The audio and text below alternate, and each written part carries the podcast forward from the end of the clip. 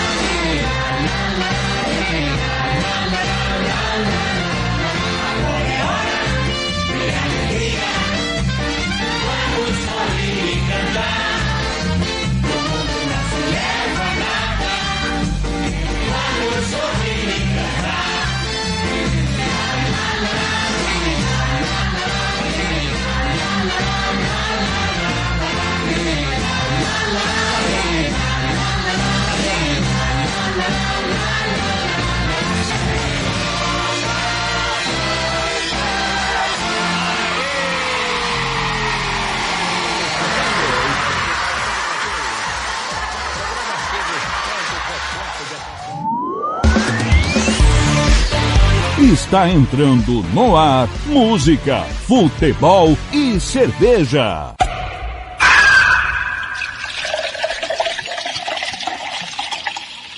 Sua revista semanal com tudo o que acontece na semana e o que vai acontecer no fim de semana. Descontração, informação e cerveja para animar o seu sábado.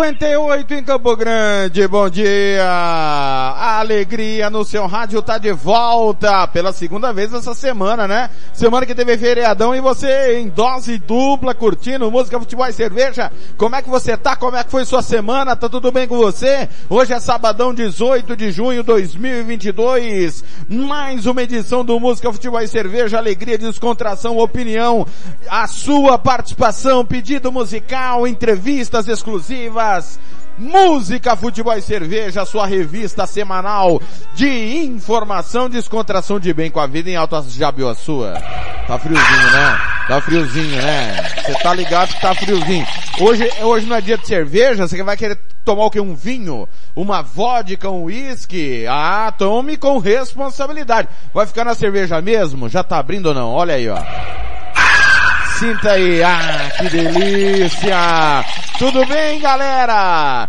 Seja bem-vindo, a casa é sua, Rádio Futebol na Canela em mais uma edição do Música, Futebol e Cerveja, repito, sabadão 18 de junho de 2022. Vem comigo até ao meio-dia. Nós vamos falar muita coisa bacana, vai ter entrevistas exclusivas, hora do cartoleiro, muita informação da rodada do Campeonato Brasileiro, as informações do esporte no Mato Grosso do Sul também. Tem rodada do Campeonato Sul Mato Grossense Sub-20. Tem a participação do presidente do do Dourados Atlético Clube. Vai bater um papo conosco já já. Marcos Araújo, que vai avaliar como é que foi a temporada do Dourados. Dourados que tá aí no meio também do campeonato sub-20, né? Vem fazer comigo o programa, participe, 67 98452 6096, o WhatsApp do futebol é o de sempre, você conhece muito bem, de cor e salteado, 67 98452 6096, participe comigo, faça a sua parte, né? Vem, manda sua sugestão, crítica, elogio, a sua pergunta, né? O Marcos Araújo já já vai estar conosco, você quer saber dele, quer saber de eleição, né? Tá repercutindo ainda a, a entrevista do presidente do Costa Rica, o, o, André Bird, né? Costa Rica ainda sem futuro definido aí na questão do treinador, né? O André Bird ficou de definir na, na, na própria quinta-feira, feriado, mas não definiu ainda, né? Você concordou com a entrevista dele, dizendo que eh, o presidente Cesário sempre ajudou eh, o Costa Rica? Como é que você vê Ó, o Bruno, mandando mensagem aqui, bom dia, bom dia, nesse frio vou ficar no café por enquanto. Tá certo, Bruno? Um abraço pro Bruno.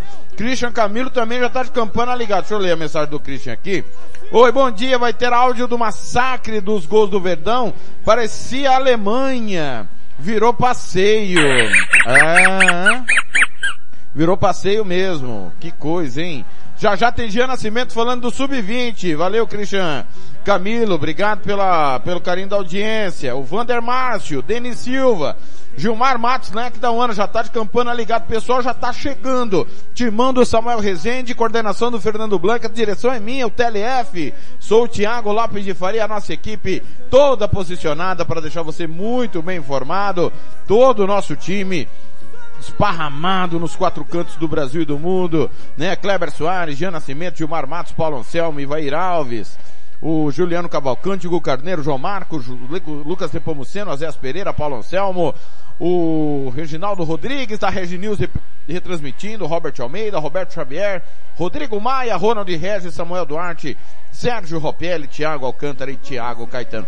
facebook.com barra rádio FNC, facebook.com barra rádio FNC, twitter.com barra rádio FNC, twitter.com barra rádio FNC, instagram.com barra rádio FNC. Você faz o programa comigo, WhatsApp, repito, 6798452609693 em Campo Grande. Acerte aí o seu 93, bom dia! Que gostosinho! Música, futebol e cerveja.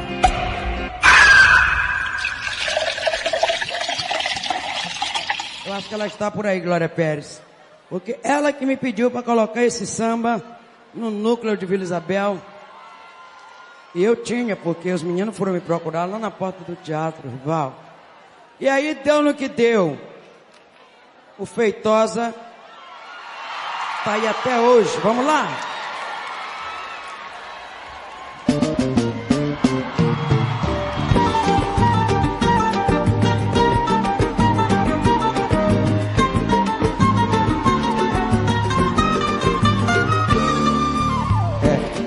Negão de tirar o chapéu. Não posso dar mole senão você que creu. Me ganha na mãe de babau, leva meu coração. É, você é um ébano lábio de mel. Um príncipe negro feito a pincel. É só melanina cheirando a paixão. É, será que eu caí na sua rede ainda? Não sei. Sei não, mas tô achando que já dancei. A tentação da sua cor. Pois é, me pego toda hora querendo te ver. Olhando pras estrelas, pensando em você. Negão, eu tô com medo que isso seja amor. Moleque levado, sabor de pecado, menino danado. Fiquei balançada, confesso, quase perco a fala. O seu jeito de me cortejar, que nem me sala. Meu preto retido, falando titido, será que é instinto? Mas quando te vejo, meu beijo, meu beijo, retoca o batom. A sensualidade da raça é um dom. É você, meu ego, é tudo de bom. É ele, gente.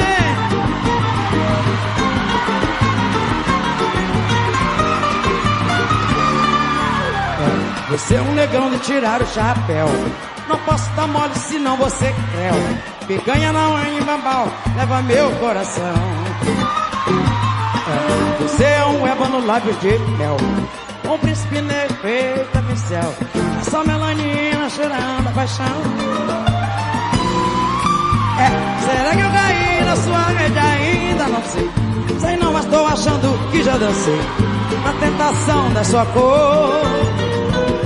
Pois é, me pego toda hora querendo te ver. Olhando pras estrelas, pensando em você. Negão, eu tô com medo que isso seja amor. Moleque levado, sabor de pecado, menino danado. Fiquei balançada, confesso, quase perco a fala. O seu jeito de me cortejar, e nem me sala. Meu preto ridículo, falando distinto, será que é instinto? Mas quando te vejo, me beijo, me beijo, retoca o batom. A sensualidade da raça é um dom.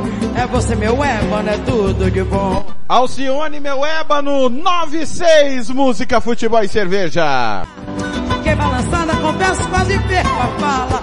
O seu jeito de me cortejar, que nem me sala. Meu preto retido, malandro, distinto, será que é instinto? Mas quando te vejo, me vejo, meu beijo é tom, A sensualidade da raça é um dom.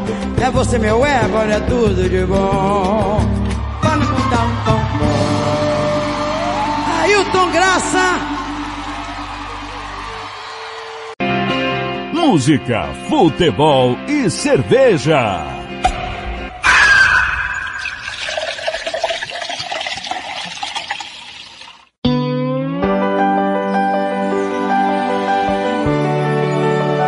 Foi um golpe fatal. Foi mais forte que nós. Seu olhar me cegou e o desejo de um beijo calou nossa voz. Algo além da paixão um amor surreal. Me manchou de batom, ela é tudo de bom, nunca vi nada igual. Ela não pode ser minha, e eu não posso ser dela. Tem aliança na mão, tem dor no seu coração, e o cara é louco por ela. Eu também tenho compromisso, eu tenho alguém que me espera. Não foi amor de verão, foi sim amor e paixão. E agora já era. Agora me encontro perdido pela madrugada, triste, aborrecido, pássaro sem asa, sofrendo e bebendo e chorando por ela. As coisas já não têm sentido, essa dor que não passa, aquela que me ama, eu já não vejo graça. Eu dou a minha vida pra ficar com ela.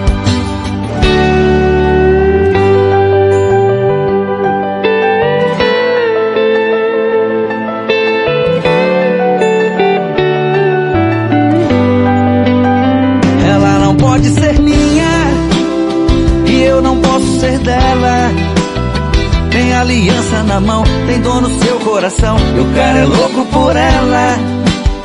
Eu também tenho compromisso. Eu tenho alguém que me espera. Não foi amor de verão, foi sim amor e paixão. E agora já era. Agora me encontro perdido pela madrugada, triste, aborrecido, pássaro sem asa, sofrendo e bebendo e chorando por ela já não tem sentido. Essa dor que não passa, aquela que me ama, eu já não vejo graça. Eu dou a minha vida pra ficar com ela. Eu dou a minha vida pra ficar com ela. Alô, Blanc, Amado Batista! Eu dou a minha vida pra ficar com ela. Foi um golpe fatal. Pedido do coordenador Amado Batista, golpe fatal 99. Tá no ar a maior bagunça no seu rádio.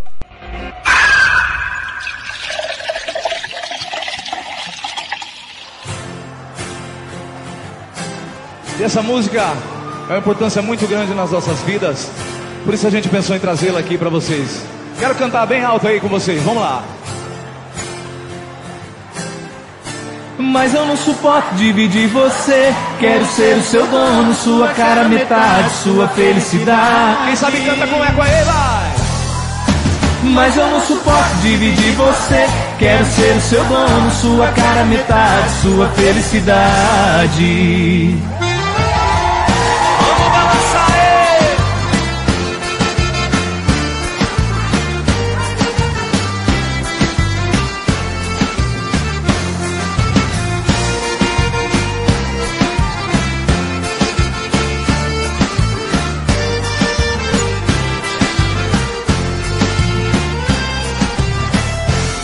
Ficar do seu lado já me deixa louco. Ficar do seu lado já me satisfaz. Ter o seu abraço, ter o seu carinho. Sua companhia não andar sozinho. Vá! Mas eu não suporto dividir você. Quero ser o seu dono, sua cara metade, sua felicidade. Quero ouvir você.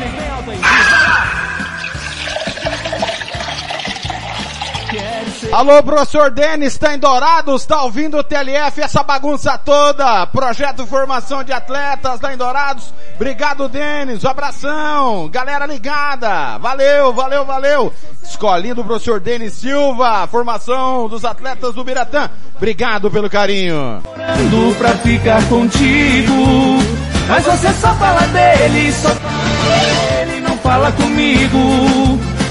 Você não diz pra ele que sou seu amante, que sou seu amigo, que vivo, que vivo, chorando bastante, que vivo implorando pra ficar contigo. E pra cantar com o eco do Pantanal, aí! Chega pra cair com o Cordeiro!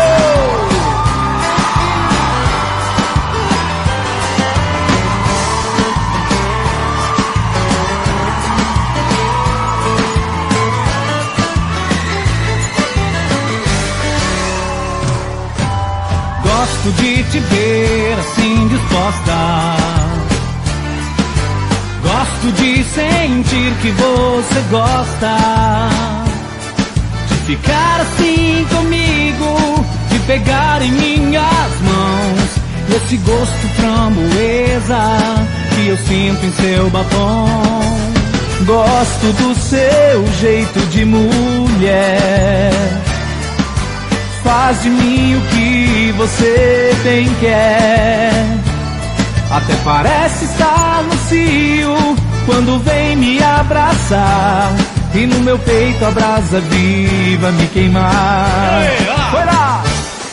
Mas um dia é muito pouco, o desejo acaba. Fico bobo e muito louco, mas eu quero te amar.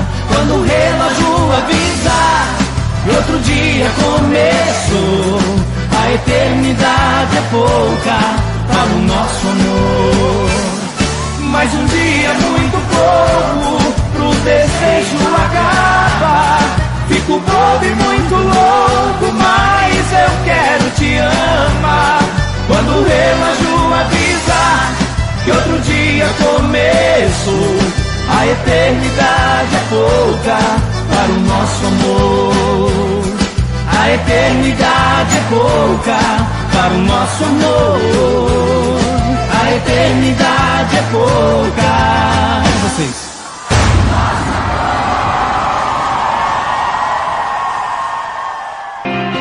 Música, futebol e cerveja.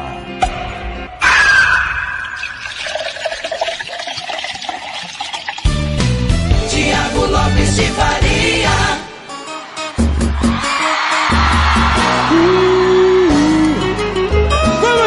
Começar em Alto Astral de Bem com a Vida, 914, Eco do Pantanal. Cara, metade Brasa Viva, linda canção, né? Valeu, galera! Antes, Amado Batista, Golpe Fatal, nós abrimos com Alcione Ébano. Abraçando a galera que tá no nosso é, Instagram. Alô, mestre Sebastião Mirandinha, tio Liliane, Betinho Freitas, Avelei da Rocha, Elisiane Batista, Ana Cavalcante, Jaqueline Inácio, Associação Esportiva Independente, Claudinei Corte, o Rafael Coca. Valeu, galera. Quem mais aqui no Instagram? O Carlos Eduardo, o Júlio Pelezinho, o Morris. Valeu, obrigado pelo carinho. Todo mundo mandando seu alô. Professor Denis do Cearte, repito mais uma vez, mandou uma mensagem aqui durante a nossa canção. É, tá ligado, o B de Paula Filho também, professor Denis, é, que tem o, um trabalho de base muito sério, né? Ele é, é aquele mesmo que era do CEART, bateu um papo conosco outro dia. Muito bom dia, professor Denis Silva, escolinha de futebol e formação de atletas do Biratã Esporte Clube na audiência. Abração a todos. Eu é a minha sogra na audiência. Ô Denis, como é que é o nome da sogrona aí, ô Denis? Manda o nome dela pra gente, a gente manda um beijo pra ela.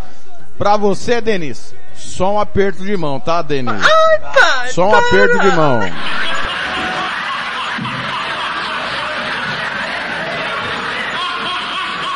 Contenha-se, professor Denis, 916, já já tem informações, já já tem Gian Nascimento, vai falar tudo de uma rodada importante do Estadual Sub-20. Hoje ainda tem a hora do cartoleiro, hoje ainda tem Marcos Araújo, falando do Dourados Atlético Clube. É, o Marcão, Marcão está meio decepcionado, Marcos Araújo. Bati um papo com ele ontem, É um ano difícil pro Dourado, já já ele vai falar tudo, vai bater um papo com a gente. O Christian, do grupo do Cartola, o Benjamin também. Alô, galera, o Diogo. Já já tem hora do cartoleiro com vinheta e tudo, viu? Vinheta e tudo. Já já na Rádio Futebol na Canela 2, você não pode perder, tem Grêmio e Sampaio Correia. Vou as escalações das duas equipes, já já. A bola rola 10 da manhã na Rádio Futebol na Canela 2, Grêmio e Sampaio Correia. Roger Machado bastante pressionado. Grêmio de Gabriel Grando, Natan Jeromel, Bruno Alves, Varela, Vila Sante, Guilherme Biteco, Diogo Barbosa, Janderson, Biel e Diego Souza no ataque. Repeteco do Grêmio, Gabriel Grando, Natan Jeromel, Bruno Alves, Varela, Vila Sante, Bitelo, é, Diogo Barbosa, Biel, Janderson e Diego Souza, o time do Roger Machado. O Sampaio Correia também já está escalado. É, vamos a Bolívia querida. Luiz Daniel, Mateuzinho, Alan Godoy, Nilson Júnior e Lucas Hipólito. André Luiz, Ferreira, Maurício e Eloir. Igor Catatal e Póveda. Luiz Daniel, Mateuzinho, Alan Godoy, Nilson Júnior e Lucas Hipólito, André Luiz, Ferreira, Maurício Eloir, Igor Catatal e Póveda. O técnico é Léo Condesse, jogo, a bola rola 10 da manhã na Rádio Futebol na Canela 2. Daqui a pouquinho, a partir das nove e meia da manhã já tem o pontapé inicial com Luiz Magno e todo o timão da Guaíba, 720 AM, 101,3 FM, parceiro dos canais da Rádio Futebol na Canela. Obrigado aí, boa transmissão, meninos, boa transmissão a Luiz Magno e todo o timão da Rádio Guaíba. Já já, comandando o sonzão da Rádio Futebol na Canela 2. Hoje tem Série B na Rádio Futebol na Canela 2. Rodada tripla de Série B, 10 da manhã, Grêmio Sampaio Correia. 3 da tarde, Londrina e Vasco. 5 e meia da tarde tem clássico Náutico Esporte. Rádio Futebol na Canela 2, você sabe, futebol europeu tá parado, né? É, a prioridade para a Série B do Campeonato Brasileiro. Repeteco, Grêmio Sampaio Correia, já já 10 da manhã. 3 da tarde, Londrina e Vasco. 5 e meia da tarde, Bartolomeu Fernando vai quebrar tudo com Náutico Esporte e todo o timão da Clube de Recife. Na Rádio Futebol na Canela, quando acabar o Música, Futebol e Cerveja, você vai ficar com o Mundo dos Esportes, com todo o timão da Rádio Bandeirantes e Jaú, 1070M. 6 da tarde, Cuiabá e Ceará com a equipe da rádio Torcida K. Alô, Caio César, um grande abraço. Na sequência, coladinho, tem Santos e Bragantino, 8 da noite, com todo o timão da Band de Jaú. 9 19 em Campo Grande, acerte o seu aí, 9 19.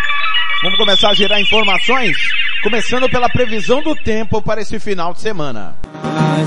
Tenta imaginar. Rádio Futebol na Canela, aqui tem opinião. Sou Valesca Fernandes, meteorologista e coordenadora do Centec e vou passar as informações meteorológicas para o feriado e o final de semana. A previsão para quinta-feira, dia 16 de junho, indica tempo firme com sol e variação de nebulosidade no estado do Mato Grosso do Sul. Porém, entre quinta noite, dia 16, e madrugada de sexta-feira, dia 17, há probabilidade de chuvas de intensidade moderada localmente forte e tempestades acompanhadas de raios, rajadas de vento e eventual queda de granizo devido ao deslocamento de cavados, aliado ao fluxo de ar quente e úmido vindo da Amazônia, principalmente nas regiões sul-fronteira, Cone Sul e sudoeste do estado. Neste dia, são esperadas temperaturas entre 13 de mínima e 25 de máxima na região do Cone Sul e sul-fronteira. Na região sudoeste, temperaturas mínimas de 20 e máximas de até 31 graus. E para a capital, esperam-se temperaturas mínimas de 18 e máximas por volta dos 30 graus. Entre sexta, dia 17 de junho e domingo, dia 19 de junho, há probabilidade de chuvas de intensidade forte a moderada e tempestades acompanhadas de raios, rajadas de vento e eventual queda de granizo devido ao avanço de uma frente fria. Nestes dias são esperados acumulados de chuvas acima de 50 milímetros em 24 horas. Para esta frente fria não se espera-se queda acentuada das temperaturas, com exceção da região sul. Na sexta-feira são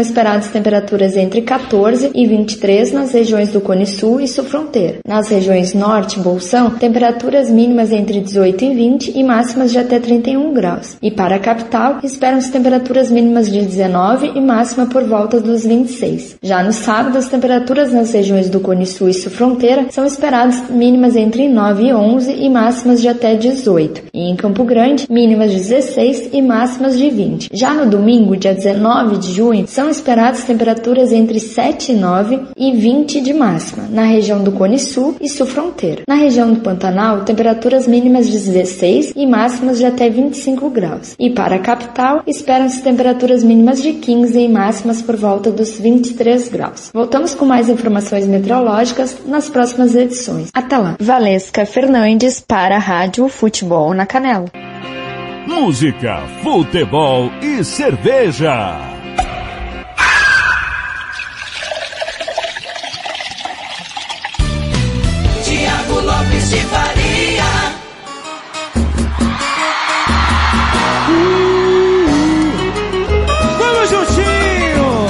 Agora sim, 9h22. Alô, dona Anne Caroline, bom dia! Acorda pra cuspir também.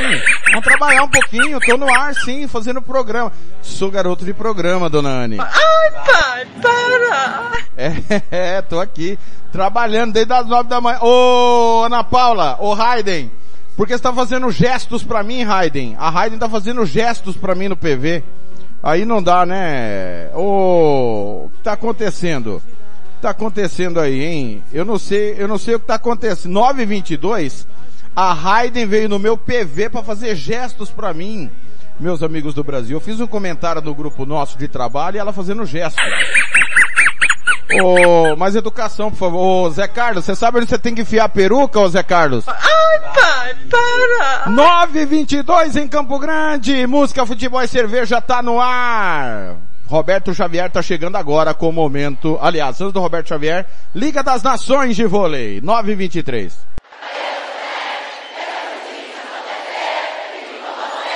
Fico com você. Rádio Futebol na Canela, aqui tem opinião. A seleção feminina de vôlei venceu a segunda partida da segunda etapa da Liga das Nações. Soma um total de cinco vitórias. O jogo foi em Brasília, no ginásio Nilson Nelson, contra a Holanda. O jogo foi fácil para o Brasil, que venceu por 3 sets a 0. Os parciais foram de 25-16, 25-15 e 25-23. Houve um empate de maior pontuadora do jogo entre Prida Aroit, Kisse e Gabi. Marcaram 13 pontos cada. O Brasil ocupa agora a segunda posição na classificação geral da Liga das Nações. O Japão está em primeiro lugar invicto. O próximo compromisso brasileiro é neste sábado às 15 horas contra a Itália, que é campeã da Europa e vice do mundo. O Comitê Olímpico do Brasil terá a cidade de São Ouen como base de apoio para a delegação nacional durante os Jogos Olímpicos de Paris 2024. Foi feito um acordo com a prefeitura local e foi firmado na última quinta-feira. O evento foi realizado na cidade francesa, que contou com a presença do presidente do COB, Paulo Vanderlei Teixeira, e do prefeito da cidade, Karim Bumarani. Em São Ouen, o COB terá cinco instalações à disposição e a Vila Olímpica fica muito próximo, a 600 metros do local. Da Rádio Nacional do Rio de Janeiro, Wagner Gomes. Rádio Futebol na Canela, aqui tem opinião. As últimas informações sobre o seu time preferido. Está no ar. Momento do Esporte. Momento do Esporte. Roberto Xavier.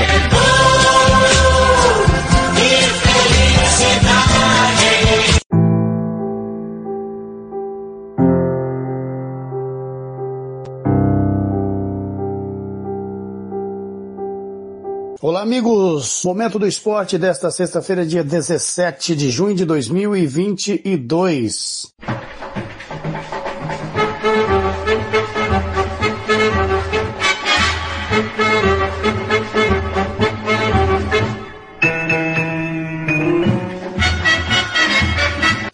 Leve e solto. E quem está livre no mercado é o capitão e lateral direito da seleção brasileira, Daniel Alves. O jogador foi comunicado pela direção do Barcelona de que não terá seu contrato renovado. Segundo a imprensa, já existem clubes europeus interessados no jogador. Apesar dos seus 39 anos, Daniel Alves ainda tem mercado, até porque se cuida muito. É aquela velha máxima, né? Você usou, abusou, reticências.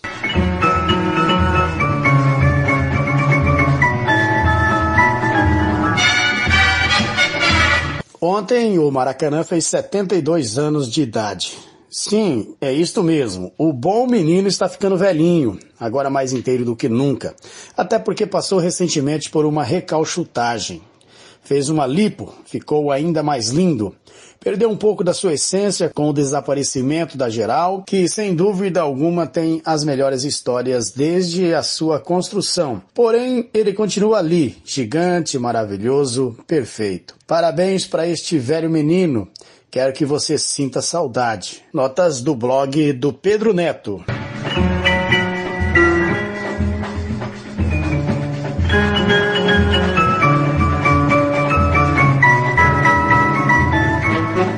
Momento do esporte. NBA Golden State Warriors derrotam Celtics e conquistam o título. Cadu Macri da agência Rádio Web chega com mais detalhes.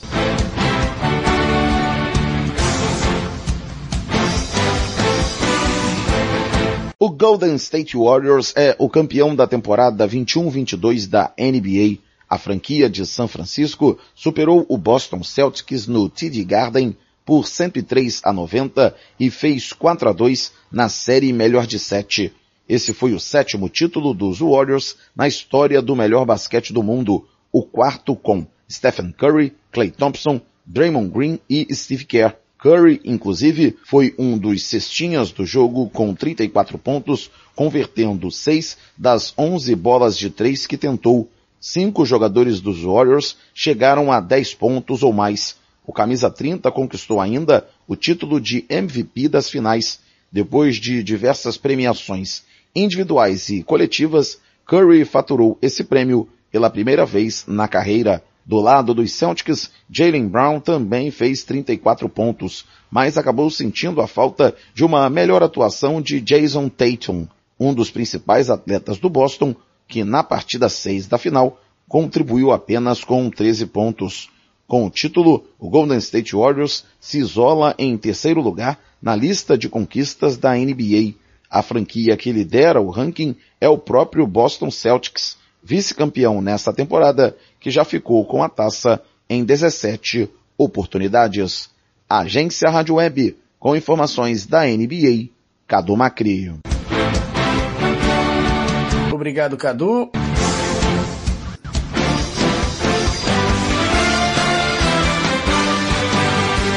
Brasil ocupa o terceiro lugar no Mundial de Natação Paralímpica. Até o momento, o país já conquistou 11 medalhas de ouro, 8 de prata e 17 de bronze. Da Agência Rádio Nacional, Rodrigo Campos tem mais detalhes.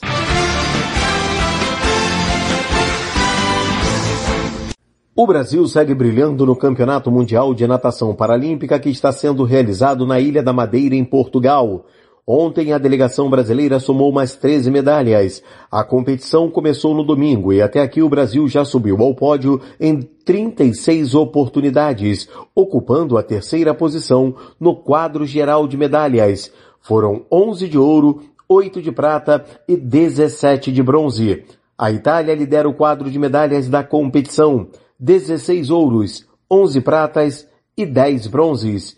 Os Estados Unidos ocupam a segunda posição, com 14 ouros, 3 pratas e 3 bronzes. Gabriel Araújo, o Gabrielzinho, quebrou ontem o recorde nos 200 metros livre da classe S2. O nadador mineiro atingiu a marca de 3 minutos 59 segundos e 6 centésimos. O segundo colocado foi o chileno Alberto Abarza, com tempo de 4 minutos, 13 segundos e 32 centésimos. Bruno Becker, outro brasileiro que participou da prova, ficou na sétima posição com um tempo de 5 minutos, 10 segundos e 99 centésimos. O brasileiro Petrúcio Ferreira vai competir hoje, às 14 horas e 50 minutos horário de Brasília, na etapa da Noruega da Diamond League, um dos eventos de atletismo mais tradicionais do mundo. Petrúcio, que tem 25 anos, é um dos sete atletas paralímpicos convidados para essa competição. Ele vai correr nos 100 metros, onde já possui o bicampeonato na classe T47 para atletas com deficiência nos membros superiores. Da Rádio Nacional do Rio de Janeiro, Rodrigo Campos. Obrigado, Rodrigo. Uma ótima sexta-feira a todos.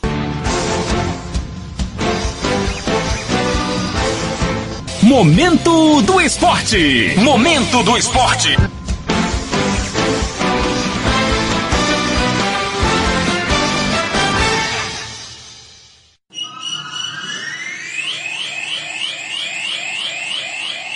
Rádio Futebol na Canela. Aqui tem opinião.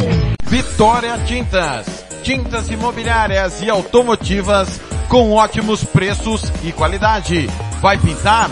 Vai na Vitória Tintas. São duas lojas em Campo Grande para melhor atender. Na rua 13 de maio, 1543. E na Avenida Coronel Tunino, 514. Anote o nosso telefone, 3324 0050 e 3351 7272. Eu disse Vitória Tintas. Pinta, mas pinta mesmo. Rádio Futebol na Canela. Aqui tem opinião. Você quer confraternizar com seus amigos no maior e melhor complexo esportivo da capital? Então vá até o Santo Gol. Campos de futebol, gramado padrão FIFA, quadra de areia, bar, locação para eventos e escolinha de futebol para o seu filho. Ligue e agende o seu horário, 679 9939 4439. Eu vou repetir, 67 99939 4439 ou vá até o Santo Gol, na Avenida Lúdio Martins Coelho, pertinho ali da Vila da Base. Santo Gol, o melhor complexo esportivo da capital. Rádio Futebol na Canela. Aqui tem opinião. RPR Cursos Preparatórios para Concursos. Públicos Militares, Enem. Aulas particulares de redação em português. Aula de conversação em português para estrangeiros. 992803499 ou 999800648. RPR Cursos Preparatórios. Na Rua Brasília 1095, Jardim Mar. A meia quadra da Júlio de Castilho. RPR Cursos Preparatórios. Rádio Futebol na Canela. Aqui tem opinião. Sicredi é para todo mundo. Pergunte para quem é dono. Eu sou o Carlos, vendedor e associado Sicredi há 15 anos. Pergunta que eu respondo. É verdade que o Sicredi distribui os resultados? Verdade, Juliana. Como o Sicredi é uma cooperativa, todos os anos o resultado é distribuído proporcionalmente entre os associados. Eu sendo dono, eu também participo das decisões do Sicredi? Participa sim, Edu. No Sicredi, o associado tem vez e tem voz nas decisões da sua cooperativa. Sabe como é a vida de estudante, né? A grana é sempre curta. Será que o Sicredi é para mim? Claro que sim, Paulo. Com apenas 20 reais você já abre uma poupança aqui com a gente. Mas o Sicredi não é só pro público agro? Não, o Sicredi é para mim, para você. O Sicredi é para todo mundo. Procure uma agência Sicredi ou fale com quem é dono. Rádio Futebol na Canela. Aqui tem opinião. Moema, a cerveja que você merece. Música, futebol e cerveja.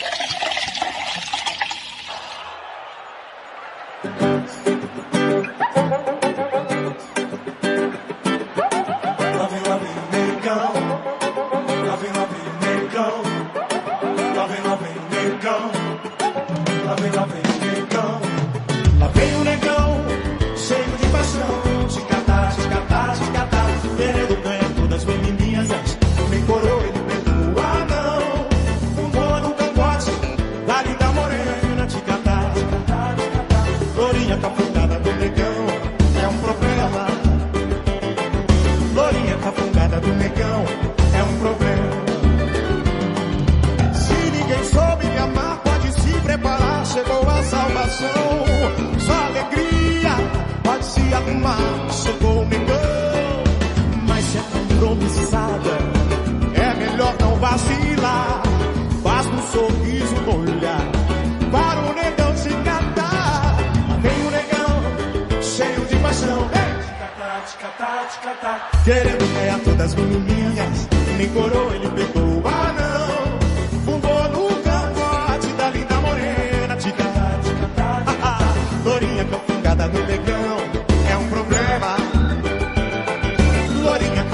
do negão é um problema.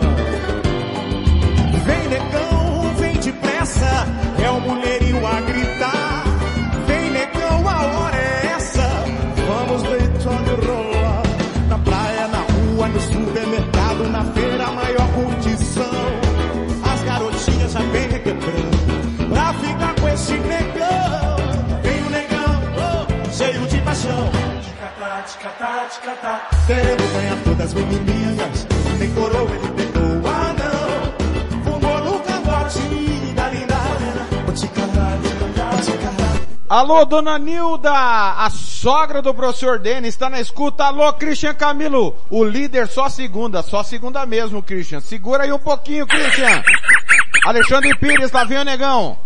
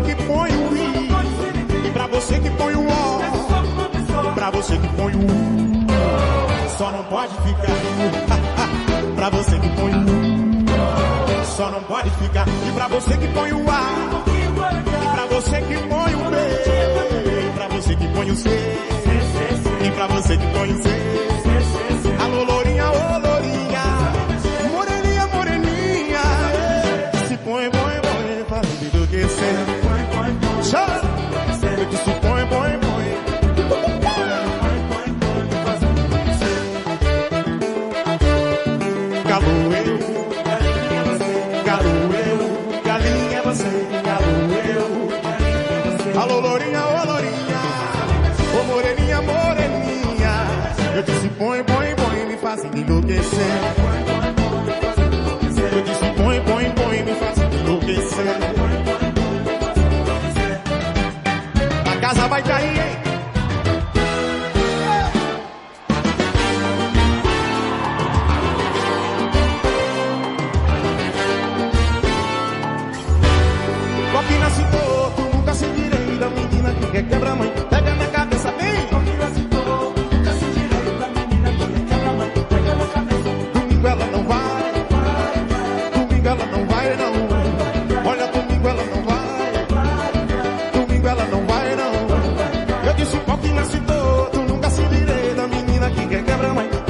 Alô, Sérgio Pavão, um abraço. Quem vai ser o campeão do Sub-20? Já já o Jean Nascimento vai opinar, Pavão. Fica ligadinho aí, Pavão.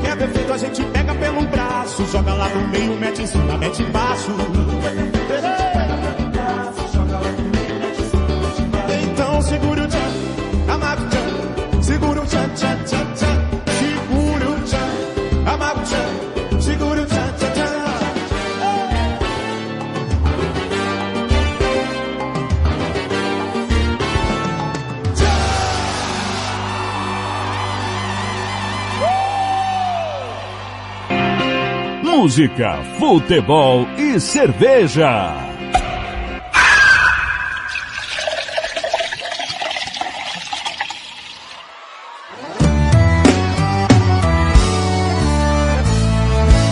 O erro do ser humano é terminar gostando. Ficar solteiro achando que vai sair superando auto engano. Toda vez bate um vazio depois de um copo cheio. E quando chego na resenha vejo um casal perfeito, dando uns beijos. Aí eu ligo na hora.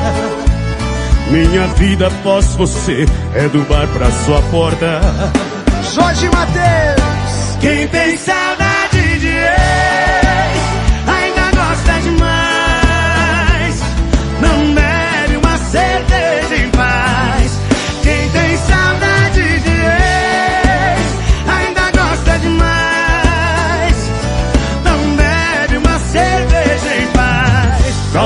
fica tonto, sente falta e vai atrás. Dá um fica tonto, sente falta e vai atrás.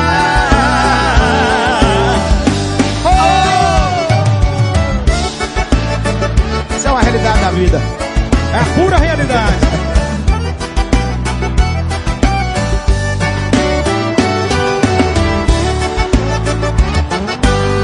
Toda vez bate um vazio depois de um copo cheio.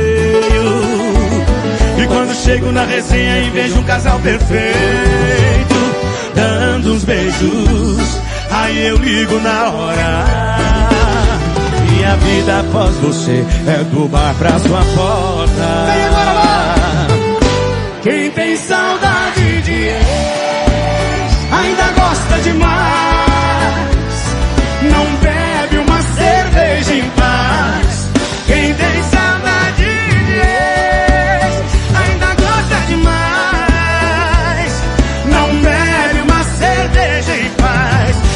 Sol, fica tonto, sente falta e vai atrás. Dá um sol, fica tonto, sente falta e vai atrás. Dá um sol, fica tonto, sente falta e vai atrás. Dá um sol, fica tonto, sente falta e vai atrás. Um sol, fica tonto, sente falta e vai atrás.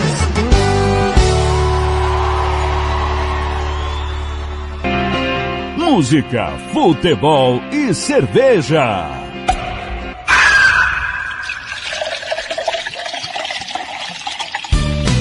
Tiago Lopes de Faria. Nove e quarenta e cinco. Rio Negro e Solimões, participação de Jorge Matheus, saudade de ex. Essa, é- essa complica, hein? É, é. Essa, eu quero saber dele se ele tem muita saudade de ex. Dian Nascimento. Ô, seu Jean Nascimento, muito bom dia. Foi o senhor que pediu essa música, seu Jean? Muito bom dia, o senhor não, não me complica não, hein? Eu, eu sou um cara noivo, o senhor já tá querendo começar o dia acabando com o meu casamento. Eu não. Aliás, essa semana fotos surgiram no Facebook do senhor. O que, que aconteceu, seu Jean? Rapaz, é, é tudo com a aval da, da excelentíssima. Na- nada que tá nas redes é, vai sem autorização, não quero me complicar desse jeito não. É... 946, Jean Nascimento está aqui para falar do estadual sub-20, que pode ter é, definição hoje, né? É, aliás, tem uma polêmica aí já, né? Não sei se mudou o regulamento da, da Federação Paulista, me parece que ainda não. E nós vamos ter uma- um problema que há mais de uma década, podemos ter um problema que há mais de uma década aconteceu. Mas antes do Jean falar da- dos bastidores do sub-20, Jean, eu não sei se você teve a oportunidade de ouvir ou acompanhou depois, o presidente do Costa Rica, André Bird, bateu um papo conosco no, no feriado de quinta-feira. É, tudo indica que o Sandrinho vai continuar, né? Porque estamos aí a menos, pouco mais de 24 horas do jogo de amanhã e nenhuma novidade em relação à mudança no comando técnico. Como é que você vê essa, essa, esse momento turbulento do Costa Rica na Série D, Jean?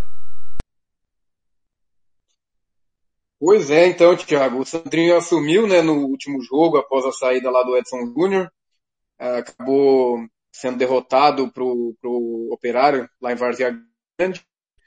Porém, a expectativa era que chegasse um novo treinador, né, porque vale destacar que o Sandrinho, ele é o diretor de futebol do, do time, e tendo de assumir interinamente a função aí de técnico do Costa Rica faz com que ele sobrecarregue o seu serviço e também que o Sandrinho é um cara inexperiente na função, né? Ele aposentou tem dois anos, um ano e meio, é, tá fazendo cursos, tem estudado, mas hoje ele não é técnico ainda. Né? E com as ações, a responsabilidade coloca o Costa Rica como único representante do Estado, é muito pouco, né? Infelizmente, é nada com o Sandrinho, que, que pode ter um potencial, pode vir a tornar um grande treinador, mas hoje ele não é treinador e, e para o que o Costa Rica busca querer, pelo bom começo, a minha expectativa, pelo menos, era que viesse um técnico que conseguisse colocar ordem na casa ali, né? O Sandrinho ele tem a confiança dos jogadores, mas é, no meu modo de ver, o Sandrinho ele ele está muito próximo do jogador, bem curto tempo que ele encerrou a carreira, ele ainda é, tem aquele a, a, aquele ar de boleiro, com que ele tem uma relação muito boa com o jogador. Não sei se isso ajuda na função de técnico também, não sei se, se pode é, complicar algo, mas para um time que vem de derrotas e o técnico é, tem que fazer mudanças, ele, na dupla função de técnico de futebol, é a melhor pessoa, né? Vamos aguardar se Costa Rica realmente vai seguir com ele, mas na minha opinião não, não seria a melhor das opções. Muito bem. Tá aí a opinião do Jean Nascimento. Ô Jean, eu sei que esse assunto te irrita bastante, é, que é eleição, mas é obrigação nossa para todo dirigente que passar por aqui a gente perguntar, e nós perguntamos para o André por que, que ele votou na continuidade do Cesário. Segundo ele, é, no período que ele é presidente, o Cesário sempre ajudou Costa Rica. E, e parece que vai ser um discurso pronto de todo mundo, né? Daqui a pouco o Marcos Araújo vai bater um papo conosco, vamos ouvir dele a opinião dele. Mas é, desanimador, né? Até porque outro dia, é, tem gente que não tem memória, né? Mas até outro dia o Costa Rica estava cuspindo a abelha africana contra a federação porque é, teve escalação de jogador irregular, o Costa Rica acabou sendo eliminado do, do, do mata-mata estadual e só não foi rebaixado porque aquele ano já tinha duas equipes é, desistido, né? E o rebaixamento já estava definido. Como é que você vê aí a posição do, do ex-campeão estadual, né, em um dos clubes aí promissores do nosso futebol? Pois é, Tiago, é uma situação que a gente vem, tem visto corriqueiramente, né? Vários times com o mesmo discurso. Mas assim, o André, ele acabou de chegar também, né? Ele assumiu Costa Rica no meio do ano passado. Ele não tem nenhum ano como presidente do clube.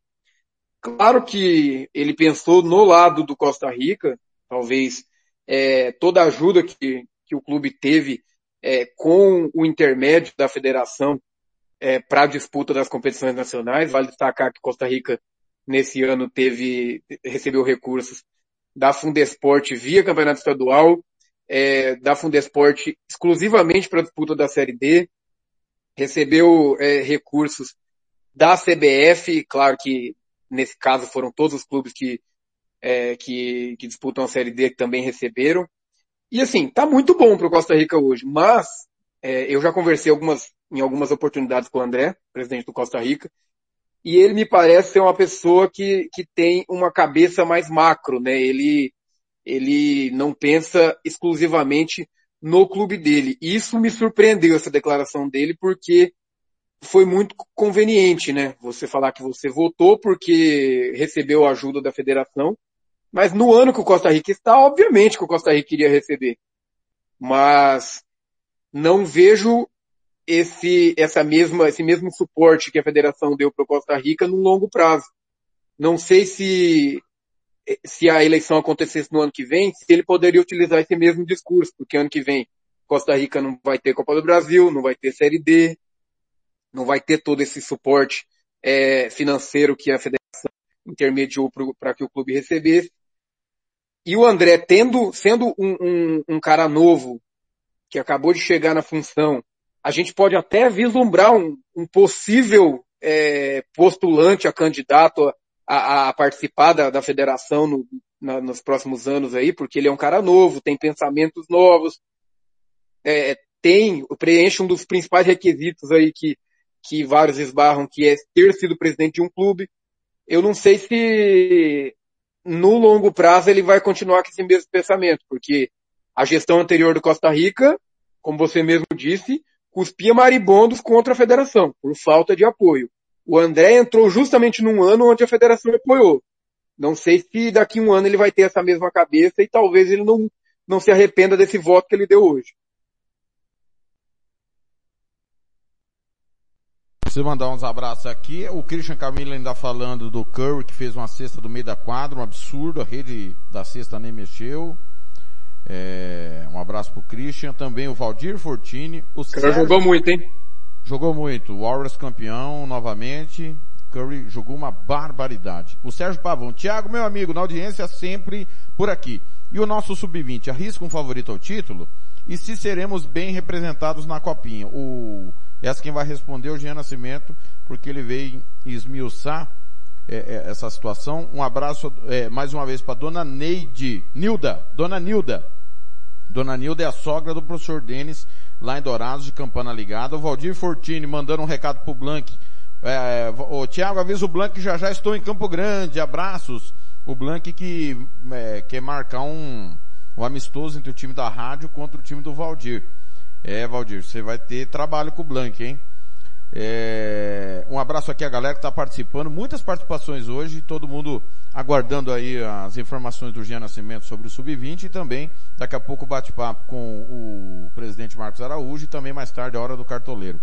Ô Jean, estou é, aqui com a tabela aberta, é, lembrando que o campeonato Sub-20 são, eram seis equipes, a SERC desistiu, né? Semana passada, numa entrevista ao Fernando Blanco, o presidente disse que ele vai agradecer a Deus se o time dele for punido e não disputar o estadual ano que vem, né? O João Félix. É, por que que pode ser punido só para você que não está entendendo o ouvinte? Como assim? A SEC punido no sub-20, desistir, pode ser punido no profissional, porque o sub-20 é profissional. O, os clubes na reunião definiram que o formato seria profissional e não amador. Então pode ter cobrança de ingresso, é, estatuto torcedor tem que ser cumprido, tem que ter ambulância, policiamento, todo aquilo do futebol profissional, do Campeonato Sul Mato Grossense. Laudo. Laudo de estádio, exatamente. Tudo está envolvido no sub-20. É, e a SERC desistiu. Fora do prazo de 45 dias antes do início da competição. Com isso, a SERC nem entrou em campo. Todos os jogos com a SERC serão cancelados. Então a primeira rodada, o Dourados enfrentaria a SERC e não teve o jogo. O Operário perdeu do União 3 a 1 o Comercial perdeu do Náutico 2 a 0 Na segunda rodada, o Operário enfrentaria a SERC, não enfrentou. O Náutico fez 3 a 0 no Dourados, o União 2 a 1 no Comercial. A última rodada, do final de semana passado, a SERC receberia a União, o jogo não aconteceu. Náutico e Operário 1 a 1 Dourados 0, Comercial 1. É turno único.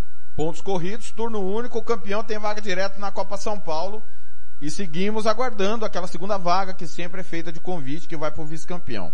Porém, aí é que está a pegadinha. Dourados e Náutico não podem disputar a Copa São Paulo por regulamento da Federação Paulista, que exige que um clube para disputar a competição tenha no mínimo dois anos de profissional. Não é regulamento da CBF, não é Estatuto Torcedor, não é Lei Pelé e não é regulamento da Federação. É, pois não. Pode falar. Vamos esquecer já esse ponto, é, que realmente até o ano de 2019 a Federação Paulista exigia no mínimo dois anos de é, ação como clube profissional na federação de origem. Porém, a partir de 2021, a Federação Paulista diminuiu para um ano, e essa é a informação que, que a gente tem. É, eu confirmei diretamente com a Federação Paulista nessa semana, e, inclusive, eles me mandaram o regimento Copa São Paulo de 2023. Lá está exposto que clube que for participar da, da Copa São Paulo no ano de 2023 precisa ter, no mínimo, um ano de filiação junto à sua federação de origem e também a CBF. Essa informação é, que a Federação Paulista me passou. E com isso, dúvida, Dourados e Náutico estariam aptos a participar. Vamos deixar clara essa informação. É, o Dourado sim. A minha dúvida é o Náutico. Porque eu, é, é, e aí eu vou perguntar para então, você. Então, o Náutico... É filiado ou profissionalizado? O Náutico é o seguinte, Thiago. É, conforme eu conversei com o Júlio César, presidente do Náutico, nessa semana, ele me passou que o Náutico se filiou, se registrou, registrou como clube profissional à federação em novembro de 2021. E com base nisso, por conta da, da Copa São Paulo ser disputada em janeiro, o Náutico estaria apto. Eu procurei o Tavares como representante da federação. O Tavares não teve tempo hábil de me confirmar. Então, é, a dúvida se dá por conta do período de registro do Náutico, que o Náutico alega ser novembro, a federação confirmou. E a Federação Paulista é, também ainda, eu, só para deixar o, o, mais esclarecido possível, eu pedi para eles me confirmar se realmente o, o, o marco final para o clube ter um ano como profissional seria o início da competição ou a data de indicação, que seria novembro. Caso a federação ainda não me confirmou isso, a Federação Paulista. Caso seja novembro, a gente vai precisar confirmar nos dias ali, para ver se realmente o Náutico vai ter um ano. Se for o início da competição, o Náutico estaria apto. Claro, a Federação Paulista, a Federação é, de Futebol de Mato Grosso do Sul, com o Tavares, Cesares, teria que confirmar ainda se realmente o Náutico foi registrado em novembro. Por isso que quem entrar na página do Arquibancada MS ainda não, não vai ver nenhuma informação a respeito disso, porque eu tô costurando todos os pontos para realmente não deixar nenhuma brecha, né? Porque a gente tem ouvido muito burburinho nos bastidores em relação a isso. Porém, é, são muitas informações desencontradas até o momento. O que eu posso afirmar é que a Federação Paulista exige um ano como clube profissional e não mais dois, como foi até 2019. Ô, Gia, mais uma pergunta. Aí então a informação caiu de 2 para 1. Aí você pode perguntar, mas por que, que pulou de 19 para 21? Porque 2020 não teve Copa São Paulo devido. É desculpa, 2022. Porque de 21 para 22. 2020 nós não tivemos, de 20 para 21 Copa São Paulo devido ao Covid, né? A, a edição foi cancelada. Tinha mais uma pergunta da minha parte. É, essa parte burocrática talvez você não saiba e é complicado a gente é, ter a precisão da informação. O, o Blank mandou, ele conversou com o Tavares agora há pouco e já já nós vamos soltar o, a informação do Blank. É, me explica uma coisa, Jean, se é que você vai conseguir explicar. Mesmo que o Náutico tenha dado entrada na papelada de profissionalização em novembro, é igual bid, Jean? Só vale a partir do momento que sair lá a profissionalização no site da CBF ou é do início de, de, da entrada da solicitação? Você sabe me informar? Então, Thiago, é, é, geralmente é, se dá a partir do momento do registro efetivo, né? Eu até fiquei em dúvida em relação a isso e eu perguntei para o Júlio César do Náutico se novembro tinha sido a data em que eles deram entrada ou se novembro tinha sido a data que saiu o registro. Ele me confirmou que novembro foi a data em que o Náutico teve o registro como clube profissional. Então, subentende-se que o, a entrada foi dada antes de novembro.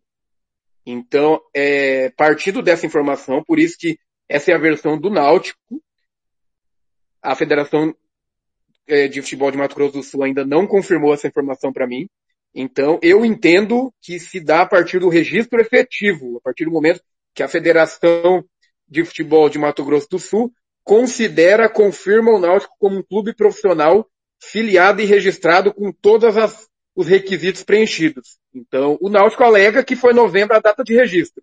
A Federação ainda não me confirmou. Vamos aguardar. Acredito que na segunda-feira nós vamos ter essa informação com o Tavares. Mais uma pergunta, Jean, de parte burocrática. É, mudou então, anteriormente era setembro a data de indicação, né? Da, das equipes na Copa São Paulo, novembro era a data final, novembro, dezembro, para registro no BID. A Federação Paulista então te confirma que as federações vão indicar seus representantes até novembro, então, é isso? Então, Tiago, até o ano passado, nesse no ano de 2021 para a Copa São Paulo de 2022, foi dado o prazo até novembro, talvez por conta da pandemia, de é, calendário apertado e, e também por conta né, de, de toda, toda a, a dificuldade que as federações locais tiveram para reajustar né, nesse período aí de, de 20 para 21. Porém, para esse ano de 2022, no regimento da Federação Paulista não consta o, o, o mês de indicação final.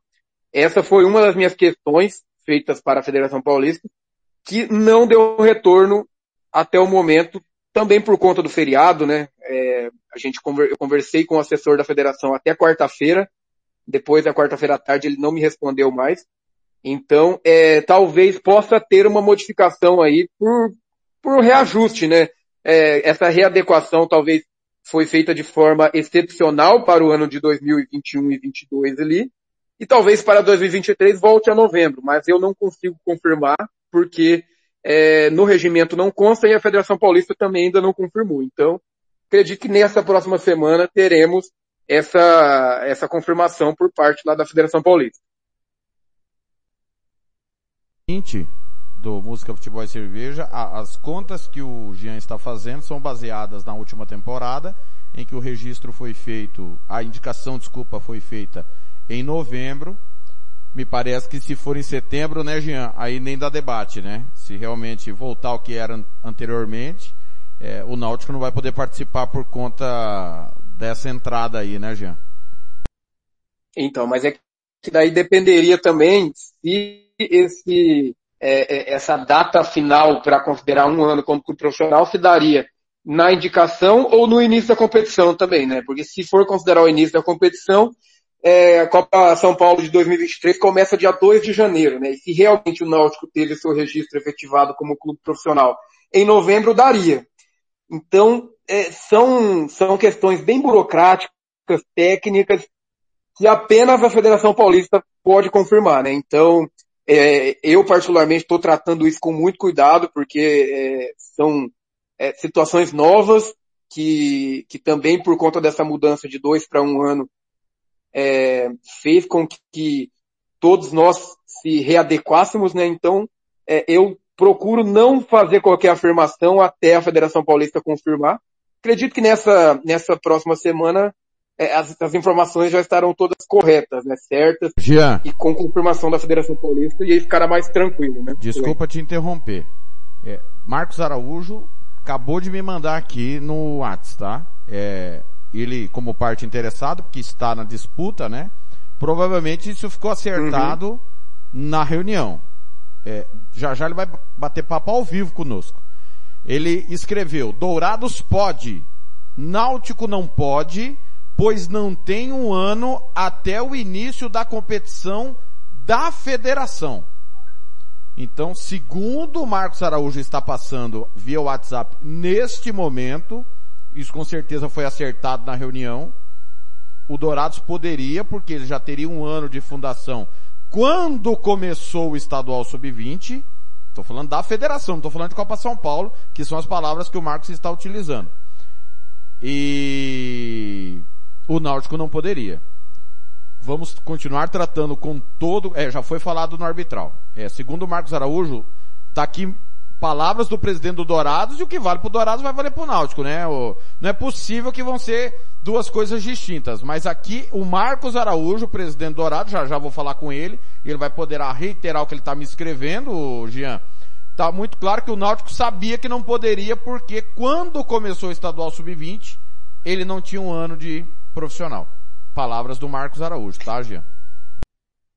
Pois é, então, Thiago, é, essa é uma questão que é muito disso que me disse, né? Assim, é, não é, desmerecendo qualquer, qualquer afirmação por parte do Marcos Araújo, por parte do Júlio César do Náutico, mas são versões contradizentes, sabe? Porque o, o Júlio César do Náutico é, me passou que na reunião da, do arbitral, onde foram definidos os critérios ali para participação do Sub-20, foi tratado é que o prazo mínimo como clube profissional na Federação Paulista seria de dois anos e por isso o Náutico não poderia.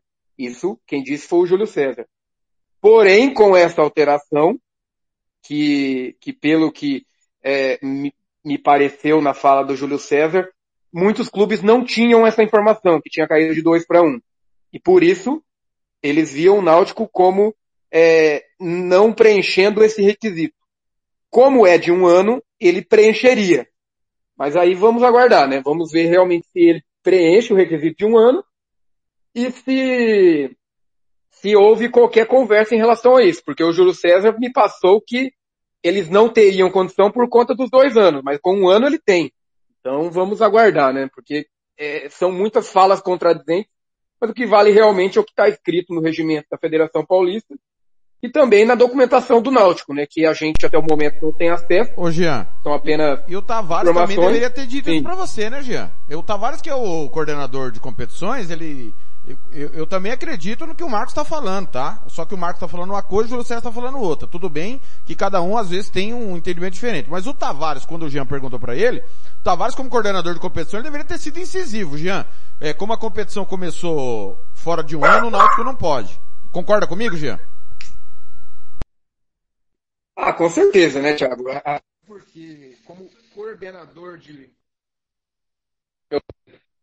Sumiu o seu som, Jean. Oi, Jean. Tá ouvindo? Agora sim. Tá ouvindo? Pois não, pois não, pois não. Pois é, então, Thiago, é, como coordenador de competições, é, é tem que estar redondo na cabeça do, do, Tavares, do Tavares todas essas situações, né? Porque são, são situações burocráticas, técnicas, envolvem regulamentos não só da federação local como da federação paulista, e teve essa mudança. É, possivelmente o Tavares teve acesso a essa alteração, e, e até por isso, é, ele como coordenador de competições, tem que confirmar realmente o, o que se dá, porque tem pelo menos duas semanas que, que a gente tem ouvido nos bastidores muitas informações encontradas. E até por isso que é, a, a, gente vai atrás, né, para tentar trazer ao torcedor, ao ouvinte, a informação correta, mas até o momento não houve essa confirmação também por parte do Tavares, que, que ficou de ver até segunda-feira, disse ele que a federação não abriu nesses últimos dias, não pôde confirmar a documentação do Náutico, mas é, acho que já deveria estar tá redondo, né, para estar tá bem certo na, na, cabeça dele, porque é uma informação que não é de hoje que está circulando. Né? Muito bem. Na matemática do. Vamos falar de campo e bola agora, né? Porque, olha, eu vou falar pra você uma coisa. Final Por favor, né? Final de campeonato, cara. E a gente tem que fazer conjectura, velho. É. Não dá pra federação fazer um campeonato sem ter polêmica, cara. Pelo amor de Deus, velho. É brincadeira. No campo e bola, o Náutico tem sete pontos, um jogo a mais que o União. Se o Náutico ganhar hoje, vai abrir quatro pontos, será campeão. Não tem talvez. Se empatar, aí o União vai para a última rodada, vai encarar o Dourados em casa, precisando de uma vitória para ser tetracampeão consecutivo, né? A União que está aí tentando quebrar, chegar na, na sequência do Ceni, que foi ex-campeão seguido dessa competição que dá vaga à Copa São Paulo. É, se tivermos segunda vaga, como estamos tendo, né? O comercial ainda tem chances, tem três pontos, um jogo por fazer. O operário que enfrenta hoje o Dourados tem um ponto, dois jogos por fazer, pode chegar a sete né? É, não tem mais chance de título, né? Teria que acontecer aí uma combinação. É, matematicamente ainda tem, né? Teria que empatar Náutico e União, aí o Dourados ganhar do, do União na última rodada, o Operário ganhar os seus dois jogos para ainda brigar por título, o Dourados só tem chance matemática de ficar com a segunda colocação. É, é a final hoje, né, Jean? Ou é o exagero? Para mim é a final, e para você? Ah, sim, é a final e os dois clubes tratam como final, né? É, você observar nas redes sociais do, dos clubes, estão tratando como o jogo do título. Até porque para o Náutico vale título, realmente. Caso vença, o Náutico será campeão. Com um empate, o Náutico, ele praticamente garante né, a vaga na Copa São Paulo, é, caso é, ele possa disputar, né, devido a toda essa polêmica que a gente comentou. Mas é, partindo do pressuposto que o Náutico teria condições de disputar a Copa São Paulo, o empate garante a vaga para ele é, porque a Federação Paulista deve manter o mesmo número de participantes para 2023. Então, possivelmente, Mato Grosso do Sul terá novamente é, duas vagas, uma como o campeão do Sub-20 e outra como convidado, que geralmente é dada ao segundo colocado do Sub-20. Então, o empate garante o Náutico ao menos a segunda colocação. E, e a União ABC, uma vitória garante também essa, é, essa classificação, ao menos até o segundo lugar na, do, do sub-20, porque o operário só pode chegar a Não, sete pontos é e o comercial também, né? só pode chegar a seis. É campeão também, do União, né? Se o, se o União ganhar, é campeão, né, Jean? Vai, Oi? Se o União ganhar é campeão também, né? Vai a nove, o Operário só pode chegar a sete. Vamos ver. Deixou essa conjectura realmente é, é realmente, porque é, o comercial que... também só pode a seis, né? União ganhar é, é uma final, realmente, Thiago. Se empatar, aí não, né? É uma... Aí se empatar fica para última. É, se empatar e o Operário perder, os dois clubes é, garantem a primeira e segunda colocação ali, porém o, o, título fica definido na última rodada porque o União ainda fica atrás do Náutico, o Náutico não terá nenhum jogo por fazer, e o, o União ABC enfrenta uma rodada o time do Dourados em casa, precisando apenas Vamos ver o saldo do. É, daí vai precisar vencer, né? Porque o saldo do Náutico é melhor. Então, na última rodada, o União teria que vencer o Dourado para ser campeão. Exatamente. Então, hoje, uma da tarde, é um horário ingrato para um jogo, né? Que vale título. Uma da tarde, é, no Jax da Luz, União e Náutico. Depois, às três, tem Operário e Dourados Atlético Clube. Quem ganhar, repetindo aqui, se houver vencedor, o vencedor será campeão o, o empate leva a disputa do título para a última vaga com o Náutico encerrando hoje a sua participação. Por que que encerra hoje? Já expliquei no início. Pegaria a Serk, né, Jean? Na última rodada, a Serk que desistiu.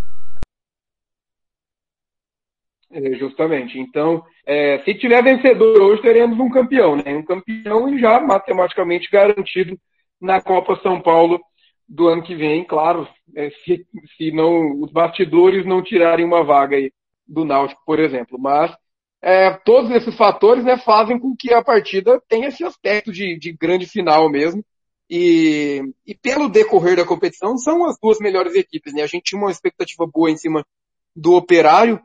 É, dá nem para falar que o uma campanha decepcionante, porque ele fez dois jogos justamente contra esses dois melhores times. É, União ABC é, claramente era o time a ser batido, até por ser o atual tricampeão. União que manteve boa parte da base do, do time que, que vem atuando algumas temporadas aí em Copa do Brasil Sub-20, em São Paulo, e se reforçou com vários jogadores do Aquidauanense, né, que foi vice-campeão no ano passado, jogou a Copa São Paulo neste ano, é, disputou o estadual, alguns jogadores é, com o time do, do Aquidauanense, é, e já, já tem uma, uma rodagem maior, né, que boa parte dos garotos que, que jogam no Náutico, no Operário, Operário que fez uma parceria com o Grêmio Santo Antônio, tinha uma expectativa ali por trazer Branco, que tem um bom histórico no Sub-17, é, claro que no, no Sub-20 ele ainda não tinha um trabalho, né, é, porém, acabou o, o Operário na primeira rodada perdendo para o Leão, na segunda rodada ali é, o Operário fogou e no passado enfrentou o Náutico, precisando vencer, acabou que o Náutico segurou o empate e praticamente é, eliminou o Operário e, e foi que o Operário, se tiver um trabalho de base a longo prazo, possa é, ter esperança, mas sem trabalho de base fica difícil a gente ver que não fazem esse, esse trabalho constante colhem frutos melhor do que os ditos grandes e operário que montam apenas times, né, para disputar essas competições. Exatamente. Agora você vai responder a pergunta do Sérgio Pavão. Quem que é favorito, União ou Náutico? E se dá para esperar alguma coisa de boa das duas equipes na Copa São Paulo? Eu vou falar para você uma coisa, Jean. É, cara, campeonato de quatro jogos, é torneio, né, Jean? Brincadeira, cara. Quatro jogos é, não dá para avaliar nada. E eu, vou repetir o que eu disse outro dia aqui, Jean. É, tem competição de base o ano inteiro aqui em Campo Grande. Não tem da federação, né? Mas esses times aí jogam o ano inteiro. E a gente não vê nenhuma melhora. Então não é o problema só dos campeonatos da federação. O produto nosso como todo é muito ruim. Os desafios não existem, né? Ganhar um monte de campeonato amador aqui na cidade não serve para nada, não serve de parâmetro nenhum. Mas me diz você, qual é a sua expectativa? Deve ser, as duas equipes devem ir à Copa São Paulo, principalmente se o Náutico tiver condição, né? Se o comercial for, aí parei também. Ou o operário, né? Aí não tem base, né? E vai com qualquer time. O comercial Mas... praticamente não tem chances, né? O Sim. comercial precisaria que a União perdesse as duas. É o que é isso que aconteça. Exatamente. Eu digo assim, o comercial só iria se o Náutico não puder ir, né? por conta, por força de regulamento, né? Ele teria... E o comer... e operar não passar ele, porque eles se enfrentam na última rodada ainda, operário isso, comercial. Isso mesmo, tem comerário na, no próximo final de semana. Mas me diga aí, quem que é favorito, União ou, ou eu acho que é União, tá, Jean? E, da minha opinião, União é favorito. E eu não espero muita coisa não na Copa São Paulo. E você? Ah, eu acompanho o relator, Thiago. Para mim, União é favorito. É, pelo que eu vi do União, um time muito sólido, sabe? É, parece bem, bem seguro, bem certo do que, do que tem que fazer. O Náutico tem feito bons jogos, porém eu acho que num jogo como esse, o União chega melhor preparado, está tá com 100% de aproveitamento, é, jogou bem os dois jogos. E para mim o Náutico é, o, o União ABC é favorito contra o Náutico. Na Copa São Paulo, Thiago, eu acho que o que a gente espera é o que a gente está acostumado, né? É, comemorar um empate aqui, uma vitóriazinha ali, e ser eliminado no máximo ali, com uma excelente campanha na segunda fase. É o que é, estamos acostumados, acho muito difícil que fuja disso. Com sorte, é, dá para é, deixar alguns jogadores no, nos clubes grandes que, que os times de Mato estão em frente, talvez é, torcendo para, quem sabe, em 5, 10 anos render frutos para esses times aqui do estado, mas não dá para esperar muito além disso. E, e a respeito do que você comentou, Thiago, do número de jogos, né? É uma competição de cinco finais de semana, é, cinco finais de semana, né? Cinco rodadas, faz com que a preparação seja inadequada. O campeonato termine dia 26 de novembro. É, lembrando que a Copa São Paulo começa em 2 de janeiro são quase seis meses de diferença do término do Sub-20. 26 de junho, né? São Paulo. Junho. Você falou novembro. 26 de junho, 20... né? Isso, desculpa. 20, é, 26 de, novo, de junho termina a, a, o estadual Sub-20. 2 de janeiro começa a Copa São Paulo. São quase seis meses aí de diferença. E, e vamos também destacar, Thiago, que nenhum desses seis clubes que aí, seis não, cinco, porque a CERC desistiu. Nenhum desses cinco clubes que aí estão disputando podem reclamar desse calendário, porque foi votado no arbitral, lembrando que é informação é, de alguns dirigentes que, que participaram do arbitral e também do, do nosso colega Nielder Rodrigues, que lá estava, de 12 a 16 clubes tinham interesse em participar do Sub-20, fazer uma competição mais longa, com mais datas, Porém, esses seis clubes, cinco que estão disputando mais a SERC, votaram pela, pela profissionalização do campeonato, o que não vinha acontecendo nos anos anteriores. Fizeram com que é, a maioria vencesse, porém acabou com que a existência da SERC provou que nem eles mesmos tinham condições é, de cumprir essa condição que, que eles colocaram. É, informação de um dirigente do Lagoa Esporte Clube, é, de que CERC foi um dos clubes que votou pela, pela profissionalização da competição, é, caso tivesse votado o contrário, ela teria mudado, foi o voto de Minerva, teria sido um voto que daria a vitória à não profissionalização da competição, que possivelmente possibilitaria a participação da CERC, e de pelo menos seis outros clubes que lá estavam participando do arbitral com interesse. Então, assim, é claro que nós sempre temos, ouvimos e temos o, o hábito de bater na federação por conta de regulamento, de forma de disputa, mas nesse caso os também é, têm sua parcela de, de culpa de é, fazer com que seja aprovado um requisito que puniu eles mesmos, fez com que tivesse menos datas, é, é, custeou uma competição, que fez a profissionalização para o torcedor que não sabe, faz com que cada um dos jogadores que, que participam da competição, que são inscritos, é, tenha um pagamento de uma taxa à federação e à CBF, faz com que laudos sejam emitidos, o que encarece pra, na escolha dos estádios, é, dentre diversos outros é, requisitos que, que são exigidos pela Lei Pelé, e fazem com que menos clubes participem, porque menos clubes têm condições de cumprir esses requisitos. Então, acaba que os clubes são punidos, o torcedor é punido com menos jogos, e também os jogadores são punidos que têm menos partidas para poder. É, lembrando que base, base é uma categoria de aprimoramento, de aperfeiçoamento. Quanto menos jogos a garotada de 17, 18, 19 anos fazem, menos se aprimoram, menos se aperfeiçoam. Perfeito. 10 e 23, você tá em Barra do Garça, Jean, é isso? Não tô, cara. Minha noiva acabou que pegou Covid na quarta-feira e eu não fui viajar. Putz. Você teve Covid esses dias também? Tá recuperado 100%? Eu tive três, um mês atrás, mais ou menos. Pois é, né? Mas acontece. Tô bem, estamos bem. Ela tá um pouco resfriada, mas tá se recuperando. Fazer o que, né? A Covid tá aí pra, pra gente pegar, se curar e se tudo der certo, estar bem aí com saúde para que as próximas venham, né? Jean, foi um prazer bater esse papo com você, um bom final de semana, cuidado na hora de postar algumas fotos, tá certo? A gente, a gente quer que você participe longamente da nossa programação, Jean. Ah, eu participo. Quando você no, quando o senhor procura não me colocar no, numas aí de campeonato brasileiro, um jogo bem michuruca, o senhor sabe que minha especialidade é Fiorentina. Não sei que o senhor está inventando moda. De férias, a Fiola tá de férias. Hugo Carneiro adora esse seu tipo de comentário, você sabe, né, Jean? ele, ele é, é, ele falou carinhosamente comigo a respeito da minha opção de não fazer jogos do Campeonato Brasileiro.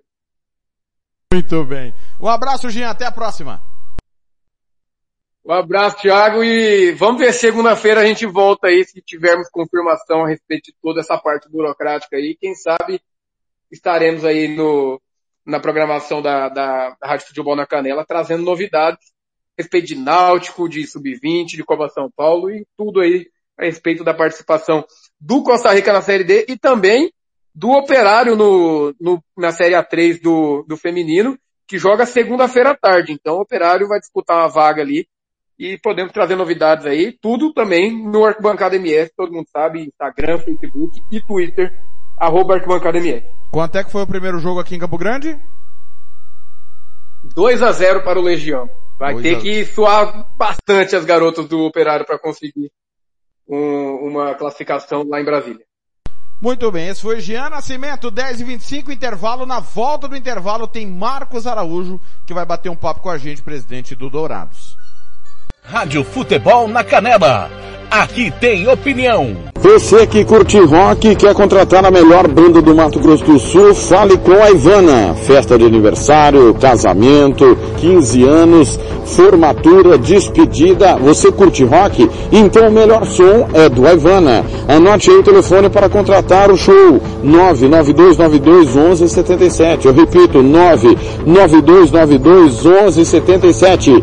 A Ivana, a melhor banda de rock do Mato Grosso do Sul. Rádio Futebol na Canela, aqui tem opinião. Vai fazer campanha eleitoral? É candidato? Contrato pessoal da Romex. As grandes campanhas passam por lá. Ligue 3321 2617. Eu disse Romex. Grandes campanhas eleitorais passam por lá. Rádio Futebol na Canela. Aqui tem opinião. Costa Rica agora tem o melhor restaurante e churrascaria de toda a região. Estou falando do Casarão, Churrascaria Grill. Aqui você encontra os melhores cortes de carne. Avenida José Ferreira da Costa, 278, Costa Rica. Telefone 996120536. Aberto todos os dias. O Casarão Churrascaria Grill, o melhor restaurante de Costa Rica. Rádio Futebol na Canela. Aqui tem opinião. Bronze Sat, atualização de receptores, apontamento para qualquer satélite, instalação de antenas, configuração e suporte a diversas marcas. É com a Bronze Sat. Ligue ou mande o WhatsApp para 67 99294 7028. Eu vou repetir. 99294 7028. Receptores é com a Bronze Sat. Rádio Futebol na Canela. Aqui tem opinião. Refrico Tubaína é a companhia perfeita para todos os momentos. Seja para curtir as férias com os amigos, passar bons momentos com a família ou para curtir a natureza. A melhor opção para te refrescar é a nossa tubaína. Refrico, o verdadeiro e delicioso sabor da fruta no seu refri. Rádio Futebol na Canela, aqui tem opinião. Moema, a cerveja que você merece. Música, futebol e cerveja.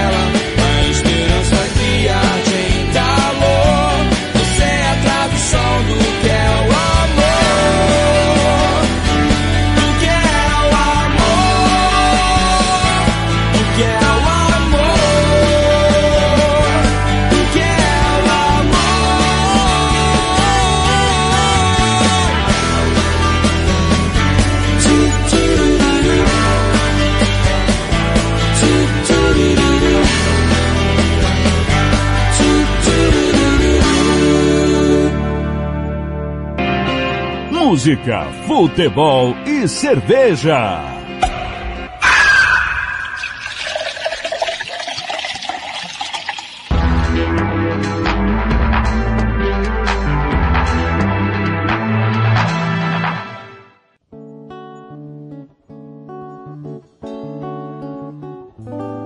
Eu não tenho culpa de estar te amando, de ficar pensando em você toda entendo por que deixei acontecer e isso tudo me apavora. Você não tem culpa se eu estou sofrendo. Se fantasiei de ver essa história. Você tem namorado, posso até estar errado, mas tenho que ganhar você. É mais do que desejo, é muito mais do que amor. Eu me vejo no teu Esse que eu quero pra minha vida, hein? Apaixonei pela pessoa errada. Ninguém sabe quanto que eu estou sofrendo. Sempre que eu vejo ele do seu lado, ou de ciúme estou enlouquecendo. Eu me apaixonei pela pessoa errada. Ninguém sabe quanto que eu estou sofrendo. Sempre que eu vejo ele do seu lado, ou de ciúme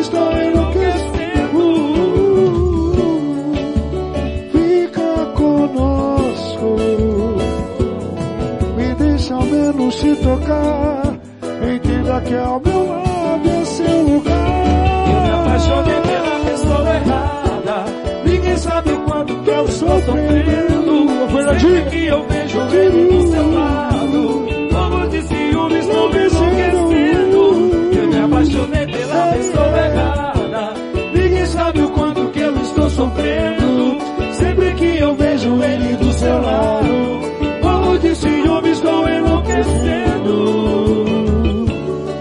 novo, né? Fica comigo, vai. Eu morro de ciúmes quando vejo ele do seu lado. Assim não dá, querida. Eu não tenho culpa de estar te amando, de ficar pensando em você toda hora. Não entendo por que deixei acontecer, e isso tudo me apavora. Você não tem culpa se eu estou sofrendo. Se fantasiei de vez de essa história. Você tem namorado, posso até estar errado, mas tenho que ganhar, sei. Pode ser. É mais do que desejo, é muito mais do que amor. Eu te vejo nos meus sonhos, isso aumenta mais a minha dor. Eu me apaixonei pela pessoa errada, ninguém sabe o quanto que eu estou sofrendo. Sempre que eu vejo ele do seu lado,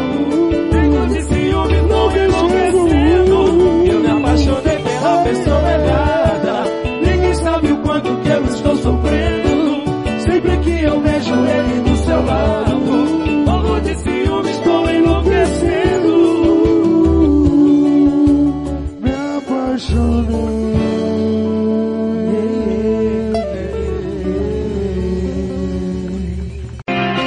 Música, futebol e cerveja.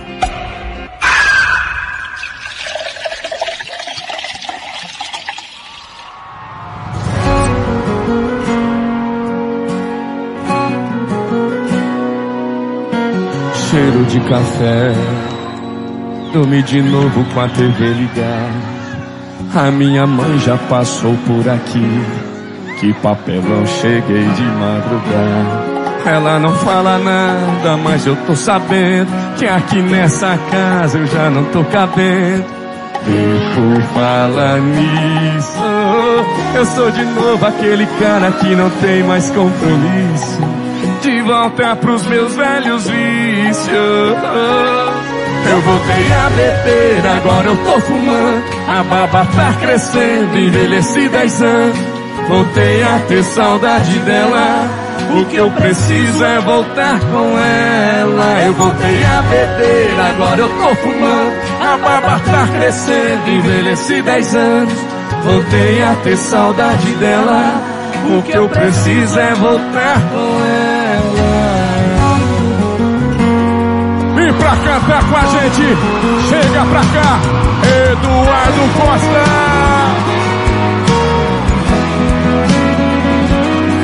Ela não fala nada, mas eu tô sabendo que aqui nessa casa eu não tô cabendo. E por falar nisso, eu sou de novo aquele cara que não tem mais compromisso. De volta pros meus velhos vícios. Eu voltei tô fumando. A barba tá crescendo, envelheci 10 anos. Vou ter saudade dela. O que eu preciso é voltar com ela. A barba tá crescendo e mereci dez anos. Voltei a ter saudade dela. O que eu preciso é voltar.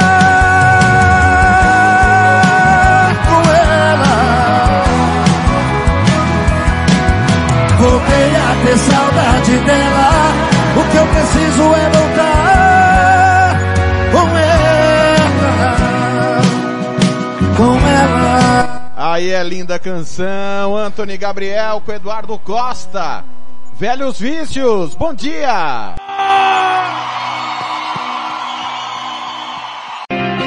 Música, futebol e cerveja.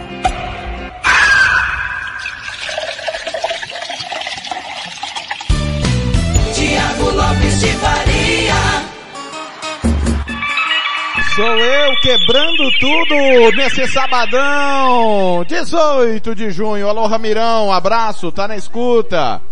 Ah, quando começa a Copa Verde? É, previsão é para ser em outubro, Ramiro. Previsão é para ser em outubro. É, nós tocamos Anthony Gabriel com Eduardo Costa, Velhos Vícios, Amigos do Pagode 90, Me Apaixonei pela Pessoa Errada e nós abrimos com Cogumelo Plutão, Esperando na Janela. Alô, Roberto Xavier. Roberto Xavier já passou com o Momento do Esporte, já vai passar com a segunda parte do Momento do Esporte. Tá na cama aí. Ô, Roberto, acorda pra cuspir, velho. 10 e 39 já. Ô, vamos levantar, fazer um café. Hã? Passar o café naquela meia sua de carteiro, por favor. Errou! Não é? Ô, cadê o café da dona Vanusa? Leva na cama pra ela, Roberto. Larga de preguiça. 10 e 40 em Campo Grande. O Blanks que já lavou a louça, já foi no mercado, né? É, ó, o Roberto Xavier vai quebrar tudo. Hoje tem peixão aqui na Rádio Futebol na Canela. É, meus amigos do Brasil, hoje tem Santos em Campos, Santos e Bragantino. Vamos estar nessa com MS Web Rádio. O Blank, como eu estava dizendo, que já lavou a louça, já ah, arrumou a cama. Ele foi no mercado, né? É, o Blank, não sei se vocês sabem, quando esfria o tempo, ele não bebe cerveja, ele toma sachê. Ai, pai, É, é, sachê, é adepto ao sachê o Fernando Blanc, né? Amanhã ele vai quebrar tudo! Atlético Mineiro e Flamengo! Mas o Blanc tá passando aqui com informações. Já já Marcos Araújo conosco ao vivo aqui no Música Futebol e Cerveja. Fala, Blanc!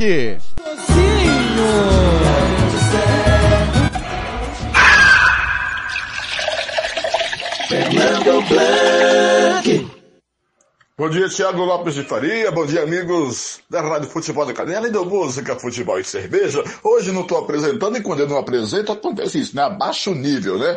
Tocando Amado Batista logo às 9 horas da manhã de um feriadão, hein, Thiago Lopes de Faria? Tudo bem, Thiago? Olha, Thiago. Eu bati um papo rapidinho com o vice-presidente da federação e diretor de competições, Marcos Antônio Tavares, é sobre a questão quem pode votar, né? Qual, qual liga e qual clube pode votar na eleição da federação, já que o Dourados não votou, alegando que era é, um novo filiado. Segundo o Marcos Tavares, Thiago Lopes de Faria, é, a, a, a agremiação é, para ter direito a voto, tem que ter participado três competições anteriores antes de uma eleição.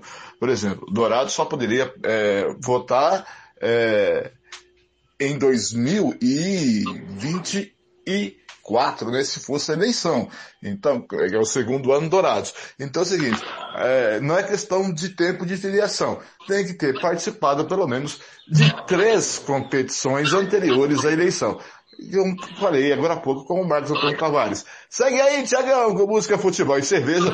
Toca aí, ó, uma bem, bem legal pra mim que eu vou escolher pra você, hein? Olha só a música que eu vou escolher. Fuscão Preto com Almir Rogério. Essa música eu ofereço ao meu amigo José Roberto Xavier. Grande abraço, eu volto amanhã com o Atlético Mineiro e Flamengo. Rádio Futebol na Canela. Aqui tem opinião. Tiago Lopes de Faria. Tá aí o Blank, já já toca o meu Rogério. Tá na ponta da linha Marcos Araújo. É, e o Blank esclarecendo aí, ó, o Três Lagoas não votou na eleição. para quem não lembra, né, Três Lagoas é um clube novo, foi fundado, se eu não estou enganado, junto com o Dourados Atlético Clube. O Marcos saiu só na foto, né, Marcão? Você não votou. Bom dia, tudo bem com você? Bom dia, Thiago. Saí só na foto, já tá bom já, né? Diz que quem não é visto não é lembrado, né? É, tem isso também, mas tá aí a explicação do Tavares que é, é, o Dourados, assim como Três Lagoas, não disputaram três competições e por esse motivo não tiveram direito a voto, é, é bem questionável, mas tudo bem, né? Ô Marcos, é, antes da gente entrar para falar do Dourados, eu preciso que você mandou mensagem de texto, né, enquanto o Jean explicava aqui. Cara, que polêmica, hein? Mas parece que a polêmica não, é pelo lado do Náutico, né? Você está muito ciente que é. o Náutico, se for campeão, não vai, né? Não, não tem polêmica nenhuma, tá, Thiago? A federação não está errada, tá tudo correto. O Náutico está jogando uma pressão em cima da imprensa de Campo Grande para que consiga se formular.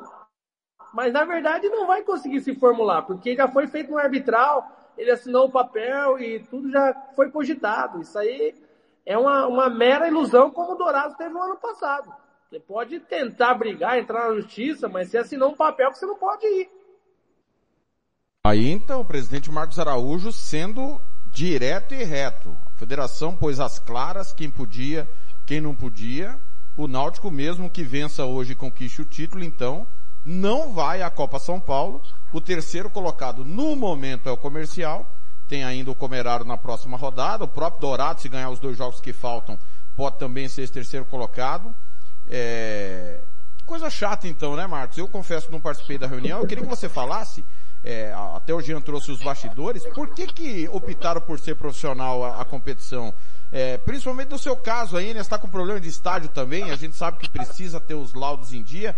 Por que que decidiu se ser profissional sub-20? É, na verdade, ficaram com medo de dar muitos clubes e, e muito clube ia baixar o nível do campeonato, né? Mas acabou que não deu tanto clube como era se esperado, se esperava 10 clubes, depois acabou 6, depois acabou 5, né? Então, na verdade, achávamos que seria 10 clubes, os 10 clubes jogariam um campeonato de nível melhor, né? nivelando porque o, o nosso estadual sub-20, o nível é muito baixo de jogador. Por quê? Eu te digo isso.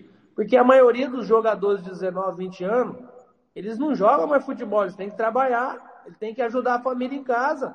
Então, quando se cogita isso, se cogita que quase 70% dos melhores jogadores não podem jogar porque ele tem a família para sustentar, às vezes até fez um filho na namorada, às vezes a, a dificuldade em casa não, não, não, se aguenta e todo mundo tem que trabalhar em casa para se auto-sobreviver.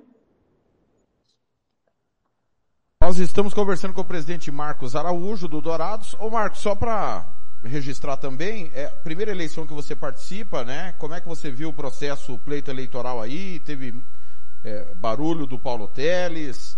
É, pra, é óbvio que você já falou que as coisas precisam mudar, você bate sempre contra eu digo que ninguém quer a série D, você fala, me dá que eu quero.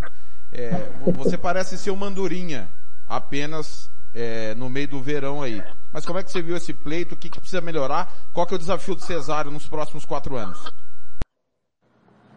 Eu acho que o, o, o, pleito foi muito calmo, eu não cheguei a entrar lá dentro, né? Eu fiquei lá fora, em todo momento. Eu fiquei até do lado do Cesário, até. É, a gente conversando e ver a meta que ele tem para se cogitar o futebol do Mato Grosso a voltar a crescer. Ele está intuito de ajudar o, o, está ajudando até o Costa Rica, algum, algumas afazeres, porque a gente precisa classificar um time para a segunda fase, para a terceira fase, urgente. A gente precisa jogar o brasileiro com convicção, a gente precisa jogar a Copa Verde com convicção, a gente precisa jogar a Vera, a Copa do Brasil, a gente precisa jogar. A gente precisa não só jogar, ser competitivo, né? Essa é a maior razão da gente querer jogar a Série D e a, e a Copa Verde, né? É, uma pergunta, você responde se quiser. Se você tivesse direito a voto, você votaria no Cesário ou você se absteria por entender que deveria ter um outro candidato? Naquele, naquele momento, Diago, eu voto no Cesário. Eu não tenho nenhuma dúvida. É, quem o conhece sabe que tem seus defeitos, né? Mas também tem as suas qualidades. E não tinha ninguém, ninguém convicto assim de tomar posse frente a ele com convicção do que queria, você entendeu? E qualificadamente para exercer aquele cargo. É, são poucas pessoas que eu vejo, são poucas pessoas que eu vejo para tomar posse da federação. É, eu acho que uns dois ou três no estado poderia até tomar posse no lugar dele, mas essas duas, três pessoas também, acredito que elas não, não fariam isso porque elas estão preteando outra, é, outros cargos políticos, né? E assim vai. Muito bem. Marcos Araújo, presidente do Dourados, está batendo um papo conosco. Ô, ô, ô Marcos, só para deixar claro, você entende então que nesse momento aí o, o Cesário é a melhor escolha. Eu, eu tenho dito isso, disse isso outro dia, porque quem quer ser candidato, Marcos, ele não pode chegar a 15 dias da eleição e falar, não, porque o Cesário isso, o Cesário aquilo. Parece que o cara não vive no futebol do Mato Grosso do Sul. E isso, na, na sua opinião, impede que os presidentes sejam, é, é, digamos assim, convencidos de uma nova escolha, um novo caminho, uma nova proposta? É por isso? Eu acho que, Thiago, primeiramente, é, mentalmente os clubes têm que se tem que ver o, o clube dele, entendeu? Ver os, o que ele errou no seu clube, o que ele pode acertar no seu clube, para depois atingir um cargo maior que seja. Vou ser bem sincero. É, os clubes do Mato Grosso do Sul têm que aprender muito, muito, muito, muito, muito, muito, muito. Tem que parar de cada um olhar para o seu umbigo e, e cogitar uma coisa maior em grupo, né? Do que do que somente prentear ser presidente da federação, porque hoje todo mundo está com esse intuito, porque o Cesário, a federação, a CBF, aumentou o salário para 50 mil. Então, na verdade, tem algumas pessoas que não cogita ser presidente da federação, ele cogita ganhar um salário de 50 mil, né? Ela tem qualificação para isso? Tem que ver se tem qualificação. Esse trabalho é igual de presidente. Você tem que, é, quatro anos, você tem que plantar quatro anos. Não adianta você plantar um mês antes, não, porque, irmão, os presidentes são convictos, eles, eles sabem o que, que necessitam, mas a força, a força política é uma coisa exercida dentro do futebol quase 80%, né? Nos bastidores é política pura. Se você não tiver uma gramatura ali de você ter todo mundo a seu favor ali, não consegue. Não adianta você ter dois ou três votos ali, porque não vai ganhar. Não, tem nem, nem o que se fazer. Marcos, vamos falar do Dourados. É, eu costumo dizer que se tem um time que tem dono no Mato Grosso do Sul é o DAC, né? Você é o presidente, é o empresário, procura olhar como uma empresa o seu clube. É, foi um ano difícil. É, você errou em três meses o que provavelmente alguém levaria dez anos para errar. Foi muito aprendizado mais esse ano do que no ano passado, que teve até o vice-campeonato. Olha, Thiago, eu via o futebol de uma maneira convicta como uma grande empresa, né? Todo mundo exerce seu papel e seu papel no montante, ele chega no final com bônus, com bônus ou até dificuldade. É, o Dourados, na verdade, eu aprendi muito esse ano. Eu achei que, como você falou, em 10 anos aí, eu poderia ter aprendido 10 anos, mas veio uma tona do futebol em 3 meses, de uma maneira que muito difícil de lidar, muito complexo, porque minha personalidade é muito forte, eu não, não eu não baixo cabeça em coisa errada, eu vou para cima, eu sou convicto do que eu quero, da mentalidade que eu tenho.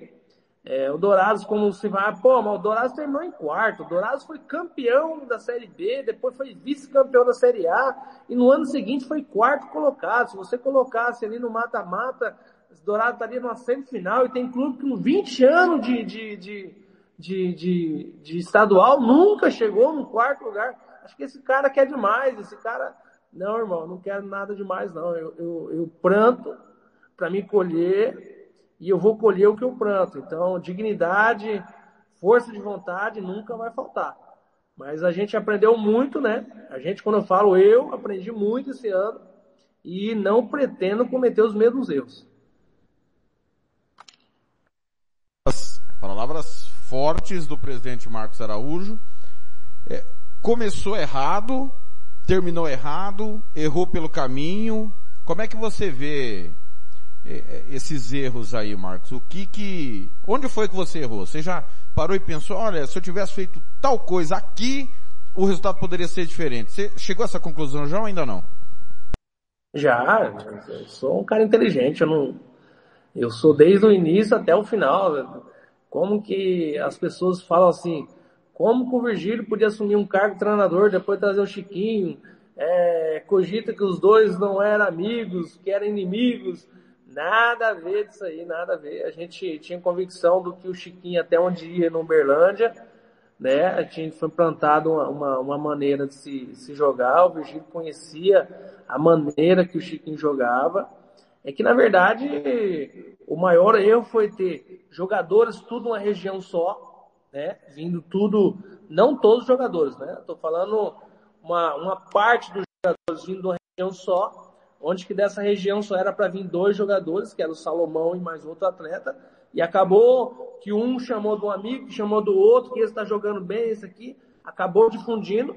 E quando, quando se esperava que eles resolvessem o problema, a maioria não resolveu e acabou é, fazendo coisas na cidade aí que acabou prejudicando o clube. E o clube, na verdade, eu, na verdade, preferi até tirar o pé para não ganhar o campeonato, para não sujar o nome da nossa equipe, que poderia ser bem mais avassalador.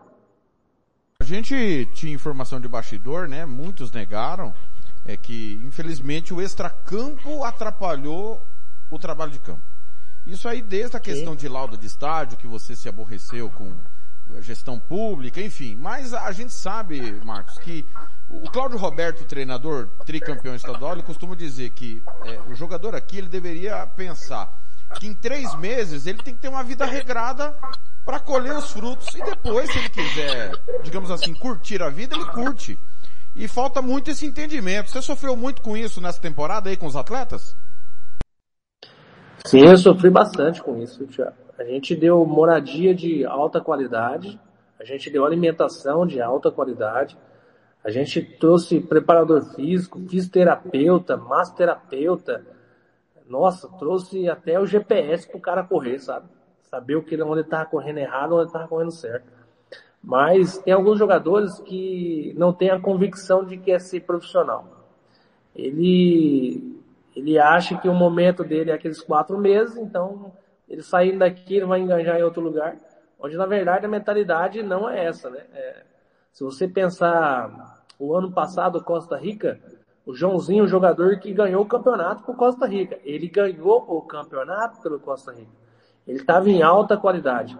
Ele se empregou hoje, hoje ele está na Aparecidense, hoje ele está lá seu ganhando seus 14, 17 mil reais. É dessa forma que os jogadores pensam, que Dourados, é, Dourados não, estadual, ele deveria ser um trampolim para ele fazer bem e se encaixar em um grande clube ou um clube médio ali de Série C até Série B, entendeu? E dessa forma evoluir na carreira. Mas alguns atletas eles pensam que os três meses é o que basta, então vamos nos divertir, vamos curtir e o futebol é liga, né? Se não deu liga, não adianta, né? A liga é tudo no futebol. Ô Marcos, 10h56 nós estamos conversando com Marcos Araújo, presidente do Dourados, e nós temos que falar da Copa Verde. E até o Ramiro perguntou agora há pouco, quando é a Copa Verde? O que que politicamente É que, antigamente a Copa Verde era no primeiro semestre, né? Aí tivemos, infelizmente, a questão do Covid, ela mudou um pouco, ano passado foi em outubro. O que, que a federação politicamente é, informa que a CBF lhe repassa para te passar? Como é que está seu planejamento para a Copa Verde e se realmente vai ter essa segunda vaga para o Mato Grosso do Sul, Marcos? Assim, a Copa Verde, não, eu não só falo com o Cesar, mas eu falo com, com o diretor de competição da CBF, né? É, ele está organizando a Copa Verde porque a Copa Verde é um, pela data ficou muito difícil de se jogar, Thiago. Por quê? São os campeões e vice-campeões pelo ranqueamento dos seus estados que joga a Copa Verde. É, eu vou posicionar numa situação assim, Série C, Remo e Paysandu. Eles cogitam de fazer o campeonato dia 15 de agosto. Vai chegar uma data que os caras estão lutando para não cair na Série C ou subir para a Série B. Você jogaria esse campeonato? Você não vai jogar.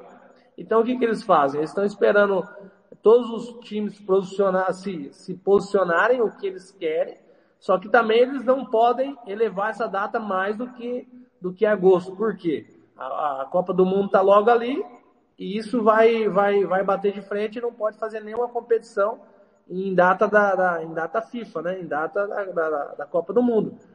Então, o diretor de competição da CBF, que na verdade mudou, a CBF mudou todo o seu, seu seus funcionários, esse rapaz que está lá muito educado, um cara muito bem influenciado, está fazendo de tudo para que essa semana, aí nos próximos 10 dias, já saia o calendário da Copa Verde. Se vai afetar um clube ou outro, aí a decisão é de cada clube querer jogar ou não. No caso, o Dourados, é, ele, né, mediante a, a, vaga do ano passado, que, o, que, que fomos vice-campeão, ele tem uma, uma porcentagem muito grande, 90% de, de participar do campeonato, porque é uma vaga que o Mato Grosso Sul já tem ela faz muitos anos, né? Então, na verdade, o Espírito Santo ali nem era para estar nessa competição. Que era essa região, só era para agregar essa região aqui, centro-oeste e o norte do, do, do, do Mato Grosso. Mas eles ampliaram um pouco mais para o Espírito Santo, me parece que vai retirar uma vaga do Espírito Santo, só vai estar com uma. Mas o Dourados está muito ciente do que quer, do que vai fazer. E se houver a Copa, a Copa Verde, o Dourados vai participar, não só participar, ele vai entrar para. É muito difícil te dizer que ele vai ser campeão, né? Mas ele vai disputar dignamente um campeonato é, conforme tem que ser disputado. Não, não vai entrar com a garotada, não vai entrar com o time da cidade, ele vai fazer uma fomentação de de jogadores profissionais, que no segundo semestre é, quase 80% dos jogadores profissionais ficam à mercê, né? Eles não trabalham, né? Porque não tem calendário. Então a gente pensa em montar uma, uma grande equipe para isso. 11 da manhã nós estamos conversando com o presidente do Dourados, Marcos Araújo, falando do planejamento para a Copa Verde. Ô Marcos, você falou do, elenco aí, o que você pensa. E a comissão técnica, você perdeu o Virgílio que foi embora, Chiquinho também foi pro Anápolis. É, qual que é o planejamento da comissão técnica para a disputa dessa competição, Marcos?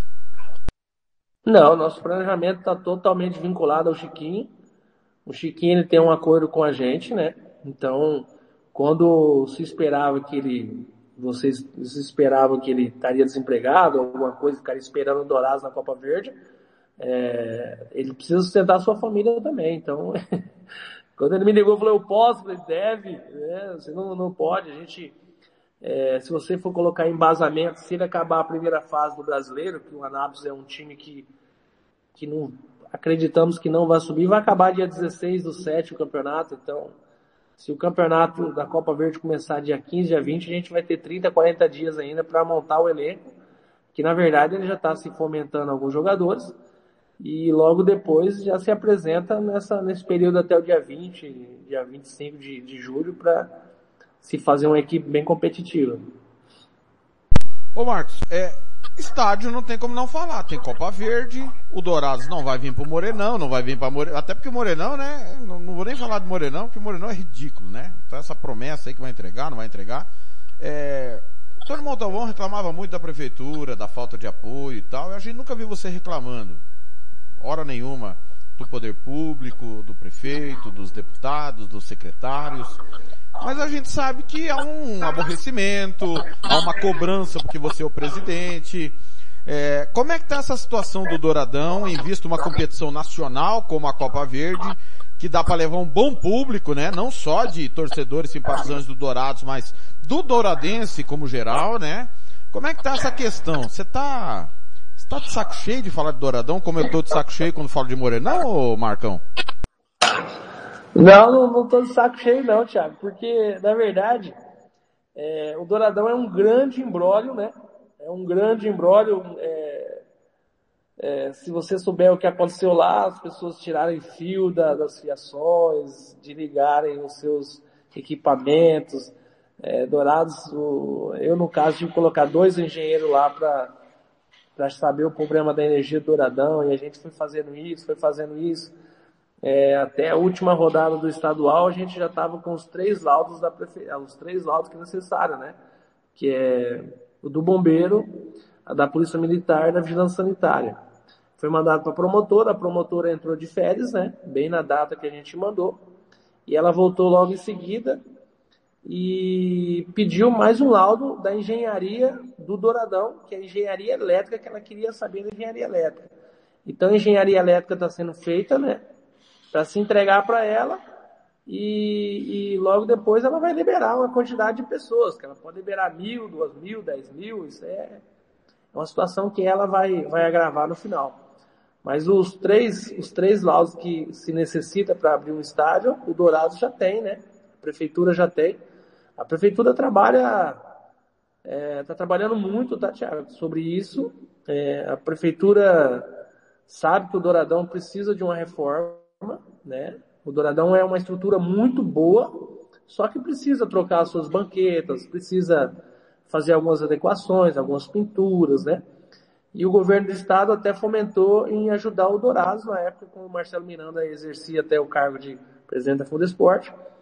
E, e mais para isso acontecer, não é assim, eu vou te dar 5 milhões para você arrumar. Você tem que ter um projeto, né? O projeto é uma dicção onde você vai gastar o dinheiro, como você vai gastar o dinheiro. E a prefeitura, desde então, é, até de fevereiro a março, ela fez uma licitação para alguém fazer o projeto, foi vencida logo em abril.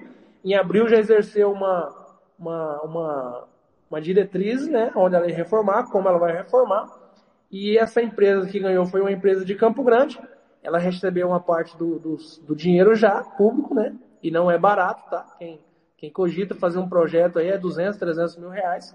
A prefeitura já pagou e está esperando chegar esse projeto. Assim que chegar, o que, que ela faz? Ela vai dar para o governo do estado e o governo vai exercer se ele consegue o dinheiro ou não consegue. Mas em cima disso, o Douradão ele já está ele tá trabalhando firmemente em todas as suas frentes para que o Dourados possa um dia, né, ainda na Copa Verde, jogar com o público. O Dourados, dois anos de fundação, até agora não jogou com uma pessoa. Somente o presidente gritando, fila da puta, fila da puta. Mas Mas é o futebol, né? Exercer pressão sobre algo é o que a gente tem que fazer porque a gente tem todo um trabalho e pode desmerecer por cada uma pressão dentro do jogador, dentro do campo, então a gente tem que exercer fora também. Deixar claro, né? É, como eu disse no início da entrevista, o Dourados tem dono. É um clube empresa o Marcos não, ele não é um benfeitor do futebol, né? Visa lucro também. É. Ele é um é. empresário que visa lucro. Futebol precisa de torcida, precisa de receita, né, Marcos? E a gente sabe que com dois anos sem público, só tá saindo, saindo, saindo, saindo e receita não entra, né, Marcos? É, na verdade a gente tem receita somente dos patrocinadores como a Taurus, Banco Sicredi, é, Translog, é, né, até a prefeitura esse ano nos deu o aporte, mas a gente precisa de mais do que isso para exercer o futebol. Né? O futebol hoje, para quem não sabe, se você for entrar num campeonato, você gasta 300 mil. Se você for disputar o campeonato, você gasta 500 mil. Se você for lutar pelo título, é de 700 a 800 mil. Daí exerce cada função, é, a demanda de cada jogador que você qualificou para ser campeão ou não. Porque a, o campeão é, é N fatores, né? Você não, você não consegue montar uma equipe e, e, ganhar um campeonato. Porque hoje, ah, mas na época do Senna ganhou quatro, cinco títulos seguidos. Na época do Senna não tinha bolsa de aposta, irmão. você jogava com convicção que os jogadores iam jogar e assim vai. Hoje não, hoje alguns jogadores, às vezes, até no seu elenco, começam a jogar, a maioria joga nesses jogos de bet aí e acaba exercendo uma força que às vezes não é não é competitiva, né? Às vezes é lucrativa para eles. Aí, ó, declaração importante do pre... ô, ô, ô, Marcos, tem que mudar alguma coisa na legislação esportiva, então, na sua opinião, com esse negócio? Foi liberado, né, no Brasil, essa questão de casa de aposta, patrocina campeonato, televisões, é, emissoras de rádio também, uniformes de clubes de futebol. Precisa ter um acerto aí na legislação que impeça atletas é, profissionais da comissão técnica ou do futebol é, e caso seja comprovada a participação, é, serem punidas com rigor da lei, precisa ter um ajuste da lei, na sua opinião? Eu acho que tem, viu, Thiago? Os jogadores impróprios, se ele jogar contra o, o seu próprio patrimônio, ele deveria nunca mais exercer a, a, fator jogar futebol. Ele deveria ser excluído do futebol. Como também um presidente de um clube, como um, um, um dirigente, entendeu? É, essa prática do futebol, ainda mais no futebol sul-mato-grossense, onde os valores, ah, falam, pô, gastou 700 mil reais. Mas 700 reais é no montante, com alimentação, pagamento de taxas, pagamento de salário, onde o, jogador do Mato Grosso do Sul, ele recebe uma média de 2.500, 3.000 reais ali, entendeu? É, daí vai uma variável, 3.500, 2.000. Então, se você aposta no jogo bet ali contra um time, vamos apanhar, joga contra o Águia Negro ou contra o próprio Dourados, então ele exerce uma, um ganho ali de 600, 700 reais por jogo, onde ele jogou 10 reais, 20 reais. Então, ele exerce quase um terço do seu salário em cima de uma posição de um jogo só. Se você tem seis jogos no estadual, se você conseguir ganhar todo o jogo na aposta, dá R$ 4.200. E para que, que eu vou ganhar R$ 2.500? Que se for do clube, essa é a mentalidade. Para a gente encerrar o nosso bate-papo, eu tenho que te perguntar, porque dizem que uma mentira contada várias vezes se torna verdade, né?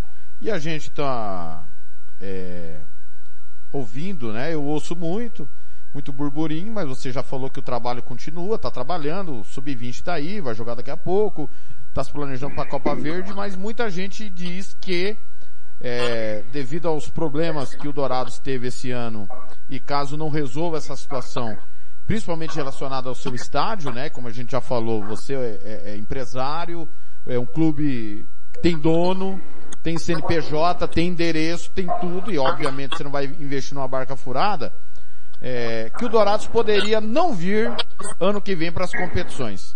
Como que o Marcos Araújo, o presidente, está pensando nessa situação do Dourados? O, o Marcos ou não tem nada disso? O trabalho continua apesar de todas as dificuldades? Olha, quem tem essa discernimento que uma mentira contada várias vezes é verdade, essa pessoa é uma pessoa desleal, uma pessoa que não tem convicção da vida, e ela é uma pessoa que exerce somente o mal né? Então ela exerce essa palavreada toda hora. Ah, ele não vai entrar, ele não vai entrar, ele não vai entrar.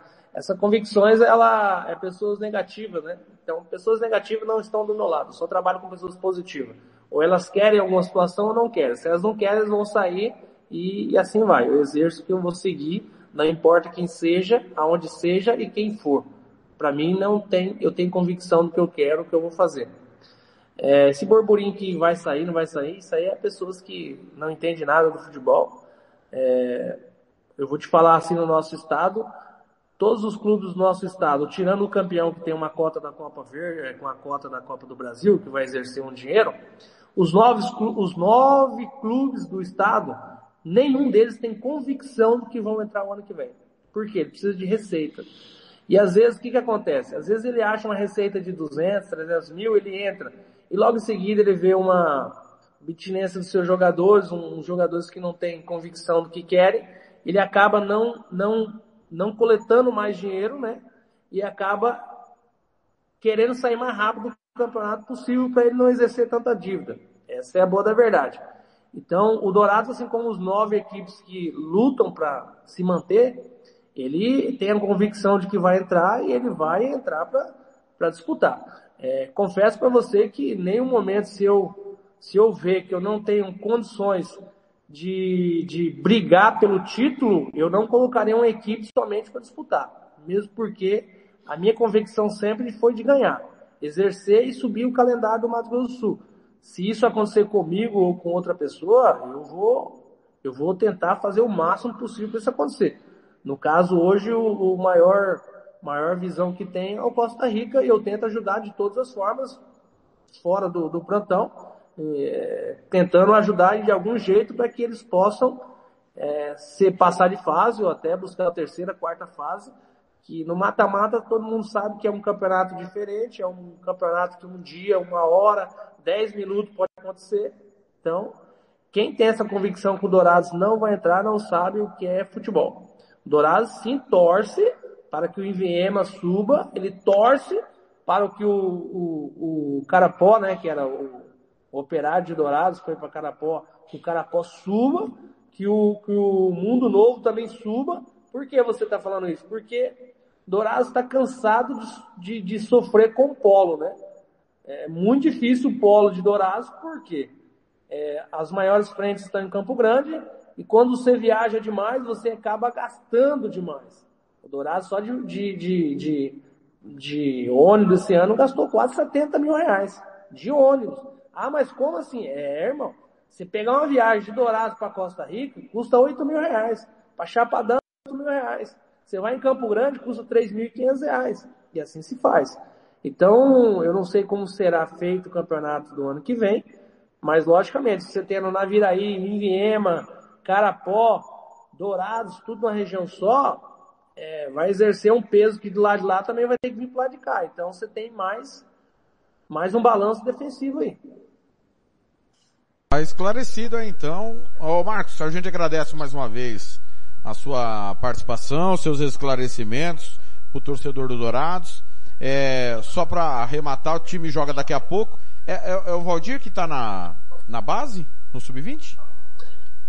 É, o Valdir está na base sub-20. Sendo quem não sabe, uma base sub-20 é complexa de se fazer, né? Não é tão fácil, porque os jogadores de 19, 20 anos, eles estão saindo de uma de um ciclo que querem ser jogador e tem que exercer a, atividade em casa para ajudar na alimentação ou até outras situações. É, a gente tinha um pessoal de Dourados aqui, né? O Celinho comandava a EFA, comanda a EFA. Então, a maioria olha o Dourados, perdeu dois jogos. É, União, vamos falar do União aí, que é o time mais poderoso, ele joga com jogadores de 19 a 20 anos. O Dourado joga com jogadores de 17 e 18 anos.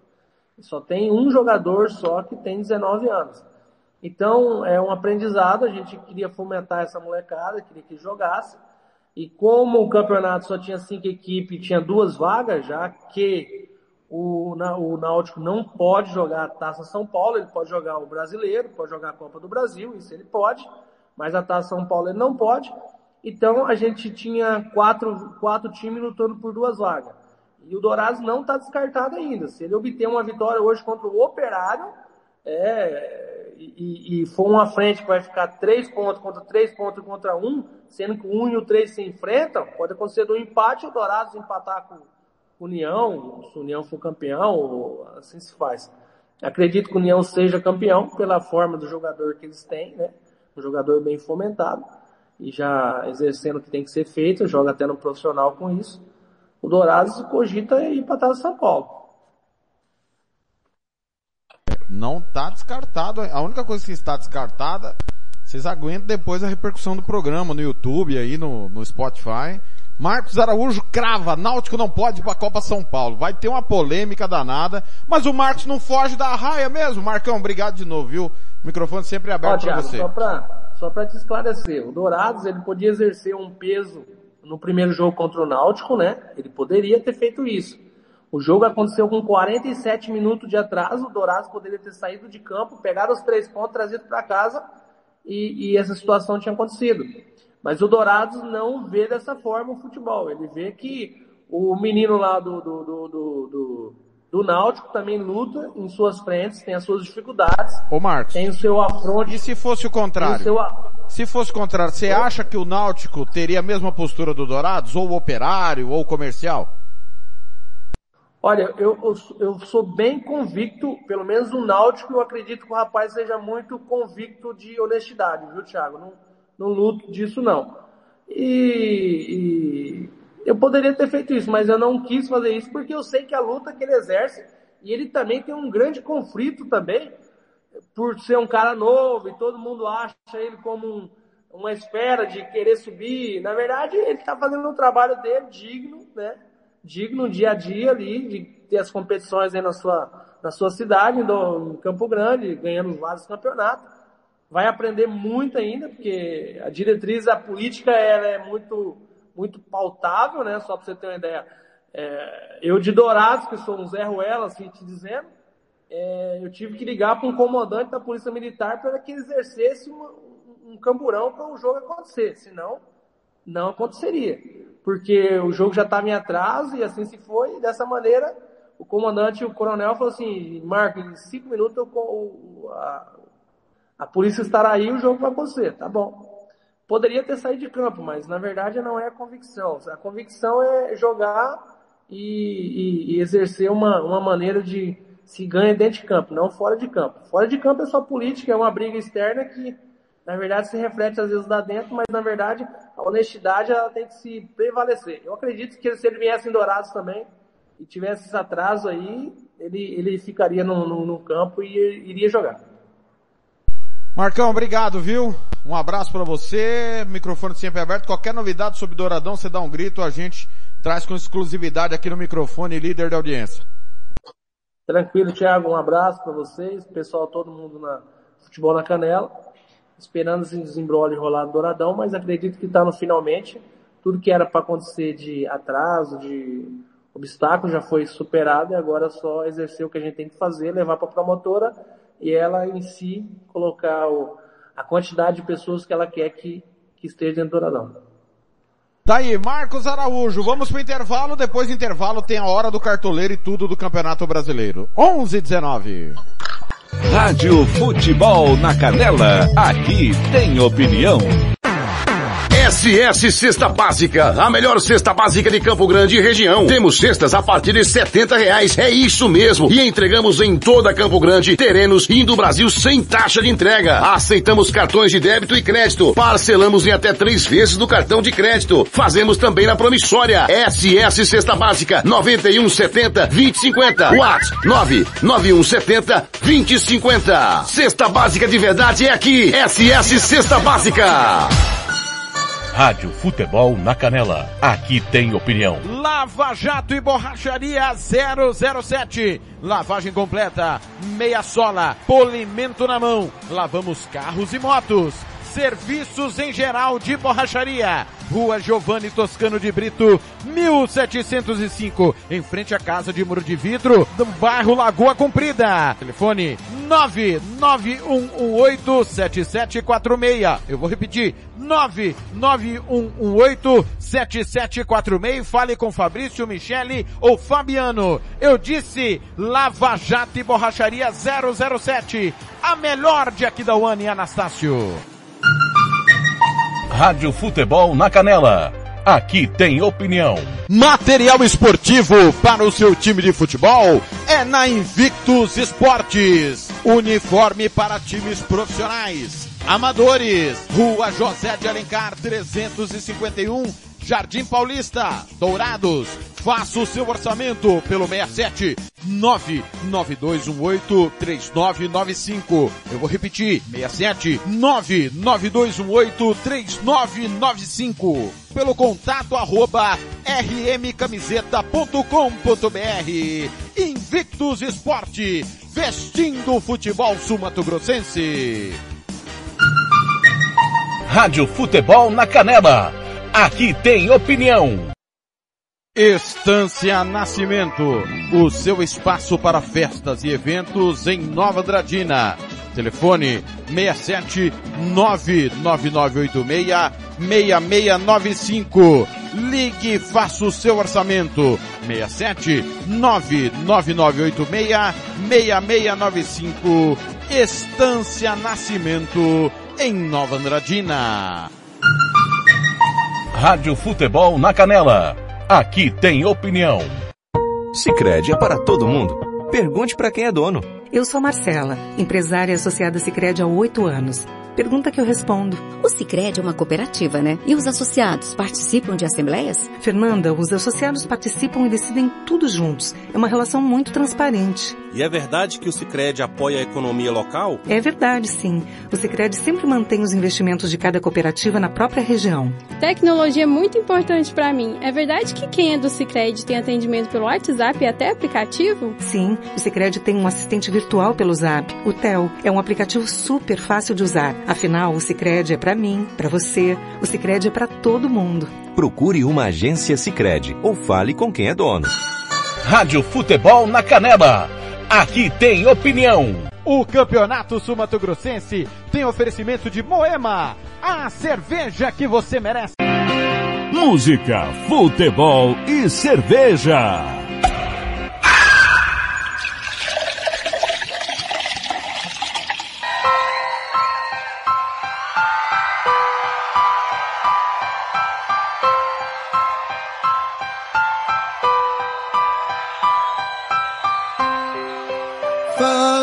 Passou, digo que acabou, mas dentro de mim nada mudou.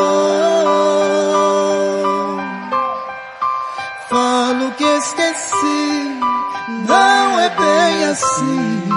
Tem muito de nós aqui dentro de mim. Fala que passou, acabou, mas dentro de ti nada mudou.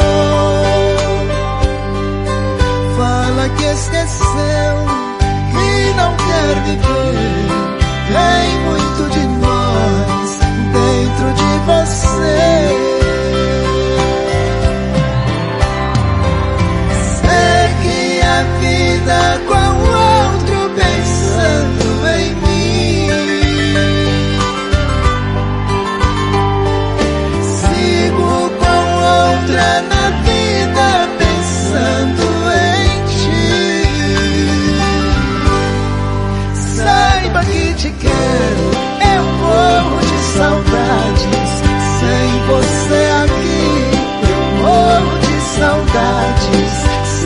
você aqui.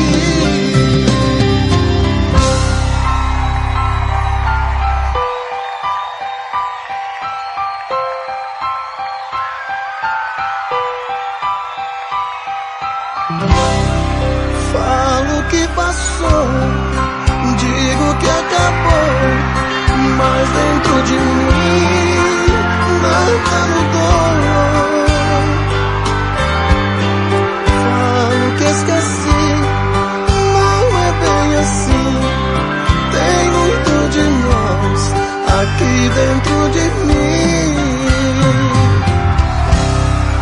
Fala que passou, diz que acabou, mas dentro de ti nada mudou. Fala que esqueceu, que não quer me ver. Tem muito de nós dentro de você.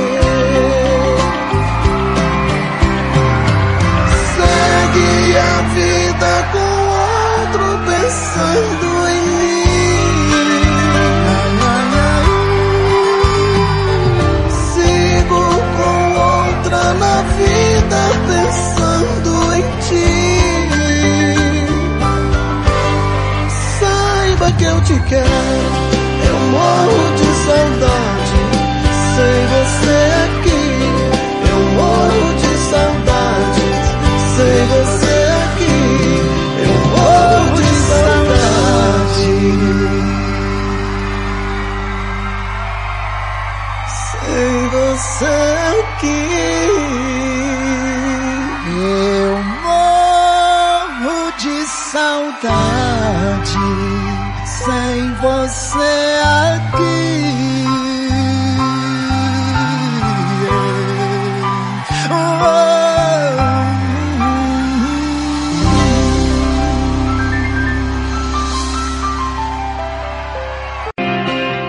Música, futebol e cerveja.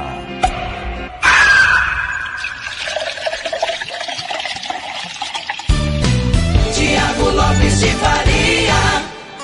Sou eu, às 11h27, o- ao vivo, 11h27, ao vivo, o Sérgio Ropelli mandando aqui, é, da música, né, de Paulo e Paulino com o Leonardo, nada mudou. Ô, Tiago, deixa sua mulher ouvir. Ô, dona Anne Caroline, o João Marcos tá fazendo feijão com bacon. Aumenta o cardo do feijão aí, João. Nós vamos almoçar aí hoje, tá de sacanagem. Uma hora dessa o cara mostra o bacon sendo torrado. Ô, dona Anne, como é que tá no Emusul, hein, dona Anne? A senhora já saiu? A senhora tá de boa? A senhora já tá em casa? Fala comigo, beijo, dona Anne. Vamos pro João, vai, vai rolar um, vai rolar um feijão com bacon lá, dona Anne. O almoço vai ser bom. É, eu quero primeiro boa tarde ou bom dia dele. João Marcos. Ô João, é, é feijão com bacon, é macarrão com bacon, é arroz com bacon, é bacon com o que aí, João? Bom dia.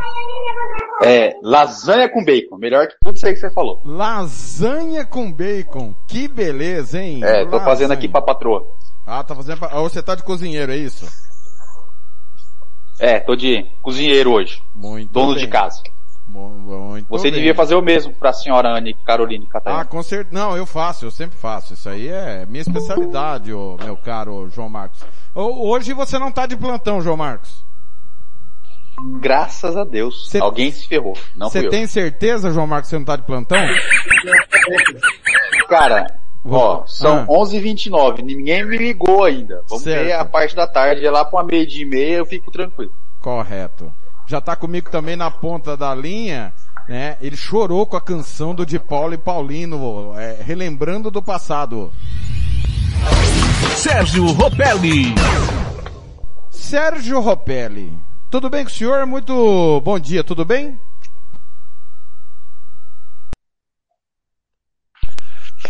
Cadê o Bom Ah, dia. Fábio. Bom dia, João Marcos. Amanheceu um frio, né? Gostoso pra tomar Você tá um com a briga do Corinthians, né? do Tá com a briga do Corinthians que eu tô vendo aí, Sérgio. Aqui não, rapaz. Isso aqui é Vasco. É Vasco, é? Aliás, Sérgio, eu narrei, não sei se você teve a oportunidade de ouvir, ah, na, é, Getúlio foi pra rede no último domingo, né? Vitória do Vasco. Getúlio. É, segundo Getúlio. o João Marcos, Sérgio, não sei se você concorda, é, Getúlio seria um bom reserva do Ribamar na Copa. Getúlio. A gente tem jogador no Brasil com o nome de Getúlio, cara. Getúlio, é verdade. É, tá pensando que Fazendo tu... gol um clássico, você viu? É. Ô Sérgio, você sentiu minha falta? É, Sérgio? Eu andei sumido, eu fiquei sabendo que você andou meio choroso nos últimos programas. pai, para! Você foi bem substituído pelo Blank. O Blank é um parceiro, um excelente companheiro aí na, na hora do cartoleiro, quando você não estava. Mas não senti sua falta, não. Você, você vai vir em casa quando, Sérgio? Eu convidei você pra comer em casa. Na hora do almoço? E você, e você não veio ainda. Ai, que tudo!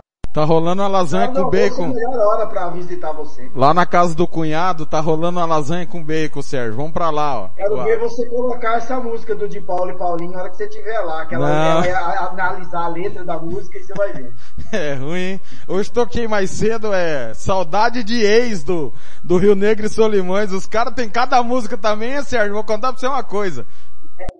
É, não, só pra, pra, ela, pra deixar bem claro pra ela que não é você que escolhe as músicas, né?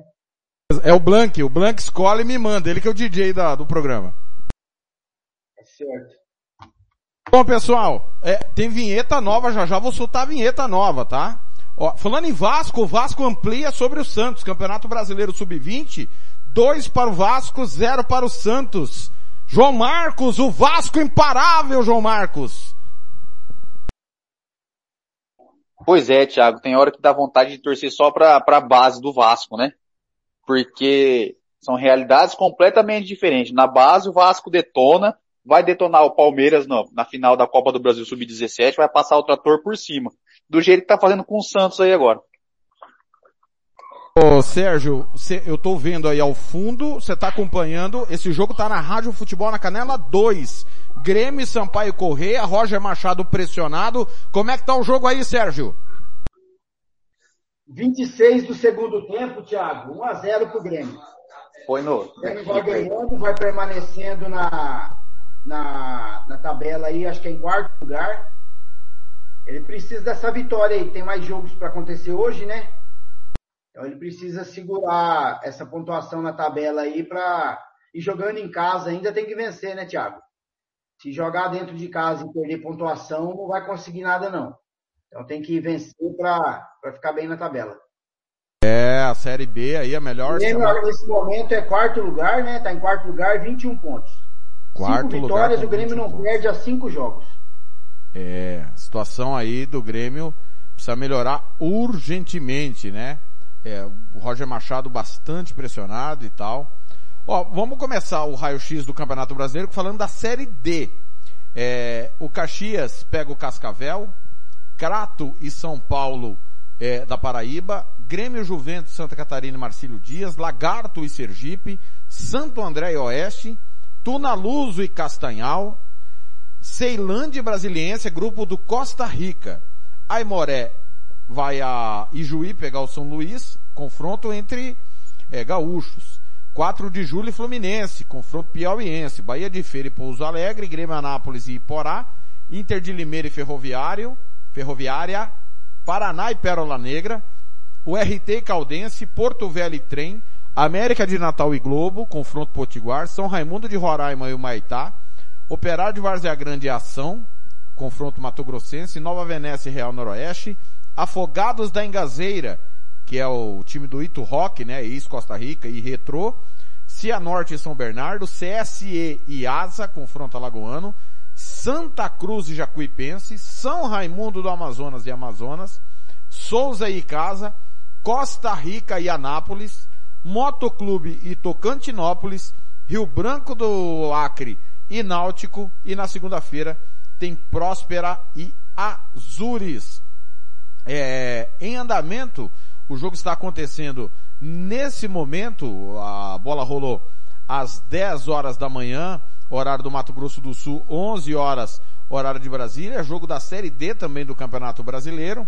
É, o, deixa eu só aqui, deu, ô oh, Tiago, sumiu aqui, sumiu aqui, é, a Portuguesa está jogando com o Nova Iguaçu, se eu não estou enganado. Tá 2 a 0 para Portuguesa, se eu não estou enganado. Deixa eu só dar um F5 aqui que atualizou a minha a minha página bem na hora de informar o placar do jogo nesse momento. Lembrando que é a décima rodada da Série D do Campeonato Brasileiro. Ontem o Pacajus é, perdeu do Juventude por 1 a 0. É, Nova Iguaçu 0, Portuguesa 2, já é o finalzinho do jogo, isso mesmo. Nova Iguaçu 0, Portuguesa 2. Ontem Pacaju 0, Juventude 1, Atlético de Alagoinhas e Juazeirense 1 a 1. Uma rodada que teremos confrontos, oh, João Marcos, entre times basicamente da mesma região, do mesmo estado, e o Costa Rica precisa ganhar amanhã, né? O Costa Rica aí sem treinador, Sandrinho parece que vai continuar, João Marcos. Mas o Costa Rica tá pelo menos brigando dessa vez, diferente do Águia Negra no passado, né, João? É, graças a Deus aí, né, Thiago? O esporte, o futebol do MS fazendo um, um papel um pouco melhor. Eu acho que bastante melhor do que foi feito no passado, né? É, eu que conversando com você, você, agora vou colocar você na fogueira. Você falou que o Costa Rica ia figurar porque não deu conta do estadual. Confere, Thiago? Confere sim. Mas Já falou isso mesmo, e como eu não sou entendido no futebol do MS, nem do brasileiro, eu entendo mais um pouco de Vasco, né? É, eu fiquei um pouco desanimado e eu acho que a gente foi surpreso aí, foi surpreendido positivamente com a campanha do, do Costa Rica aí nessa série D. Vamos torcer aí, como a gente sempre torce. Eu, por, já falei aqui, falo pro Thiago, eu sou comercialino, mas se tiver operário disputando brasileiro, Copa do Brasil, onde quer que esteja, Copa Verde, eu torço para quem estiver lá. É, o Sérgio, o Costa Rica tá fazendo uma campanha digna, principalmente porque os goianos e o Ceilândia, né, Ceilândia vice-campeão candango, ratearam, né, Costa Rica não tem nada com isso e tá aí caminhando, é, buscando a sua classificação. Ô Tiago, esse jogo do Costa Rica para esse final de semana, muito difícil. O Anápolis vem de cinco vitórias seguidas aí, é, dividindo a liderança do grupo aí com o Brasiliense com 22 pontos. Jogo muito difícil, viu? Mas é, jogando em casa, o Costa Rica tem que impor aí a, a, o seu jogo e tentar fazer os três pontos para diminuir a diferença ali, que são, é nove pontos a diferença. Então, para o Anápolis já diminuiria para seis sendo que tem os outros jogos ainda que do grupo ninguém jogou ainda. Mas um jogo complicado, Costa Rica venceu o Brasiliense fora, poderia ter vencido em casa, né, no penúltimo jogo, acabou perdendo. O Grêmio faz 2 a 0 agora, gol de pênalti do Gol de pênalti do Teve um gol agora aqui. Eu não sei quem bateu o pênalti ali, mas 2 a 0 pro Grêmio. Então, Costa Rica, acho que é uma situação muito difícil, Thiago. Se não vencer hoje, Amanhã, nesse jogo, é hoje ou amanhã? É, amanhã, três e meia da tarde. Amanhã. Então tem que vencer para pelo menos diminuir do Anápolis aí, seis, é, cair para seis pontos a diferença. Mas tem chance ainda, se não tiver chance, está fazendo um bom campeonato da Série D. O Iporá joga fora de casa, que está abaixo dele, né, tem um ponto. É, o Ceilândia joga em casa, mas enfrenta o Brasiliense. Então é uma oportunidade aí, jogando em casa, para diminuir essa vantagem aí dos líderes lá da frente brasileiro das séries. Pois não.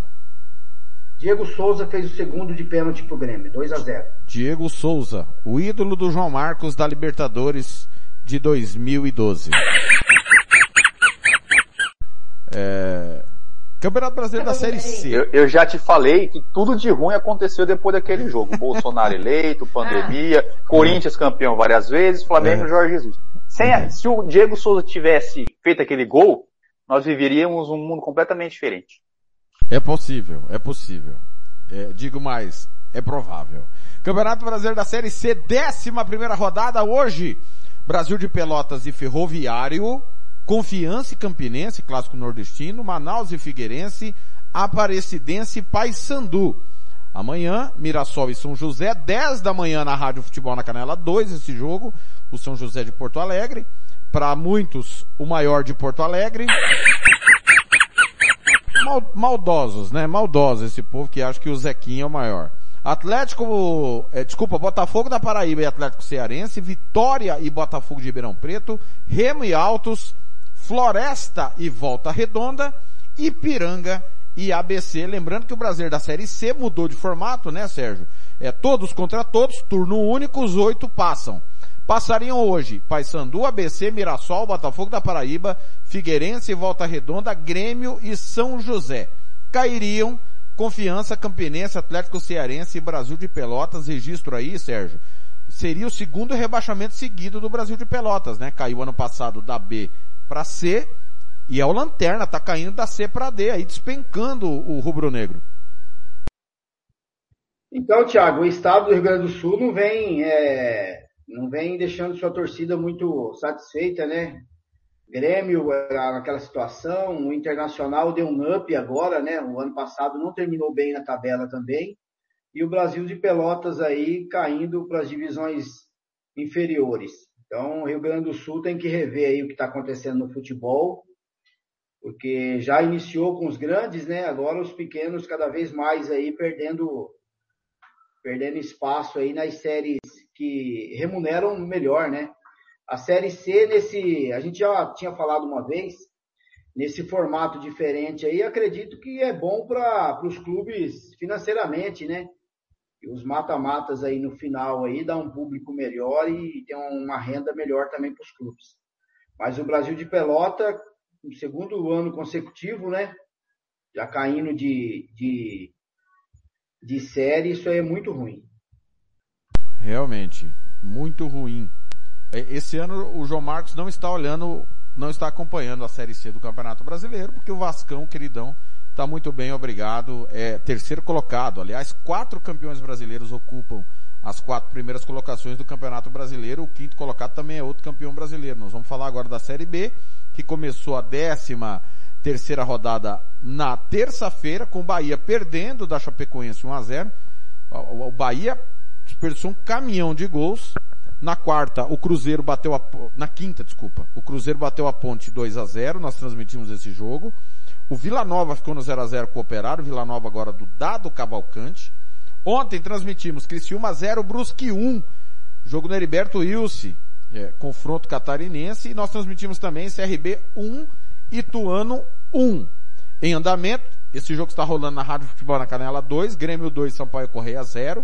Vamos transmitir às 3 da tarde Londrina e Vasco. Reencontro do Adilson Batista com o Vasco, né? Adilson Batista, hoje técnico do Londrina. No mesmo horário, Novo Horizontino e Tombense. E nós vamos fechar hoje a Série B, 5 e meia da tarde, com Náutico e Esporte, o grande clássico nos aflitos.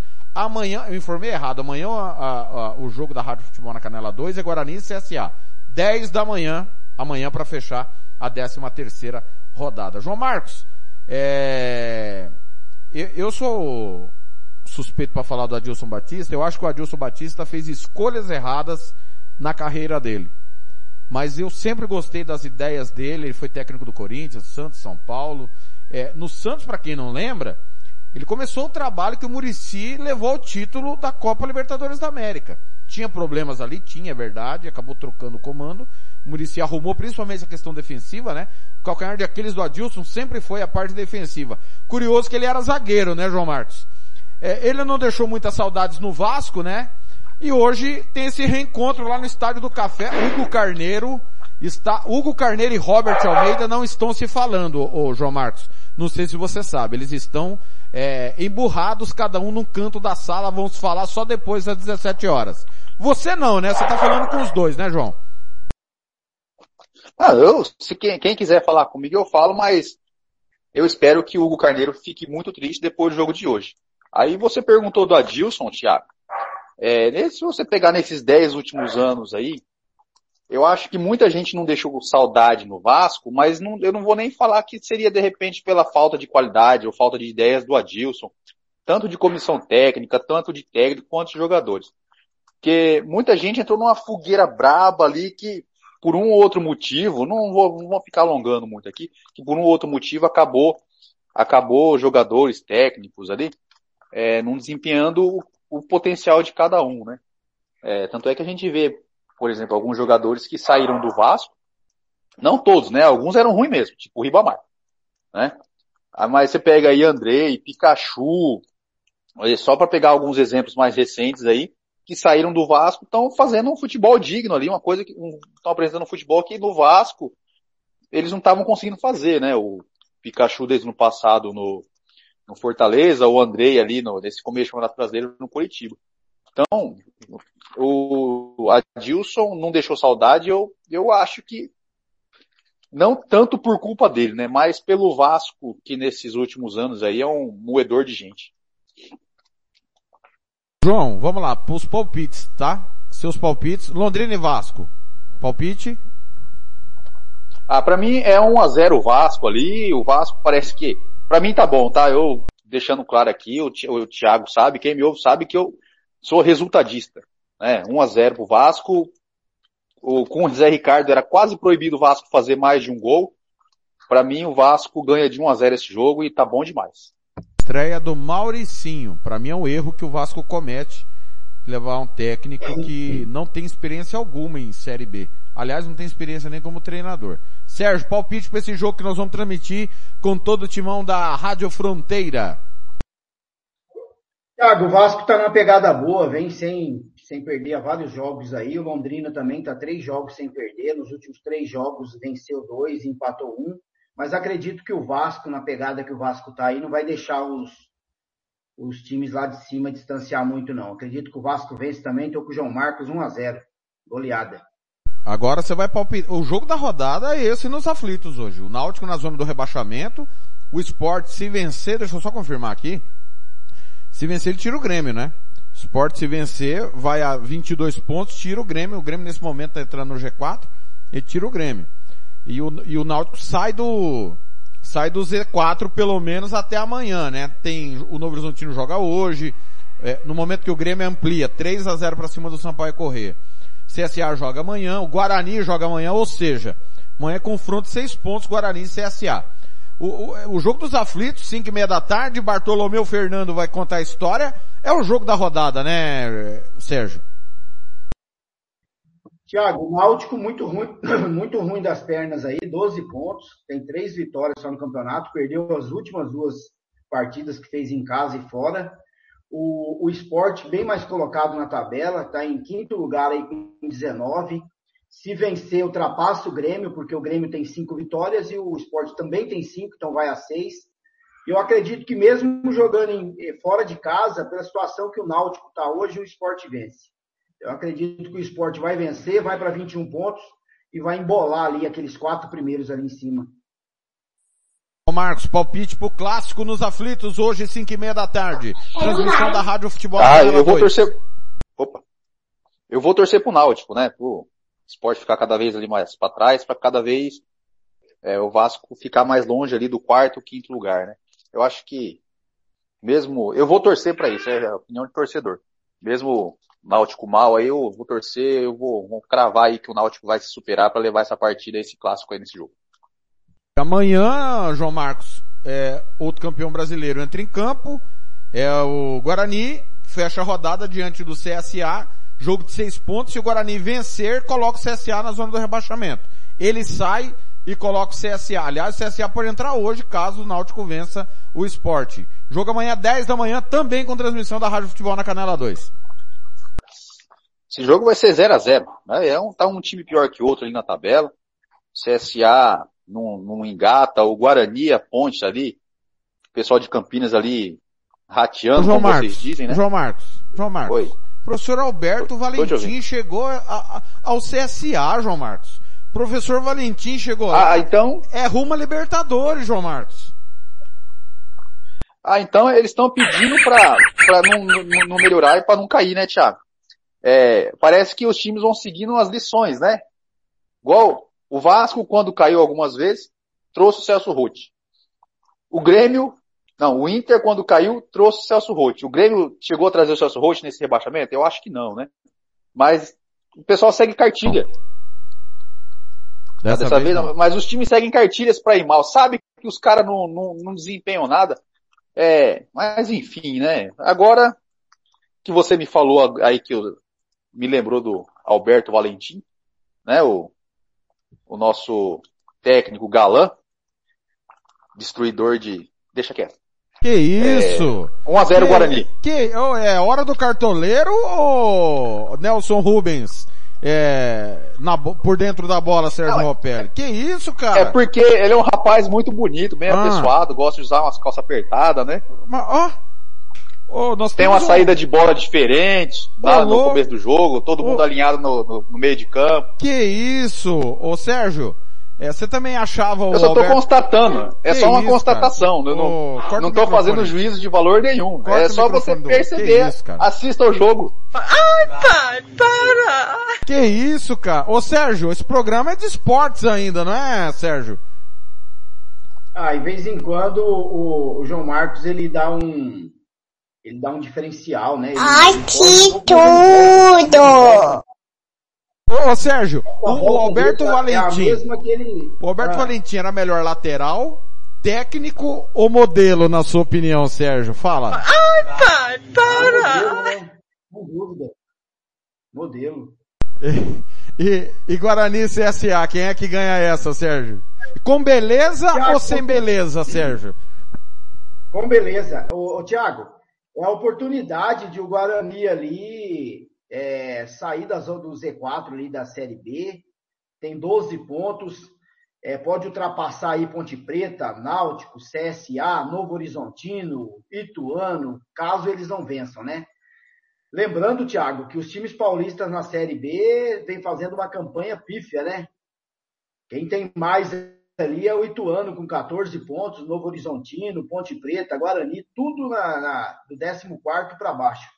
Então o Guarani vencendo esse jogo no Brinco de Ouro, último jogo fora de casa, o Novo Horizontino venceu 2 a 1 agora joga em casa e a oportunidade ali de, de se afastar dessa zona do rebaixamento. Então acredito que dentro do Brinco de Ouro, é, na estreia aí do Valentim, o Guarani vai vencer e vai, e vai chegar aos 15 pontos. Ô Sérgio, antes de, de mudar a chave, você sabe por que, que os paulistas estão tão mal na Série B, Sérgio? Não sei, Thiago. Porque o Santos não tá jogando. Se o Santos estivesse jogando, seria líder.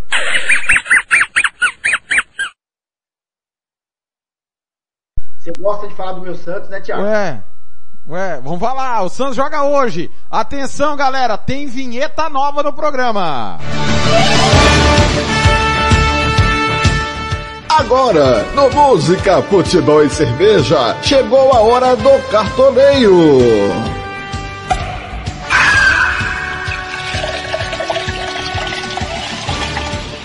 Palpites, dicas para você montar o seu cartola.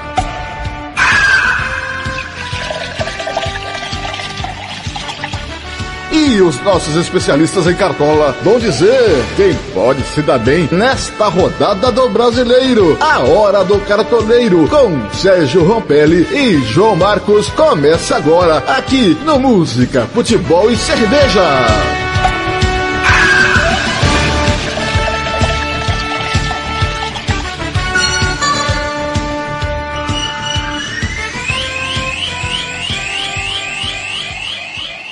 Abraçando o Felipe Scatolin. Felipe Scatolin tá dizendo o seguinte, convida eu para participar, tô entre os 30 mil melhores do país. Isso porque fiquei sem escalar na terceira rodada. Felipe, semana que vem você vai estar participando com os nossos especialistas aqui. Os- o, o- um abraço pro Paulo Anselmo, o Celso Pedraza tá de campana ligada também. É, já já vou ligar para você, Paulinho. É, o Christian, São Paulino, do grupo, tô ouvindo. Tô de campana ligado. É, o, o Christian Camilo me mandou aqui a escalação, enquanto os nossos especialistas estão ali é, definindo os últimos detalhes. Deixa eu pegar a escalação do Christian, é, do Christian Camilo. São dois Christians aqui. Deixa eu pegar aqui. Camilo, o, a rodada número 13 do Campeonato Brasileiro. Mas o- Pois não. O Christian não é palmeirense? É, é, é, é verdade. É pior, pior que é verdade. Pior que é verdade. Aqui, achei a escalação. Achei o Cris. Tá digitando aqui, ó. Palmeirense. O Christian tá empolgado. Christian, segunda-feira eu vou quebrar tudo. São Paulo e Palmeiras, hein? É o clássico que vai fechar a rodada. Senhores, enquanto eu preparo aqui a rodada número 13, é, só informando que o G4 tem Palmeiras 25, Corinthians 22, Internacional 21, Atlético Paranense 18, São Paulo e Atlético 18, 18, eles estão fechando a zona de Libertadores. Lá embaixo, Atlético Goianiense, Cuiabá, Juventude e Fortaleza. É, metade do campeonato, um terço do campeonato já foi. Qual que é a dica, João Marcos, nesse momento da competição para escalar é, em que pese muitos jogos, lesões, suspensões? O que, que o cartoleiro tem que ter atenção nesse momento, João?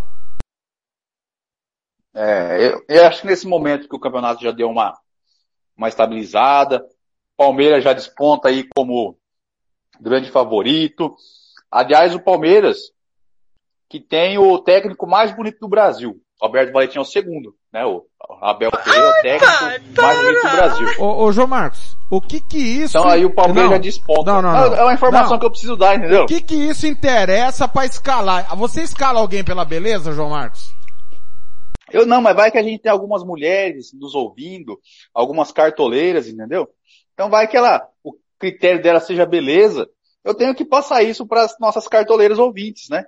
Que o Abel é o português, técnico e português mais bonito do Brasil. Então o Alberto Valentim fica em segundo lugar. ali. Ele é mais bonito Mas que o Vitor voltando- Pereira?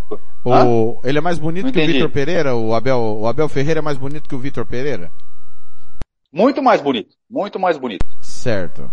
Ai, Entendeu? Então, mas vamos lá. Então, como, como o campeonato já começa a dar uma estabilizada, o Palmeiras desponta aí como, como grande favorito.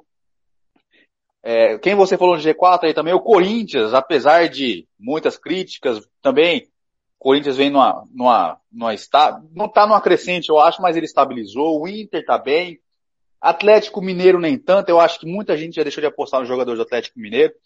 Então aí agora já está na hora de quem conseguiu as cartoletas nessas primeiras rodadas, é, ir apostando nos jogadores dos, dos times do G4 ali, que a tendência ali é eles começarem a, a pontuar mais, a de se distanciar dos outros, né? Sempre, uma coisa que eu sempre tento fazer, é sempre colocar alguém de fora disso daí, porque sempre tem alguma partida que aparece algum outro jogador que pode te alavancar um pouquinho mais ali na pontuação. Sérgio, você vai dar dicas para pontuação ou para beleza? Ai, pai, para! Thiago, Campeonato Brasileiro está muito disputado. Os cartoleiros estão vendo aí que a- as análises é muito diferente do ano passado. Você tem que analisar que grandes clubes também que estão liderando o campeonato tomam gol. Então, às vezes, você pode escalar jogadores aí do meio, do ataque e colocar na defesa alguns jogadores alternados de outros times, até que não estão bem na, na tabela, mas às vezes é, tem uma sequência boa que não toma gol. Os goleiros está sendo muito revezado. Às vezes você acha que, o, que quem é, é candidato a não tomar gol, ou a pontuar, ou fazer grandes defesas, estão zerando na, na, no Cartola. Então, assim, é, o cartoleiro aí tem que tomar muito cuidado, tem que fazer uma boa análise de quem que ele escala. Mas no momento, é, 13 terceira rodada, é a questão da pontuação. É, a partir da quarta, quinta rodada, a gente já não visualiza mais para poder é, colocar jogadores que, que, que, que tem que fazer muito para poder não valorizar. Porque senão você, dentro do, do campeonato que você participa aí do Cartola, você vai ficar para trás. Se você ficar pensando em ganhar cartoleta, você vai ganhar cartoleta, vai ser o mais rico do Cartola, mas você não vai pontuar, vai ficar lá para baixo. Então, exemplo do Gustavo Gomes da última rodada. O Gustavo Gomes da última rodada, independente que ele fez dois gols, ele fez 22 pontos no Cartola, o mínimo para ele valorizar na última rodada era 11 pontos alguma coisa. Mesmo assim, os cartoleiros investiram e colocaram ele e se deram muito bem. Mas era um momento assim, se ele não faz mais do que 11, ele ia desvalorizar. Mas como o interesse não era a questão de cartoletas, então para o cartoleiro foi ótimo. Então o cartoleiro está visando isso aí. Não ficar nessa de só visualizar o mínimo para valorizar, porque senão você vai cair na tabela. Muito bem. É, o Diogo dizendo aqui, rodada boa para zebras, como Cheirinho, Botinha, Goiás, Havaí. O Valmir de Campana ligada também. Vamos lá. Rodada número 13, jogo, o Christian tá dizendo, líder do grupo Z. Ó, o Christian aí, o meu palmeirense favorito, liderando, né? é, vamos lá. Ó, rodada começa hoje, 18 horas, com transmissão da Rádio Futebol na Canela. Caio César vai quebrar tudo. Timão da torcida K. É, Cuiabá e Ceará, João Marcos. Na Arena Pantanal, Cuiabá que vem de derrota pro Flamengo, 2 a 0 é, time do técnico português, né? O Tony Oliveira. Enquanto o Ceará, é, Marquinhos Santos chegou, né? Para substituir o Dorival Júnior. Vem de empatar com o Atlético Mineiro 0 a Deu um calor no Galo, o Ceará quarta-feira. Eu acho que é um jogo para gols, João Marcos. Vou de 2 a 2 é, eu acho que a gente pode colocar um 2 a 1 aí pro Ceará, né? O Cuiabá que vem num mau momento. É, acho que não está conseguindo manter o futebol que apresentou no passado, pelo menos para ali se manter na, na, elite esse ano. Foi para para Sul-Americana, fez um bom papel na Sul-Americana, eu acho, não se classificou, mas um time aqui do Centro-Oeste, primeira vez na competição internacional, primeira vez se mantendo na elite, ele fez um bom papel ali na, na Sul-Americana. Eu acho que esse jogo vai ser 2 a 1 um ali pro, pro Ceará, né? apesar de que os, aquelas apostas, aqueles jogadores que no passado todo mundo gostava de escalar do Ceará, o Lima, o Vina, esse ano não estão muito bem, mas acho que uma partida dessa é uma partida para eles, e sem falar que o Mendoza, Mendoza vem fazendo aí, nessas últimas rodadas, vem fazendo gols, faz, fez um na última rodada, fez dois, acho que umas duas rodadas para trás, então ali acho que a gente pode colocar alguém ali desse, o, o Vina, a, do Ceará eu sempre aposto nesses aí para apostar, né? É, para mim são figuras repetidas, Vina, Lima e o Mendoza, por enquanto. Muito bem. Ah, na sequência, às 20 horas, vai chegar Roberto Xavier quebrando tudo com Santos e Bragantino. É, confronto paulista, Vila Belmiro. É, o Santos, nesse momento, é oitavo colocado. O Bragantino é nono ambos com 17 pontos. É um duelo de 6 pontos. O Bragantino deu uma traulitada no meio de semana, 4 a 2 para cima do Curitiba. Jogou só um tempo, fez ali a, a, a diferença.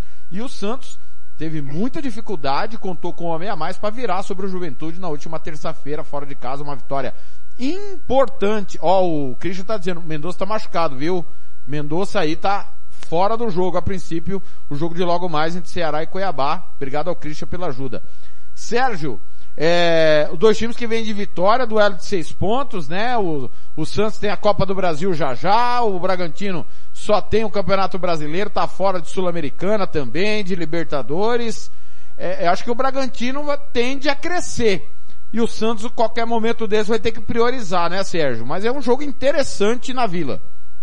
Interessante, Thiago. Thiago, antes eu queria só é, fazer um agradecimento aqui, uma, é, o trabalho que o Valmir vem fazendo aí no nosso grupo do Cartola, ele que organiza ali, ele manda pontuação para a gente, a questão de premiação, está bem organizado. É, teve o, a Copa, né, que finalizou na última rodada, na 12 segunda rodada. É, o vencedor da Copa Cartolas Classe Z foi o, o time do Ride Futebol Clube, que é do William disputou a final aí com Arrozeiros do Éder, ficou em segundo. E eu e o João Marcos disputou o terceiro e quarto lugar e o João Marcos se deu bem nessa. Putz, de novo, Marcos Sérgio. O, o Va... Acabou agora há pouco, Vasco 2, Santos 0 no Sub-20. Você perdeu também na, na Copa do terceiro? Você perdeu o terceiro Marcos. lugar, ô, ô, Sérgio? Que faz, hein? Que faz, hein? Vou parabenizar o Valmir aí pela organização aí da, da, da liga aí, bem bacana, tá? É, Santos e Bragantino, o Thiago, o Santos não perde a quatro jogos, né? Tem o Maicon com o desfalque aí, saiu machucado no último jogo. Aí tem a volta de alguns jogadores do, do departamento médico, como o Ângelo, Marcos Leonardo, Marcos Leonardo voltou da seleção, entrou no segundo tempo, fez um gol contra o Juventude, que deu a vitória para o Santos. O Léo Batistão também volta, que tem jogado bem. O Bragantino vem de vitória, né? Uma boa vitória, 4 a 2 contra o Curitiba. Arthur e Johan jogando muito bem também. E é um jogo, Thiago, que eu não apostaria em, em zagueiros, porque eu acredito que o, o ataque desses dois times são muito fortes e vem fazendo a diferença. Então, as minhas dicas para o Cartola aí seria ou no ataque do Santos, Marcos Leonardo, Léo Batistão, o, e no ataque do, do, do Bragantino, o Arthur e o Johan, e vem fazendo boas partidas aí. Eu acredito que o Santos vence por jogar na Vila Belmiro. Acredito que hoje já foi vendido 68 mil ingressos. Então acredito que a torcida vai ajudar aí para sair com a vitória hoje. É... O jogo vai ser onde? É, é, vai ser no Maracanã. Vai ser no Maracanã o jogo, não vai ser na Vila. Tá de sacanagem. Eu acho que vai ser na praia. Tá de... É, vai ser na praia. É futebol ou é futebol? Tá de sacanagem, Sérgio. O Christian, tá, o Christian Camilo tá mandando que escalou o Marcos Leonardo e o Zanocelo. Eu vou de um a um. O Christian do Cartola tá dizendo que o Cuiabá toma poucos gols em casa. É verdade, Christian. Mais uma dica aí. Parabéns ao Christian aí. Ele tá liderando o grupo do Cartola. Ah. Classe ah. C, em primeiro certo. lugar aí, com quase mil pontos, 999. Abriu uma boa vantagem. É. Tem quase ele é bom para escalar. De palpite é. não sabe nada, o, o, o, Sérgio. Ele mandou uns palpites furados. É. Ele falou para mim quinta-feira que ia ser. Que ele tá dizendo aí que não tá batendo no final da não, rodada, não. Ele passou para mim quinta-feira que ia ser 2 a 1 pro São Paulo no Botafogo e que Palmeiras e Atlético Goianiense ia ser 1 a 1 Você tá de sacanagem, Christian. Mas brincadeira. Ó, o Diogo tá mandando mensagem aqui. João Marcos, Christian, é, o João Marcos é palmeirense, o Christian é palmeirense, o Thiago é palmeirense, o Ederlon é São Paulino. é, é, tá certo. O João Marcos, é, não, agora vai, vai, vai o, o Sérgio. Começou o João Marcos, é, essa aqui é mole mole, essa aqui é mamão com açúcar. Atlético Mineiro e Flamengo. Fernando Blanc vai dar o recado amanhã. Todo o timão da Rádio Futebol na Canela, Mineirão. O Turco balança no cargo. Acho que eu fui um dos poucos que falou que o Turco era uma escolha errada para o Atlético, quando ele veio para substituir o, o Cuca. Falei isso no grupo. É, nosso, o Mohamed é especialista em mata-mata. Pontos corridos, na história do trabalho do Mohamed, não tem conquista de pontos corridos. Muito questionado. É, as duas equipes marcaram três pontos nos últimos cinco jogos. Dorival ganhou a primeira contra o Cuiabá, Sérgio. Mas é, ninguém convence na verdade, né? Dois times que não convencem e para mim se o Atlético, é, de repente como perder amanhã, pode ter o Turco demitido e que tem a Copa do Brasil na sequência já, né? Quarta-feira, de novo, né? Atlético e Flamengo. Talvez seja pouco tempo para escolher um treinador. Eu vi alguns, alguns jornais aí, alguns sites dizerem que Renato Gaúcho é o favorito. Cara, aí é, é demais. Para minha cabeça, trocar o Turco pelo Renato, não muda muita coisa, até porque o Renato também é especialista em mata-mata, né? Ele não prioriza o Campeonato Brasileiro. Enfim, Sérgio, jogo de crise amanhã no Mineirão. Tiago, Atlético Mineiro muito abaixo, né, do que se espera para quem fez tantos gastos assim. Tem uma nova janela se abrindo aí em julho aí, onde os times já estão se mexendo aí para ver se consegue é, reforçar os seus elencos. O Atlético Mineiro não vence há quatro jogos, né? Os gastos que o Atlético Mineiro fez é, é lamentável estar nessa situação, está em sexto lugar, pode ser ultrapassado pelo Flamengo, porque o Flamengo tem, tem 15 pontos e pode chegar ao me, à mesma pontuação, né, 18 pontos. O, o Galo tem 12 jogos, tem quatro vitórias, tem seis empates e duas derrotas. O Flamengo vem dessa vitória aí contra o Cuiabá, que deu uma amenizada, mas não é aquilo tudo, né? Porque não era um grande adversário é, que se venceu. Perdeu o Bruno Henrique, pode ter perdido o Bruno Henrique, né? Segundo as, as últimas informações, pode ser que o Bruno Henrique aí teve a lesão no joelho e pode ficar 10 meses fora, então perdeu tudo aí para frente. Então a reposição hoje do Flamengo, a gente começa a perceber que que o Paulo, o Paulo Souza, o, o, o, time do Paulo Souza, tanto o Paulo Souza como o, o Dorival Júnior, eu acho que não tem um substituto imediato. Tem sim Vitinho, tem Marinho, mas eram jogadores que entravam faltando 10 minutos. Então eu acredito que não eram jogadores de tanta confiança assim na substituição. Então eu acredito que perdeu o Bruno Henrique. Tem a possibilidade de perder o Andréas também, que parece que não renova o Andréas. Ele, o, o contrato dele vence no final do mês. E tem a chegada agora do Cebolinha, né? Do Everton Cebolinha, parece que fechou ontem, tá tudo acertado. Fez os exames ontem. Então é um grande reforço, muito bom reforço. Eu acho que se reforçou mais ainda desde ontem pelo motivo da lesão do Bruno Henrique e precisa vencer. Precisa vencer, porque as contratações que fez no início do ano, como é, zagueiros, como o, o, o, zagueiro que chegou do Santos, o, o Marinho e algumas peças ali de reposição não não caíram bem para o Flamengo. O Isla está indo embora também, acho que está voltando para o Católica, porque tem três laterais o Flamengo, tem o Mateuzinhos e tem o, o, o, o 22 lá, eu esqueci o nome dele, o negão lá. Ayrton Lucas? Não, lateral direito. Tem o Mateuzinho e tem o. O Rony? Não, perdão. Mas tem três laterais direito. Então o Isla está voltando para o Católico. Então o Flamengo está se desfazendo de ó, alguns jogadores que está para enxutar o elenco, mas tem muitas competições pela frente precisa fazer o resultado. Eu acredito que vai ser um grande jogo, Thiago. Mas pro Cartola, eu acredito também em um jogo que os ataques vão funcionar e os cartoleiros vão investir aí no meio de campo do Flamengo, no meio de campo do Atlético Mineiro.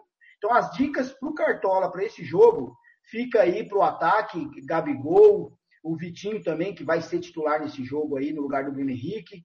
A Rascaeta voltou, já fez um bom jogo contra o Cuiabá. E no Atlético Mineiro, o Hulk, Ademir também, que vem fazendo bons jogos. E o Nath Fernandes no meio, o Nath Fernandes no meio campo. Então essas aí é as dicas para esse jogo aí pro Cartola. Rodinei é o lateral que o Sérgio estava tentando lembrar. Rodinei. Isso. E, e Mateuzinho, Rodinei e Isla. Muito bem. O Christian, tá, o Christian Camilo está dizendo que escalou aqui o Hulk e o Turco Mohamed. Se o Diego Alves jogar, deve jogar, né? O Santos estava se recuperando, né? Acho que o Santos ainda é dúvida pro jogo, né? Tá o Santos final... tá no Cartola, viu? Tá? já tá? tá como titular no Cartola. Tá. Ah, então já tá liberado aí. Não sei se o Dorival vai escalá-lo, né? Porque o Diego Alves a gente sabe que beicinho, né? Não joga, faz beicinho. Já teve aquele problema anterior na outra passagem do Dorival. Vamos aguardar. Christian, 746 pontos tá mandando para mim aqui o Christian. Tucano Pantaneiro chama o time dele. Ô, João Marcos. Ah, então é outro Christian que tá liderando? Não. É, é, o Christian Camilo é palmeirense, ele não tá no grupo. Esse é palmeirense mesmo, ah, Christian sim. Camilo. O Christian do Cartola, ele é palmeirense porque ele é adepto. Segunda-feira, por exemplo, ele vai ficar em cima do muro. Ele torce meio é. tempo pro São Paulo, meio tempo pro Palmeiras, entendeu, Sérgio? Entendeu. Muito bem. Ô João, Coringão amanhã em campo, Corinthians e Goiás, reencontro com o Jair Ventura. É... Corinthians deixou escapar dois pontos, graças à infantilidade do seu Raul Gustavo na última quarta-feira. Corinthians sofreu muito pouco contra o Atlético. O Atlético teve volume, é, bola para lá, para cá, para lá, para cá, mas chance mesmo, a, a maior chance foi a que o William deu no primeiro tempo. Teve aquelas duas bolas na trave depois da confusão, mas o Corinthians estava com o jogo controlado quando o Raul fez aquela besteira daquele pênalti infantil e pega o Goiás. Deve ser uma retranca daquelas que o Timão vai ter que superar amanhã, o João Marcos. É, com certeza o Jair Ventura vai vir na retranca dele, no ferrolho dele, que só deu certo naquela época do Botafogo, né? Depois ele vem aí tentando fazer trabalhos no time, no Corinthians, no Santos, agora no Goiás e não, não, não foi aquelas coisas, né? Então, mas mesmo assim eu acho que ainda assim é um jogo pro, pro Corinthians vencer, eu acho que vai ser 1 a 0 ali pro Corinthians, né? Não consigo falar para vocês gol de quem, né? Porque tá, tá complicado ali apostar quem faz gol do, no Corinthians. Eu coloco um, quem faz gol é outro. Parece que o pessoal pensa assim, o João Marcos colocou o Roger Guedes, então quem vai fazer o gol hoje vai ser o Mantuan. Então, Vamos pensar aí que vai ser aquele jogo truncado, aquele ataque contra a defesa, vai ser um gol de cabeça do o Raul joga? vamos saber amanhã só, né? Porque o Vitor Pereira, ele, ele tá à disposição, né? O Vitor reveza muito Ai. o time, né? E tem Copa do Brasil no meio de semana. Então, só para desabusar o Thiago aí, que tá magoado com, com o Raul, né? Fala mal do, do jovem, mas fica aí é, poupando o Cássio de críticas, né? Então, 1 a 0 pro Corinthians, gol do Raul.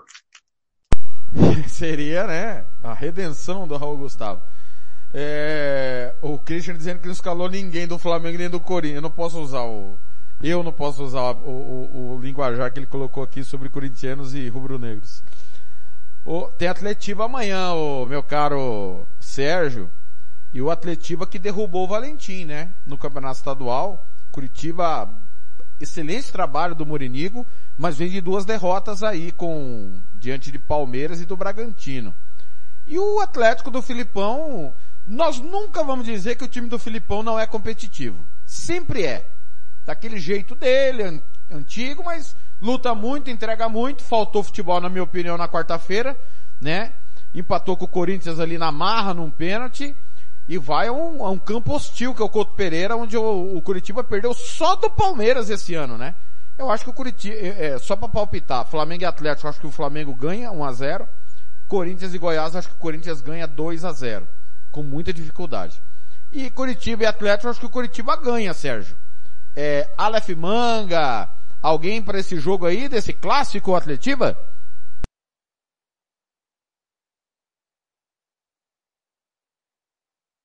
Tem que abrir o microfone.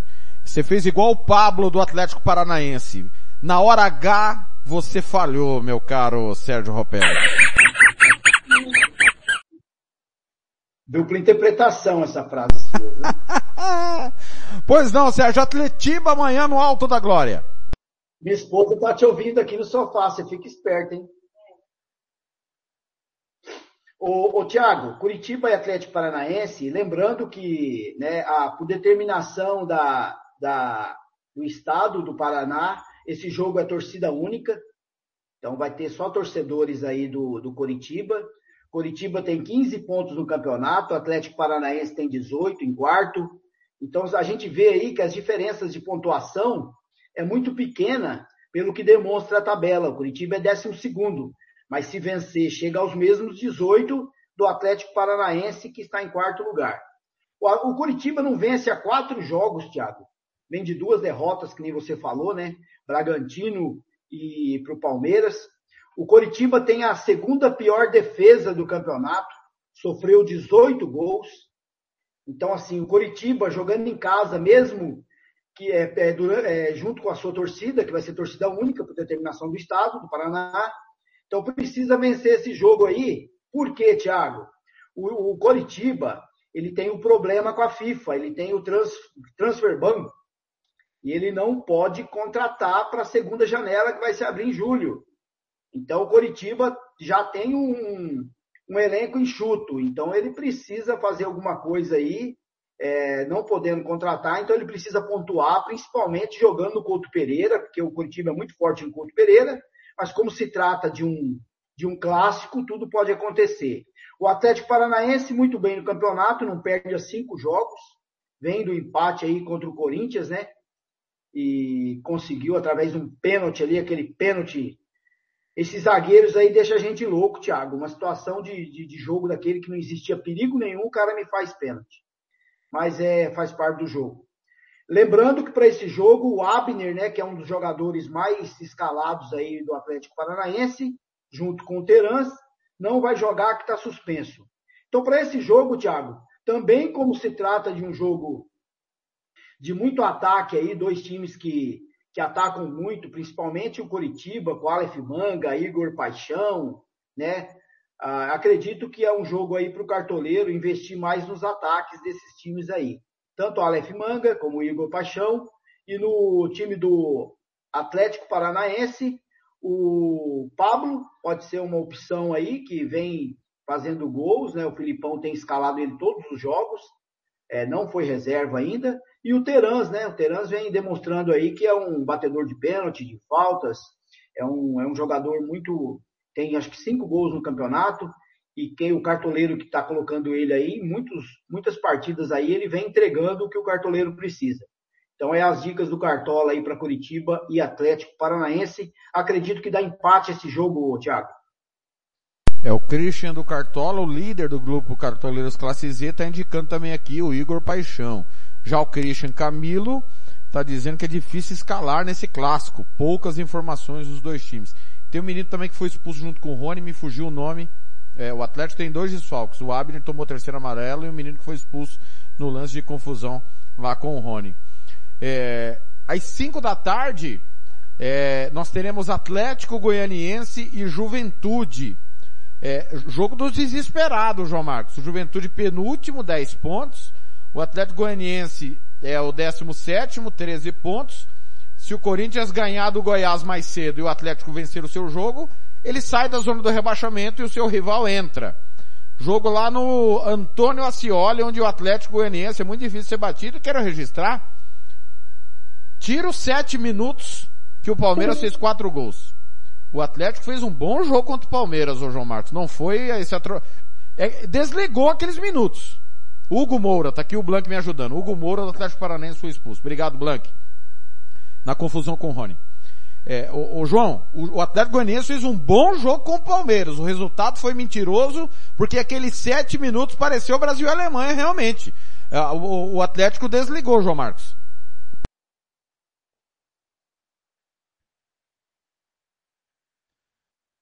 O microfone do João tá fechado. Opa. Aí, pois não. Opa. Pelo que vem apresentando os dois times mesmo, eu apostaria mais no, no Atlético Goianiense, né? É, confesso para você que na minha cabeça ficou os 4 a 1 do primeiro tempo. Esperávamos aí um 4 vira 8 termina, mas não foi o que aconteceu no jogo do no jogo passado, né?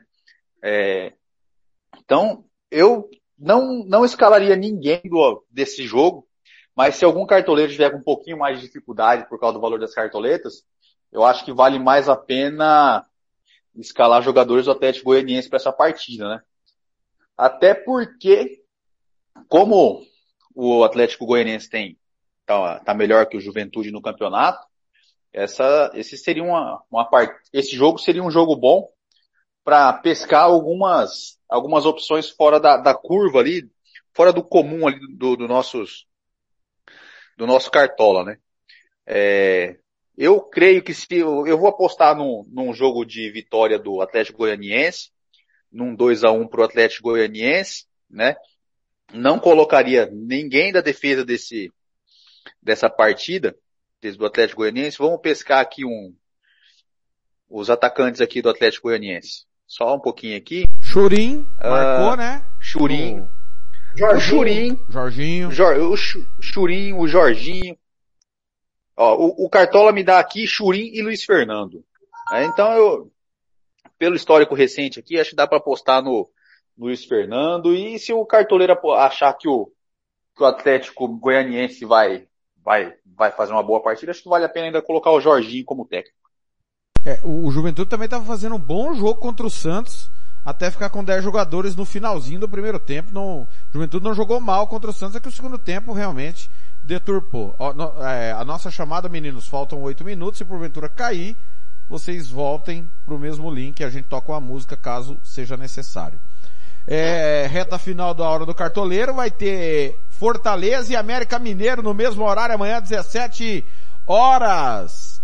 Ô Sérgio, aquele vagabundo, bandido, troglodita agredindo os jogadores do Fortaleza, é, Cara, olha o que o Fortaleza tá fazendo, velho. Pelo amor de Deus. Olha quem era o Fortaleza, onde o Fortaleza tá. O trabalho do Voivoda. Para mim, o técnico estrangeiro, é, é, Abel Ferreira à parte, tá? Porque o Abel tem um bom elenco na mão. Olha o que o Voivoda tá fazendo, cara. E os caras agredindo o jogador, pelo amor de Deus. Ô Sérgio, é, é, é preciso rigor da lei, cara, contra esses vagabundos que agridem trabalhador no Brasil, Sérgio. Ô, Thiago, um absurdo, né, que estão fazendo com Fortaleza. É, pô, a sua torcida, eu acredito que não é a sua torcida, né? É alguns vândalos, né?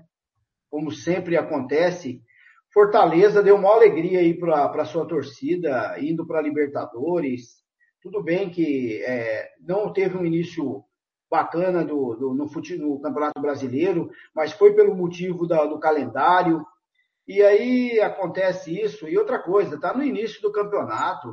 O Fortaleza pode sair dessa. E o América, eu estava vendo os números, o América Mineiro, o ano passado, ele na, na 12 rodada, se não me falha a memória, o América estava em 15º, 16 E o América fez o segundo, o segundo turno espetacular, chegando a ir para a Libertadores.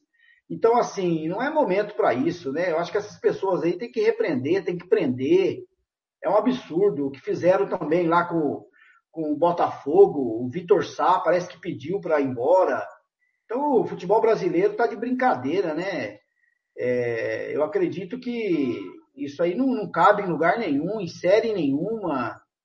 E isso aí tem que acabar, tem que prender esse tipo de gente. Isso aí são vandos, são bandidos, isso aí. Isso aí não é torcedor, não. O torcedor mesmo é aquele que vai no estádio para apoiar na, na, vitória, na derrota. Porque o jogador, quando ele entra em campo, ele já está pressionado, eu acho que ele diminui também a, a capacidade de entrega dele. Então, acho que essa pressão aí não cabe. O Fortaleza tem uma enorme torcida, ela faz a parte dela, tem que existir a cobrança, sim. Mas não da forma que fizeram com o Robson. Isso aí jamais. O Fortaleza, mesmo pressionado, Thiago, vamos falar do jogo agora. O Fortaleza jogando em casa é, sempre é, é forte, né, pelo motivo da sua torcida. O Fortaleza só tem uma vitória no campeonato, que foi aquela contra o Flamengo, 2 a 1 o Fortaleza tem o pior ataque do campeonato, né? É, tem o clássico, logo em seguida, na, no meio de semana, tem o clássico na Copa do Brasil. Então, assim, se vencer esse jogo aí contra o América, dá uma amenizada aí junto com o seu torcedor, é, basta dar uma moral aí para o time aí, chega aos 10 pontos, que não é uma diferença tão grande para quem está na, em 16 ali, que dá, dá fora da zona do rebaixamento. O América do Mancini vem de empate né, contra o Fluminense, não faz gols há três jogos. Os últimos três jogos aí não, não tem feito gol, não tem feito gols. Então acredito que o Fortaleza tem oportunidade de, no Castelão, vencer e amenizar a situação aí para chegar bem contra o Ceará na Copa do Brasil e fazer um bom resultado também para tirar essa ideia de violência aí dos, dos seus torcedores. Para esse jogo, Thiago. Informação de agora, tá, Sérgio? Só para corroborar com você, Lucas Crispim foi afastado pela diretoria do Fortaleza após é, uma festa de aniversário. Tá fora do jogo, tá? Então, né? Essa mistura também de, é, interna e externa, né? O jogador também tem que fazer a parte dele, né, Thiago? Mas isso cabe à diretoria é, ter essas informações e realmente, se caber a suspensão, ainda mais no momento difícil que o Fortaleza passa, Aí o jogador ele quer dar motivo para o torcedor é, é, piorar a situação. Então, assim, se o Fortaleza suspendeu, é, afastou, fez corretamente, tem que dar todo o apoio para o Robson, e isso aí não pode acontecer. A respeito do jogo, Thiago, eu acredito que o Fortaleza pode fazer um bom jogo perante sua torcida que está comparecendo, está fazendo a parte dela. Os jogadores também têm lutado dentro de campo, a gente tem visto os resultados muitas vezes não vêm. E uma dica aí para o Cartola, o Fortaleza, o Iago Pikachu vem fazendo bons jogos, bate escanteio, pênalti, é um jogador que se entrega muito, vem entregando muito para o Cartola também. E na zaga, o Benevenuto, jogador muito bom também, não jogou a última partida por lesão, mas vai jogar esse jogo. E eu acredito que são duas opções aí pro Fortaleza. Pro no América eu não arriscaria colocar ninguém não, porque eu acredito que o Fortaleza vai fazer um bom jogo e vai vencer o América lá no Castelão. Muito bem. 12 horas e 26 minutos, temos dois minutos ainda antes de encerrar a nossa chamada. É, vocês querem sair e voltar? Faltam três jogos. Inter e Botafogo, Fluminense e Havaí, São Paulo e Palmeiras. Pode ser? vou tocar uma musiquinha rapidinha. Pode ser, João? Pode, põe do Vasco aí, aí a gente espera. Gozador. Vamos lá, a gente volta três minutinhos. Chimarruts do lado de cá. Música, futebol e cerveja.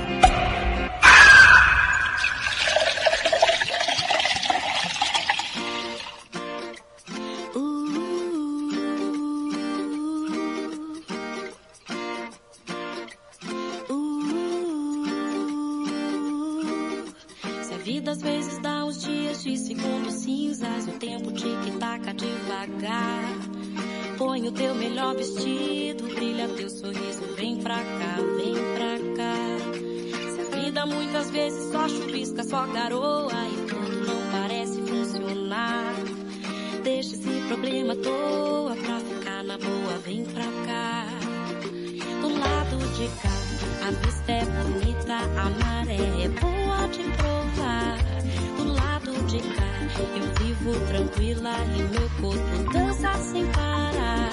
Do lado de cá, tem música, amigos e alguém para amar. Do lado de cá.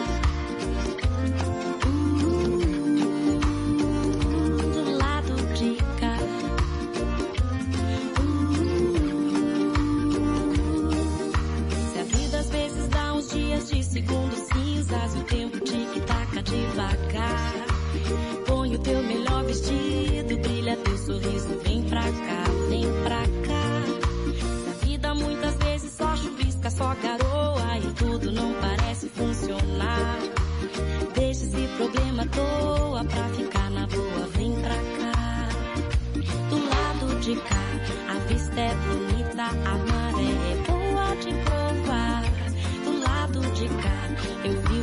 tranquila e o meu corpo dança sem parar. Do lado de cá, tem música, amigos e alguém para amar. Do lado de cá, a vida é agora, vê se não demora pra recomeçar. É só ter vontade de felicidade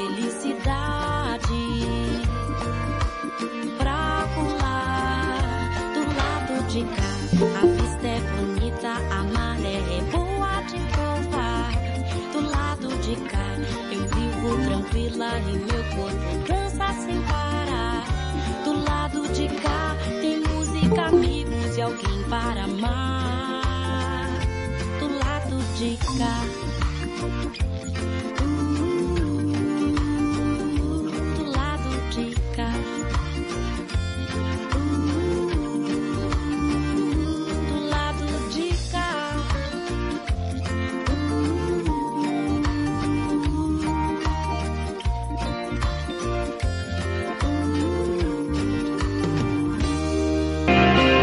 Música, futebol e cerveja.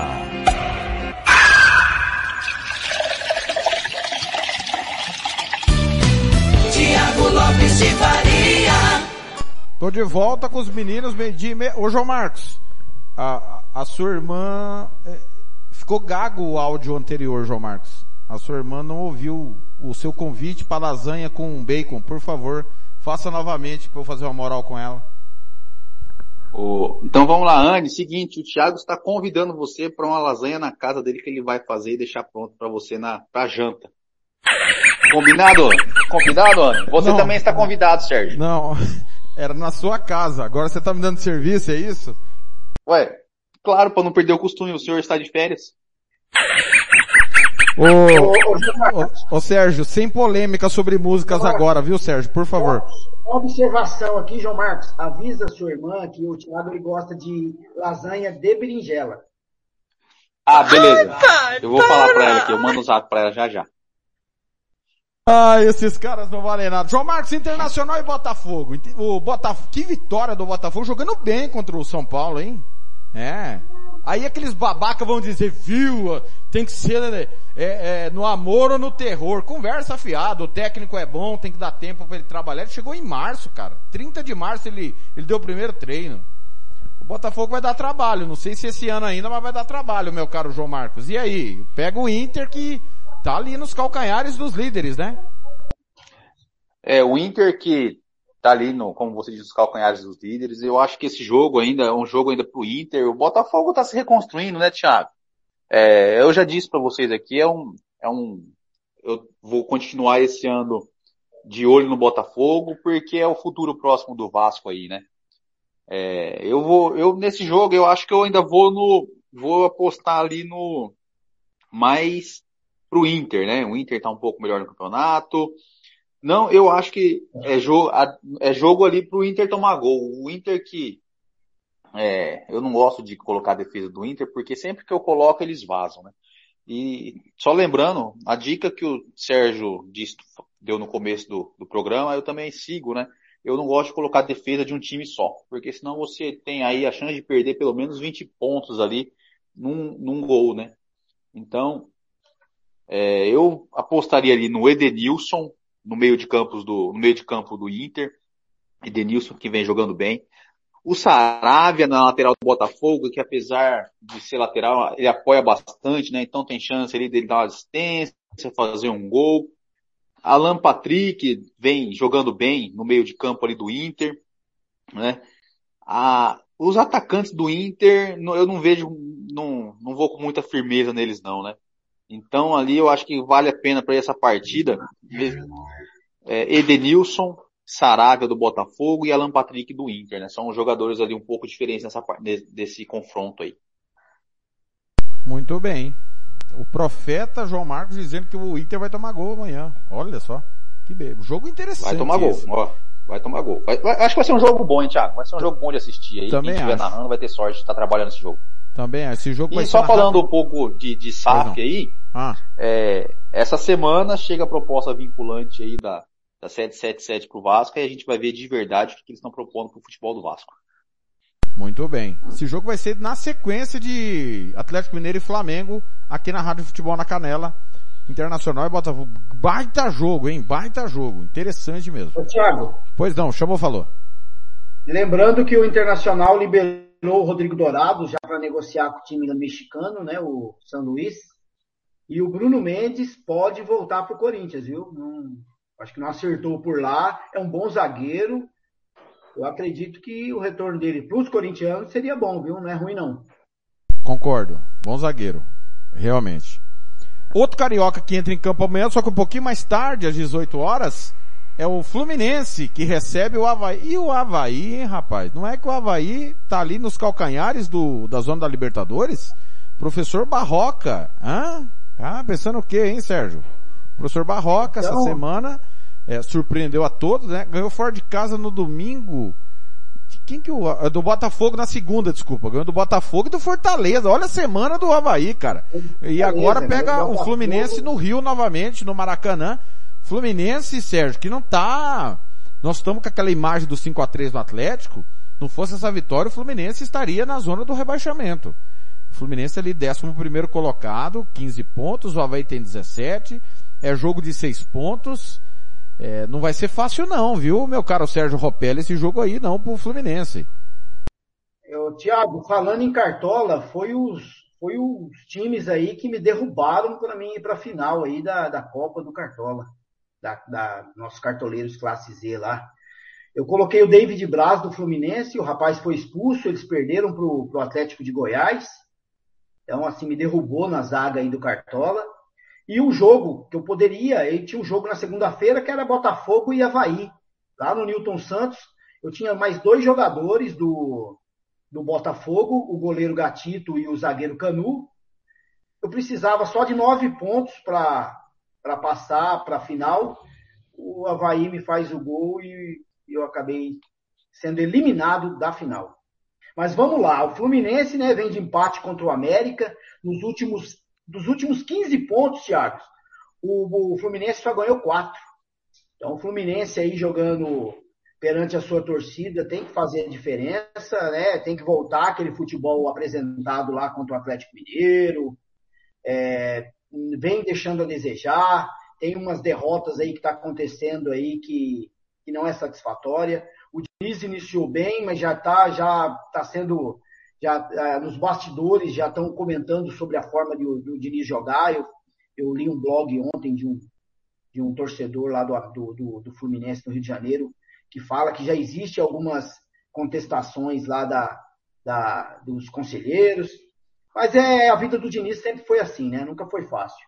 O Havaí vem surpreendendo, né, no campeonato, como você falou aí. Venceu o Fortaleza no, última, no último jogo. É, ganhou do Botafogo fora de casa. O, o, o Thiago, o Havaí, ele tem cinco vitórias no campeonato.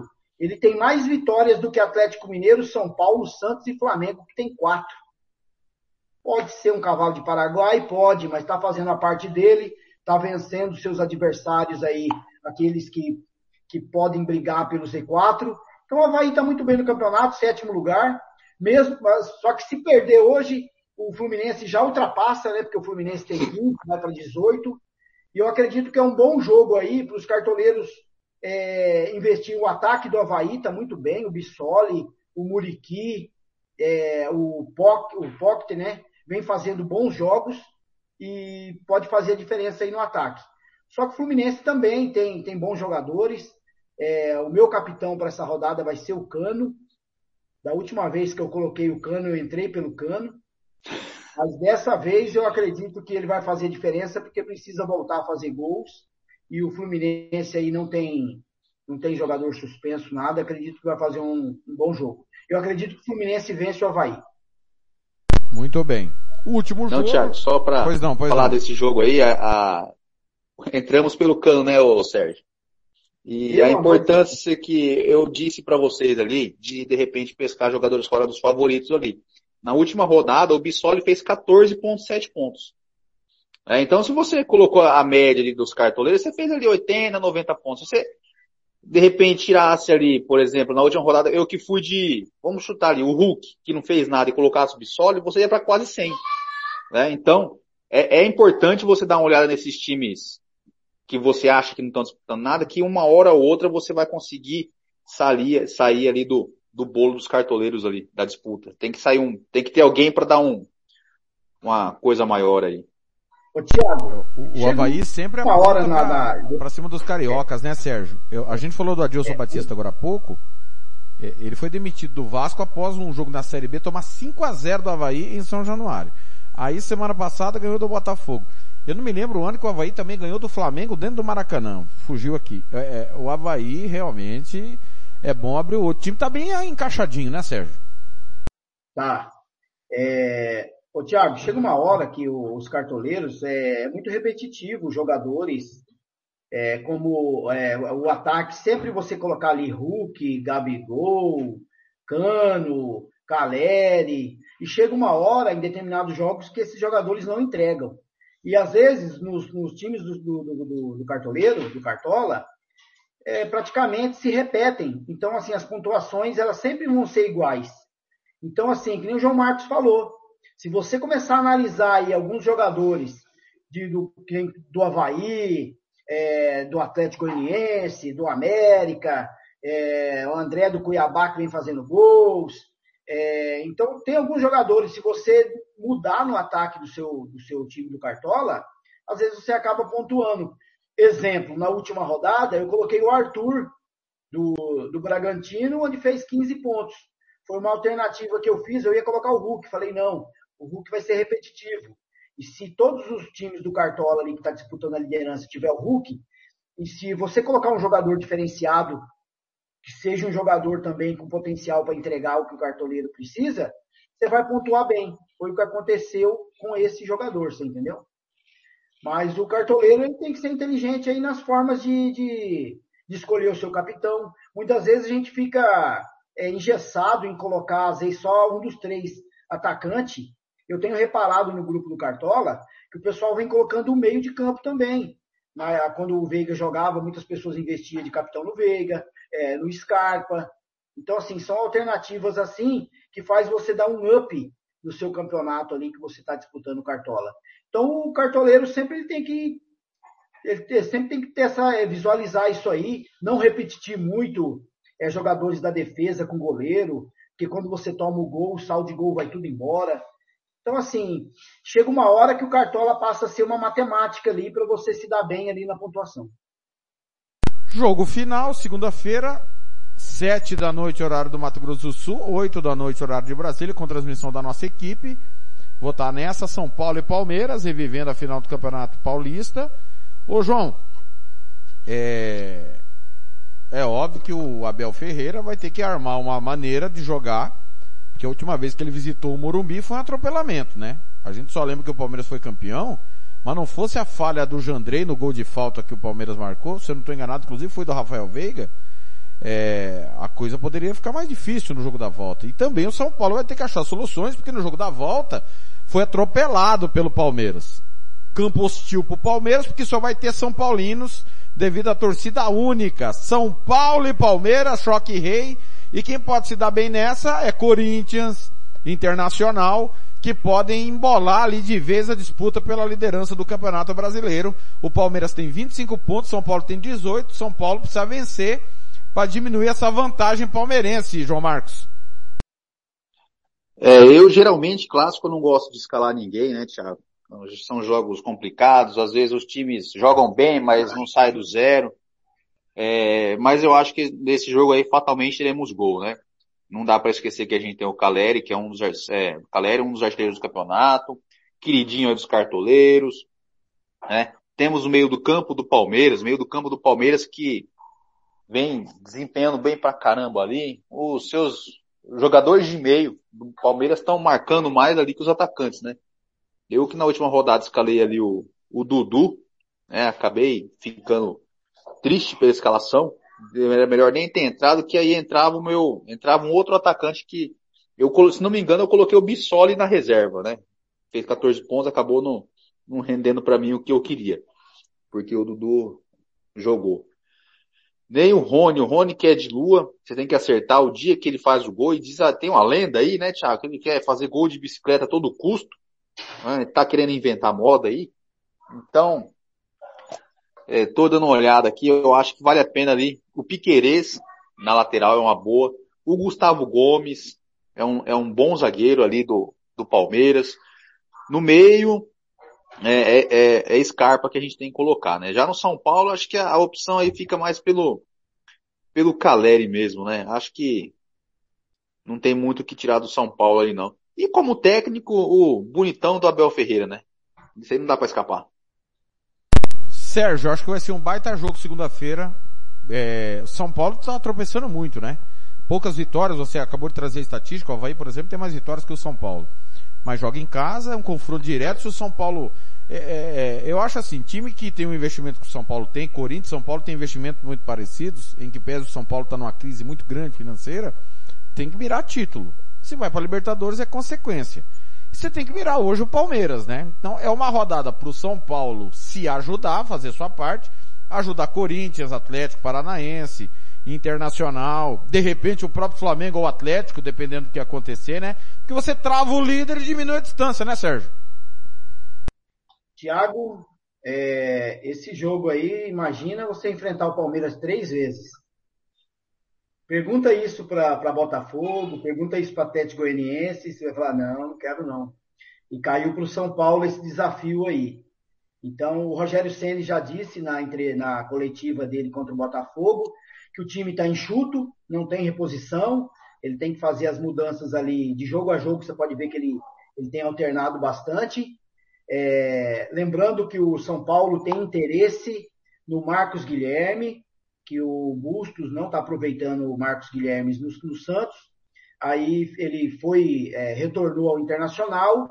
O Internacional também disse que é, está livre no mercado e o São Paulo tem interesse no Marcos Guilherme para jogar aí no, no, meio de campo o ataque do, do São Paulo. Jogou lá em 2017, 2018, né? Marcos Guilherme. Já. Revelado pelo Atlético Paranaense, se eu não estou enganado, né? Corretamente. É, e o Palmeiras, né, o, o Thiago, não tem o que falar do Palmeiras. O Palmeiras vem atropelando aí mesmo sem o Veiga. Então, assim, você vê aí que o Abel tá, tá montando o time dele perfeitamente. É, o Palmeiras, desde o início do ano, é, na, na, dispensa que eles. Que o Palmeiras hoje é um, é um clube que ele pensa em tudo ao mesmo tempo, né? As reposições, é, possíveis problemas que ele vai ter, como o Daverson, é, Luiz Adriano, quando a torcida pediu para sair, já saiu. É, Daverson já foi embora também. Aí já é, o Patrick de Paula já tinha uma reposição que era o Danilo, um ótimo jogador. Já vendeu, fez um belo de um dinheiro, jogou na mão do Botafogo. Então, assim, o Palmeiras vem fazendo a diferença. É, não perde desde a estreia para o Ceará no, no, no, no, no Allianz Parque, né? Faz 12 jogos. Palmeiras fez 23 gols no campeonato contra 17 do São Paulo. O, a defesa do Palmeiras tomou 7 gols, a defesa do São Paulo tomou 13. Então, assim, hoje o Palmeiras tem o melhor ataque do campeonato. E eu acredito que vai ser um jogo muito difícil para o São Paulo. Acredito que vai ser um jogo muito difícil para o São Paulo. E outra coisa, São Paulo não pode entrar com aquele mesmo time que ele entrou contra o Botafogo, senão vai tomar um vareio do Palmeiras. Ele tem que entrar ali com. Eu acredito que deve, o Miranda deveria jogar do lado do Arboleda, o Reinaldo na lateral. É... Eu acredito que o Palmeiras é favorito para esse jogo aí, vence com tranquilidade. Na questão da formação do Cartola, o Thiago, fica aquela incógnita, né? Porque a gente não sabe se o, o Caleri ele tem um momento dele, né? Em clássico também, ele faz gols. Então, às vezes, você vai investir na zaga do Palmeiras e você acaba perdendo o saldo de gol. Então, assim, minha opinião para o Cartola, para essa rodada, eu colocaria jogadores aí do meio e do ataque. Tá? E colocaria o técnico Abel, que nem o João Marcos disse aí. Então, o Caleri do São Paulo, é, Nestor jogando no meio de campo, que é um jogador que vem entregando também, é, tem feito boas pontuações. E no Palmeiras, o Scarpa, sem dúvida. O Rony, que nem o, o João Marcos falou, o Rony, uma hora o cartoleiro vai acertar, outra hora ele não vai entregar, você entendeu? E o Dudu também, o Dudu contra o São Paulo, sempre fez bons jogos, sempre deixa o gol dele, ataca muito, o Dudu está numa ótima fase. Então é as dicas aí do Cartola. E eu acredito que o Palmeiras vence o São Paulo no Morumbi. Aí, ó. Palmeiras que não é, venceu lá só uma vez, né, nos últimos anos. Foi com o Filipão, né? Aquele time campeão em 2018 tava desde 2000 e 2002, né? Aquele golaço do, do Alex. Ficou de 2002 até 2018 sem ganhar. Aí ganhou esse jogo, mas o São Paulo não tem perdido clássicos no Morumbi, é bom lembrar, né? Nesse período aí. É, vou escalar o time do Christian Camilo, que ele me mandou, enquanto o João Marcos prepara o time dele. Fábio, do Fluminense, Juninho Capixaba do Fortaleza, tá barato, segundo o Christian. Vitão do Internacional, Nino do Fluminense, Nino Paraíba do Ceará.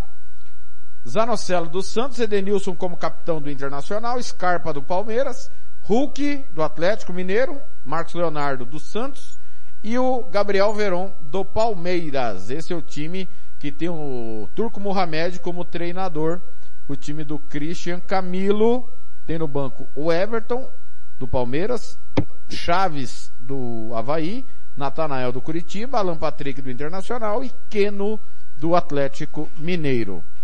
Seu time, João Marcos, qual é?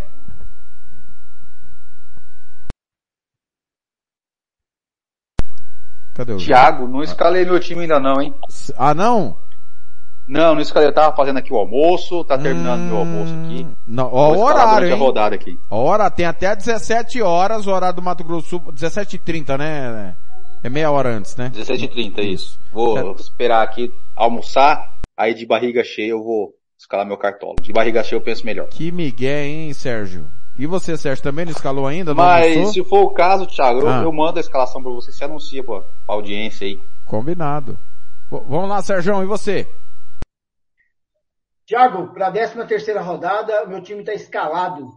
Goleiro João Paulo dos Santos, laterais Fábio Santos do Corinthians e Bustos do Internacional, na zaga Raul Gustavo e Marcelo Benevenuto do Fortaleza, Raul Gustavo do Corinthians. No meio-campo, Duqueiroz do Corinthians, Gustavo Scarpa, meu capitão, no meio-campo do Palmeiras, Iago Pikachu do Fortaleza. No ataque, eu vou com Marcos Leonardo do Santos, Cano do Fluminense e Wanderson do Internacional. No, na reserva, eu tenho Cássio no gol, Jefferson lateral do Atlético Goianiense, Vitão zagueiro do Internacional Jorginho, meio-campo do Atlético Goianiense, e André Balada, três impedimentos na Vila Belmiro no ataque. É, do Cuiabá. E quem que é o treinador? O treinador é o Abel Braga, aquele que desrespeita, segundo Jorginho, Abel Ferreira. o brasileiro e os árbitros. Abel Ferreira, o Abel Braga está em casa. Abel, Abel Ferreira. Abel Ferreira. Abel, é, teve essa polêmica aí, já já vou soltar, inclusive, a opinião de Eduardo Savoia, falando sobre isso. Meninos, foi um prazer, viu? O João Marcos, é, aumenta o bacon aí que logo logo eu chego. Vou, vou. Pode vir aqui que eu tenho uma faca boa aqui, ó, você chegar. um abração. Boa sorte aos cartoleiros Ó. aí, que façam uma boa pontuação. É Dulci, ó. Engasguei aqui com ar. Ô, calma aí, Sérgio. Ô, João. É, Vasco e Londrina, repita para que todos ouçam. 1x0 Vasco. Gol de do quem? Getúlio. Ge- ah, modinha aí, Sérgio.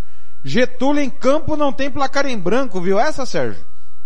Ó, meu amigo aqui, Paulo, meu sócio lá da advocacia, disse que vai ser 1 a 0 pro Vasco, gol do Figueiredo, de falta. Eu quero saber de você, Santos e Bragantino. Quem é que ganha? Placar do jogo. Santos 2, Bragantino 0, dois gols de Marcos Leonardo, futuro 9 da seleção brasileira para a Copa de 2026. Muito bem. Aí o Copa de profeta- 2026 que já tem a cidade séria definida já, hein? Ah, é, Rochedo. é, João? Rochedo. Não entendi o que você falou, Thiago. É, já tem as cidades definidas, é? Já sim, a Copa dos Estados Unidos, que vai ser dos Estados Unidos, México e Canadá. Isso mesmo. Você quer saber a cidade sede aí? Por Dá um favor, tempinho pode eu- informar. Informação Enrola aí é o pessoal que eu vou pegar aqui no a notícia aqui pra vocês. Vai Perfeito. conversando aí. Perfeito. Ô, ô, Sérgio, é, ao meio-dia e 54, é, a caneca sua e a camiseta, eu vou usar, viu? Porque você, eu levei a caneca pra... Vou usar a camiseta P? Uai! Vai ficar justinha. Vou fazer uma média com a patroa, o que você acha, hein? Hã? Ah, tá bom. ué. Sexy Ah, sem é ser vulgar. Ai, pai, para! É. O que que o Blanco tá mandando aqui? Deixa eu ver. É... O Pedraza tá nos ouvindo aí, Thiago? Convida ele aí para uma hora participar com a gente aí. Ele precisa. Precisa mesmo. Aliás, ele discorda de tudo que vocês falam. Sabia? Por isso, por isso que ele é bom participar, né? Exatamente. O, é, Ele é fã do Jonathan Cafu. Corinthians abriu uma filial no Cuiabá, ainda toma gol do ex do Wendel semana passada. É mole ou não, hein? Aliás, Sérgio, ninguém falou disso, né?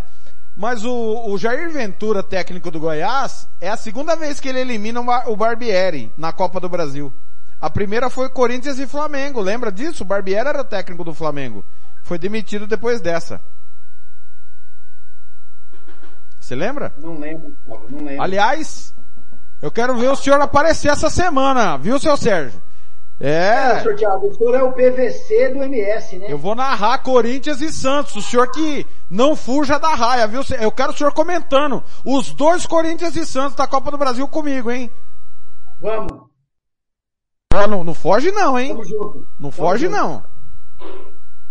João Marcos, e aí, a sedes? Achei aqui, ó. Vamos lá. Nos Estados Unidos, teremos Atlanta, Boston, Dallas, Houston, Kansas City, Los Angeles, Miami, Nova York, Nova Jersey, que são cidades vizinhas, né? Filadélfia, São Francisco e Seattle. Rapaz, No México eu- teremos Cidade É do México. Ô, ô, João, Diga. pelo que eu ouvi aí, onde meu pai tem apartamento, então não vai ter. Seu pai tem apartamento em Miami? Orlando, na Flórida. Ah, então, mas é pertinho de Miami. A gente vai pra lá. Vamos cobrir essa Copa em loco. Vamos, Thiago? Sérgio tá humilde igual o Romário, hein, João? Sérgio tá humilde igual o Romário. Pois É, não, João, continu, é, já Continuando João, aqui, ó. Já no México avô. teremos Cidade do México, Guadalajara e Monterrey. E do Canadá, Toronto e Vancouver. Ô, Aí só João. falta decidir onde que vai ser a abertura, onde vai ser a, Final. a final, o zoneamento ali, porque eles estão fazendo um planejamento com zonear as sedes de, de uma maneira que os times viajem o mínimo possível, né? Brasil É, será campeão nas- terceira Copa então, no o México, Brasil né? Já foi campeão nas duas, né? É, é, É, é, falta ser campeão do Canadá. É. A terceira Copa no México, né? A primeira, 70 deu Brasil. A de 86, que seria na Colômbia, mudou pro México, né?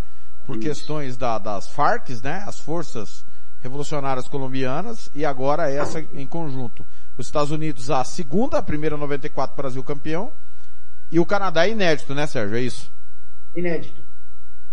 Muito bem. Algo a acrescentar, Sérgio? Muito bonito seu abrigo do Corinthians, viu? Sou seu fã, Sérgio. Não, Thiago. É, tá um belo dia hoje para almoçar com a família. Mandar um abraço aí pro meu pai que está nos ouvindo aí, senhor Alessio. Ele só fez uma correção aqui para mim, disse que não foi vendido 68 mil ingressos na Vila, foi 58 mil. Ele me corrigiu aqui. Então, amanhã, Santos e Bragantino. Hoje, Santos e Bragantino, 58 mil, lotada a Vila. E ainda está em dúvida, e a Comembol está em dúvida se deixa jogar lá ou não. É brincadeira. O, o João Marcos pede para a torcida do Santos todo mundo ir de bonezinho ou chapéu, porque é 8 da noite aqui no Mato Grosso do Sul, 9 da noite horário de São Paulo. O pessoal pega um sereno, pode ficar gripado, né, João Marcos? Pois é, é isso que eu tô pensando, cara. Depois desse jogo não tem mais torcida do Santos. Ô, Thiago, ô, Thiago, João Marcos, a, a, o Santos mandou um laudo para Comembol. Hum. O Santos mandou, é, vai mandar um laudo segunda-feira para Comembol para provar que cabe mais de 20 mil torcedores na Vila Belmiro. Tá? Informação oficial. 22, né? Se eu não estou enganado, é 22 mil a capacidade da Vila Belmiro, não é? Oi? 22 mil torcedores cabe na Vila, não é? É, na, é mas é, contando o estacionamento ou não? Não, sacanagem. Não, a, a, depois da, das reduções, a informação oficial, dos, inclusive do site do Santos, é que na Vila Belmiro comporta 22 mil pessoas. O problema é que o Santos só vende no máximo, né? Principalmente dia de clássico, 18 mil por questão de segurança, né? Agora que cabe é. 22. Já teve lá, Sérgio? Já estive lá. Ô, Thiago, eu já fui em todos os estádios de São Paulo, menos na Vila Belmiro, acredita? Brincando, Sérgio. Verdade, cara. É, é que a Vila fica em Santos. É. oh, é que, oh, Urico Mursa cabe 112 mil torcedores. Você sabia disso, né, Sérgio? É, agora diminuiu um pouco, porque eles estão reformando uma arquibancada lá, tá na, na faixa de 98. É, o, o, João Marcos falou para mim no PV, Sérgio, que o maior de Santos é a, a, a portuguesa, depois Jabaquara, aí que vem o Santos, entendeu? O, o João Marcos é um traíra, viu, ô, ô, Thiago? Eu, eu, o meu segundo time é o Vasco. Mentira, e ele fica, ele fica com sacanagem. teve uma mentira aí no fundo, ó. Alguém falou aí, eu mentira. Falei pra minha esposa, esse ah. dia eu falei pra minha esposa que eu torcia para dois times. Certo. Eu torcia pro Santos e pro Corinthians. Ah pro Santos vencer e pro Corinthians perder. Ô, ô, ô João, o Sérgio falou para mim no PV que o maior do Rio é o América, depois vem o Bangu, o Bom Sucesso, depois que vem o Vasco. Não, depois é o Bom Esporte. Ah, tem o Olaria, Olaria também, meio, né? Pô. Tem o Olaria. Olaria, Olaria que revelou. Você não sabe dessa, João. Robert Almeida. Revelado pelo Olaria. Grande Olaria. Tem o Entrerriense também, lembra do Entrerriense? Entrerriense. Itaperuna, do técnico que, que abaixou as calças no meio de campo, vocês lembram dessa? Lembro, lembro sim. Eu, Thiago, eu tenho uma informação que o primeiro gol do, do Robert ah. foi contra. E ele conta que... Sacanagem. João Marcos, um abraço, João. Até a próxima. Abraço aí, Thiago. Continue a galera assistindo, continue a galera ouvindo, assistindo não, ouvindo aqui. Eu vou me preparar aqui, daqui a pouco tem Vasco e Londrina. Vamos preparar para sofrer, porque eu, tudo no Vasco está sendo sofrido, só vitória sofrida. Abraço, galera. O Christian. Camilo Madureira é um dos grandes da capital carioca, diz o Christian Camilo aqui, e ele falou um negócio aqui, ó. É, 58 mil cabe no Morenão, o, o Sérgio. Ele tá, o Christian Camilo mandou aqui. A gente podia trazer o jogo do Santos aqui pra cá, né? Poderia. Já pensou? Santos e Operário? Cara, o, o mais novo vai ter. Quantos anos você tem, Sérgio? Quantos anos você tem? Abraço, Sérgio! Não, vou falar, pô. Ah, pode falar. Tem segredo. 41. É o torcedor mais novo do Santos que estaria no estádio, no, no jogo Santos e Operário. Abraço, Sérgio. Valeu. abraço. Até mais. Já já tem Paulo Anselmo na reta final. Bruno e Marrone, biquíni cavadão. Música, futebol e cerveja.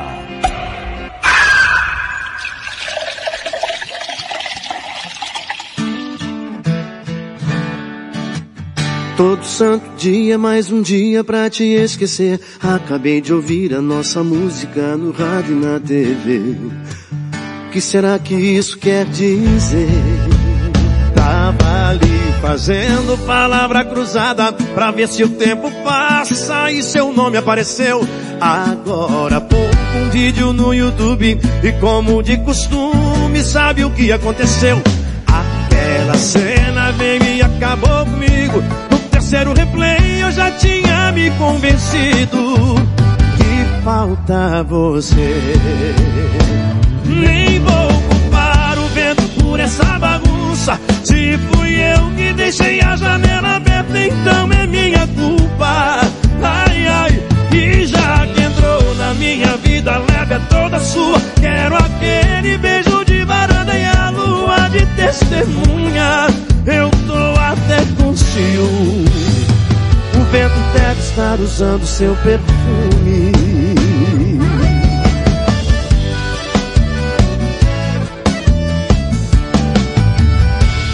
Ali fazendo palavra cruzada pra ver se o tempo passa e seu nome apareceu. Agora pouco um vídeo no YouTube e como de costume sabe o que aconteceu. Aquela cena veio e acabou comigo. No terceiro replay eu já tinha me convencido que falta você. Por essa bagunça. Se fui eu que deixei a janela aberta, então é minha culpa. Ai, ai, e já que entrou na minha vida, leve é toda sua. Quero aquele beijo de varanda e a lua de testemunha. Eu tô até com ciúme. O vento deve estar usando seu perfume. Nem vou culpar o vento por essa bagunça. Se fui eu que deixei a janela aberta, então é minha culpa. Ai, ai, e já que entrou na minha vida, leve é toda sua. Quero aquele beijo de varanda e a lua de testemunha. Eu tô até com ciúme. O vento deve estar usando seu perfume.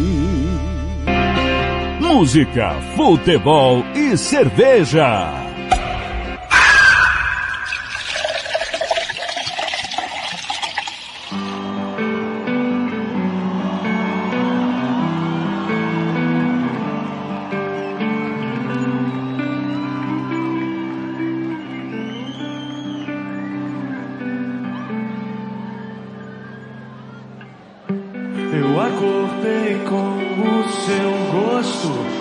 E a lembrança do seu rosto. Porque você se fez tão linda. Tô de volta! Já já biquíni cavadão nessa, porque quem tá na ponta da agulha pra falar com a gente é ele. Paulo Anselmo, o garotão do rádio. Futebol na canela. Paulo Anselmo! Tudo bem? Boa tarde já, né, Paulinho? Tudo bem com você? Boa tarde, Thiago. Boa tarde, já boa tarde. já estamos preparando o almoço aqui, né? E com certeza pronto para as informações. Nesse dia friozinho aí, não muito intenso, né? Mas um clima razoavelmente agradável, podemos dizer assim, o meu caro Thiago. Paulo Anselmo, programa hoje bombando de audiência, muitos assuntos polêmicos aí, antes de você passar o raio-x do Amador. É, Sub-20 vai, pode, deve definir o campeão hoje, quem vencer o União ou Náutico é, será o campeão, só o empate prorroga para a próxima rodada é, o campeão. E aí o Náutico aí, com a sua versão, que poderia participar da Copa São Paulo, o presidente Marcos Araújo do Dourados agora há pouco disse que não, que o Náutico sabia que não ia poder jogar. Será que a gente não consegue fazer um campeonato sem polêmica, Paulo Anselmo? Ô, Thiago, o Vila Nova de novo, aquele filme de terror do passado, você lembra daquele episódio lá? Lembro. Que o Vila Nova ganhou, mas não levou. O Náutico será o Vila Nova de hoje. Puxa vida, hein, cara? Isso vai dar muito, muito, muita polêmica de novo, hein? Mas é engraçado que é, já teve a lição do passado, né? E, e não foi consertada essa situação, né? É, é, rapaz, é complicado até porque a gente já vai ficar, independente de qualquer decisão, já vou ficar chateado porque o Náutico, o, o Thiago, é um time aí que promete, viu? Promete ter a sensação aí do nosso futebol. Pelo empenho, pela a maneira, a, a, filosofia com que toda a diretoria tem é, tocado esse clube, né? E eu vejo um Náutico aí, até com a possibilidade de, é, como profissionalizou, poderá disputar a Série B esse ano, né? Se eu não estiver enganado. E tem até a chance de o ano que vem estar na Série A, né? Se eu, se eu, se eu não estiver equivocado, né? Tá certinho, Paulo Anselmo. Está coberto de razão, é isso mesmo. Agora, Paulo Anselmo, é, você conhece muito bem Dourados, né? Região.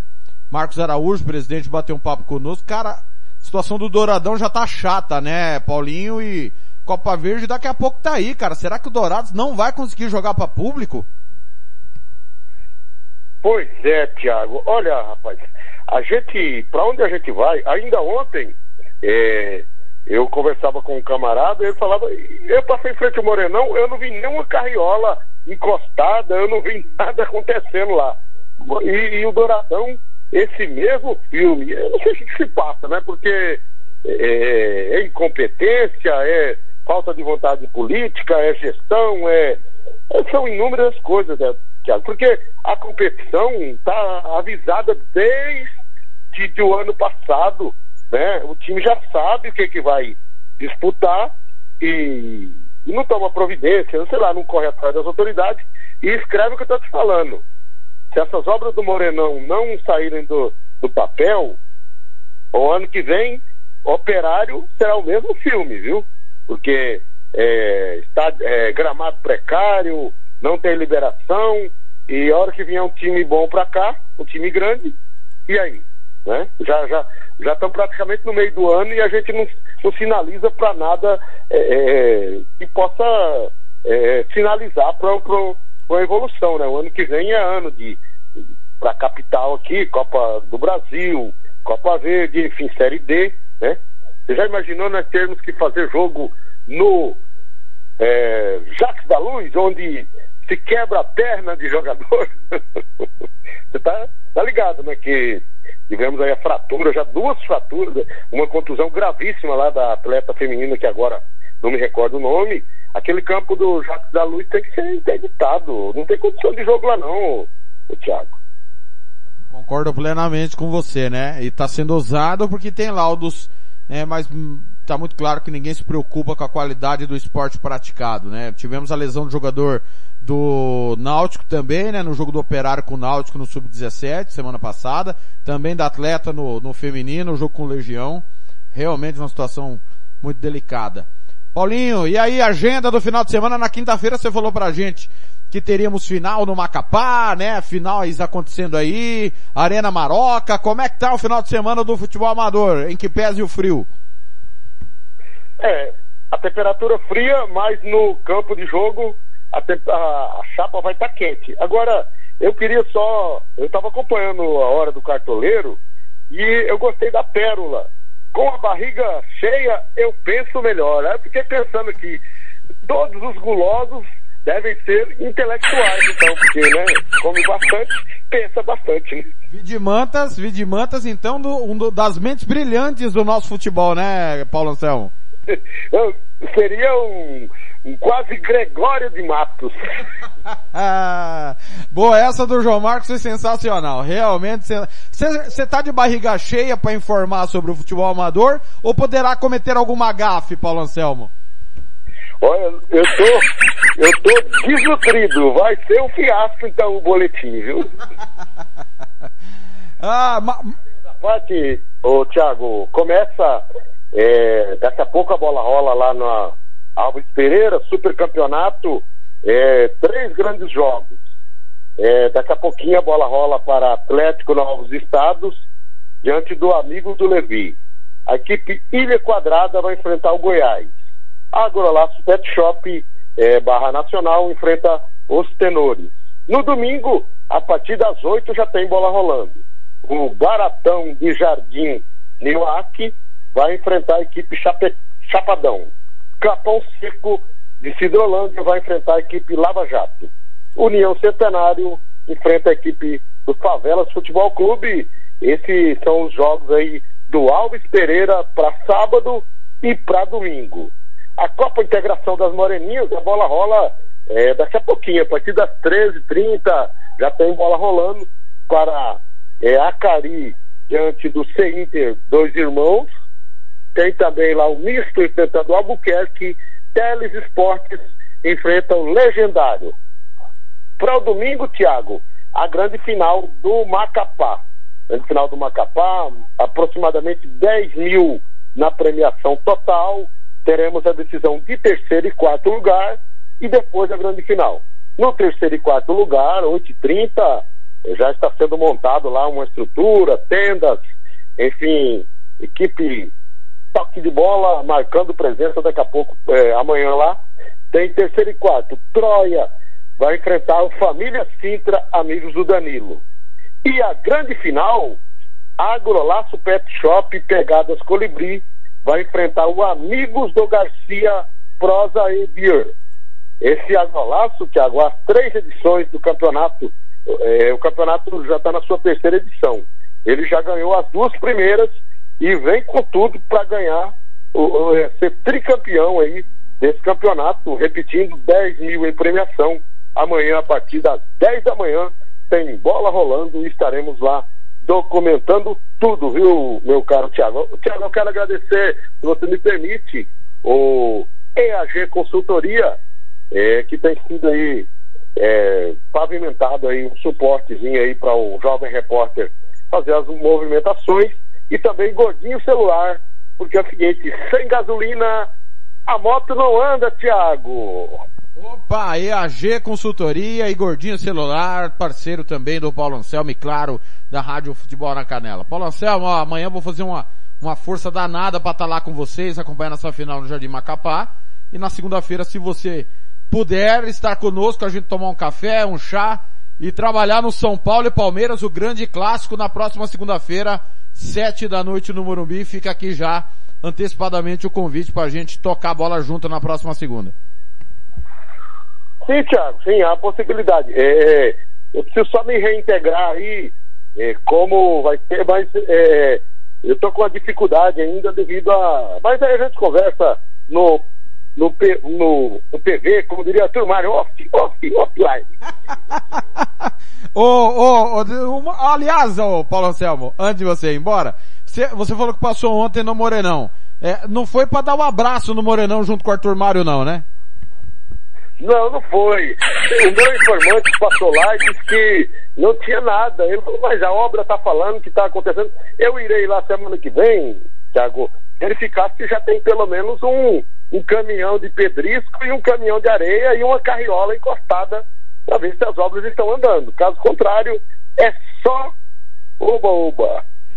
É o otimista Paulo Anselmo. Paulinho, um grande final de semana. Se agasalhe bem na hora de andar de moto, viu, Paulo Anselmo? Porque na moto esfria muito.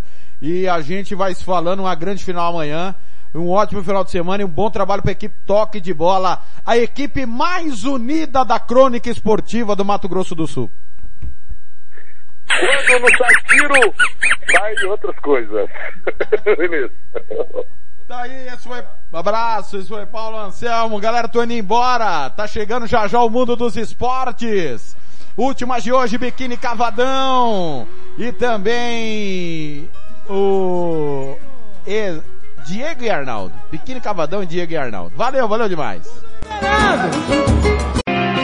Música, futebol e cerveja.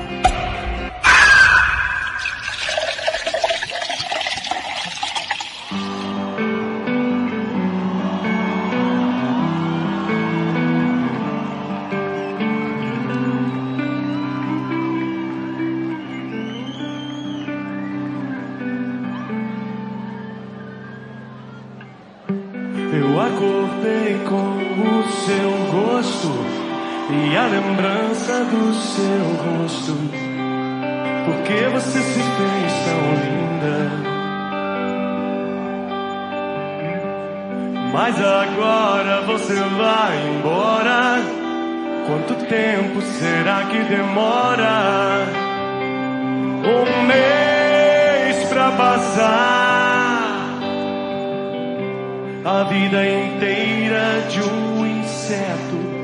o embrião pra vir afeto, a folha do calendário, o trabalho pra ganhar um salário.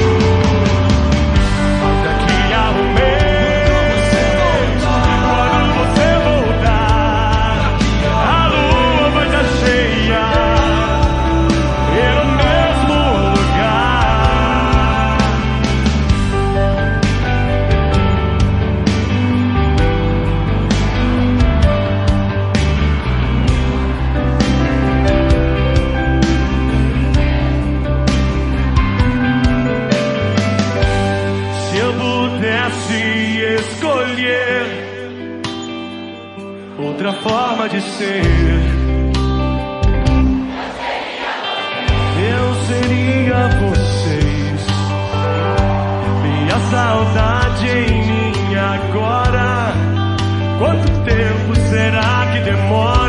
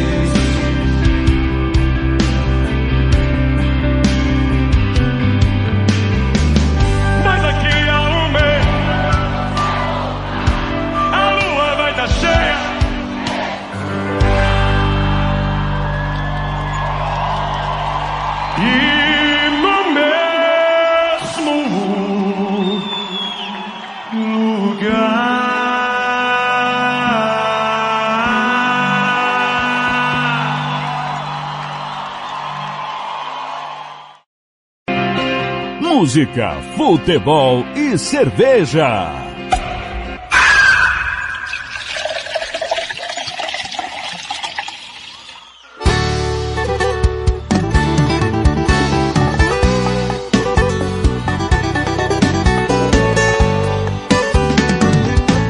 Escolha entre nós dois quem vai valer a pena de verdade.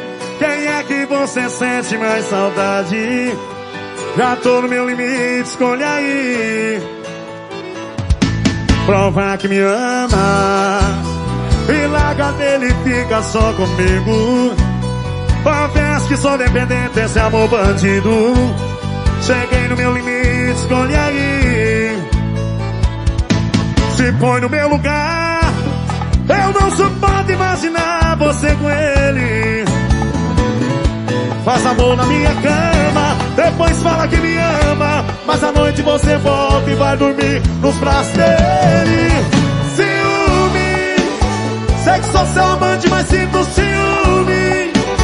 Se não sente mais nada por ele, me assume. Que eu troco a tudo de você por uma luna de mel. Se vira, invente uma história pra ele, me avisa. Só me fala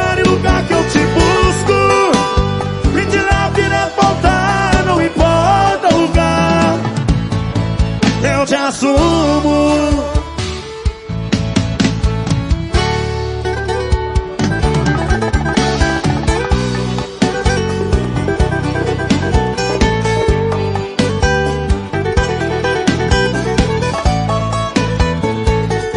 Se foi no meu lugar, eu não sou bom de imaginar você com ele. Faz amor na minha cara depois fala que me ama, mas à noite você volta e vai dormir nos braços dele. Ciúme, sei que sou seu amante, mas sinto ciúme. Se não sente mais nada por ele, me assume. Que eu troco quarto de motel por uma lua de mel. Se vira, invente uma história pra ele, me avisa.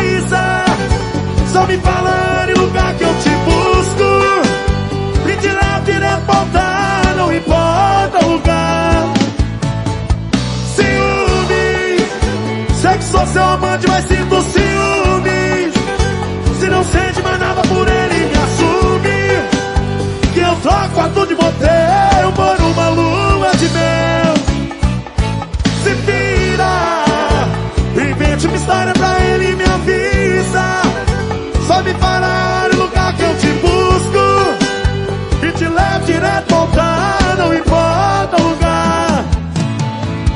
Te assumo.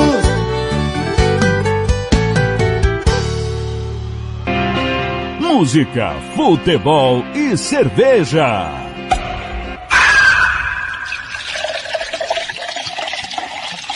Pé na areia, a caipirinha, água de coco, a cervejinha. Pé na areia, água de coco, um beira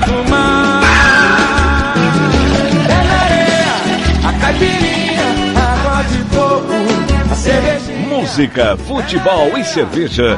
Volta sábado que vem.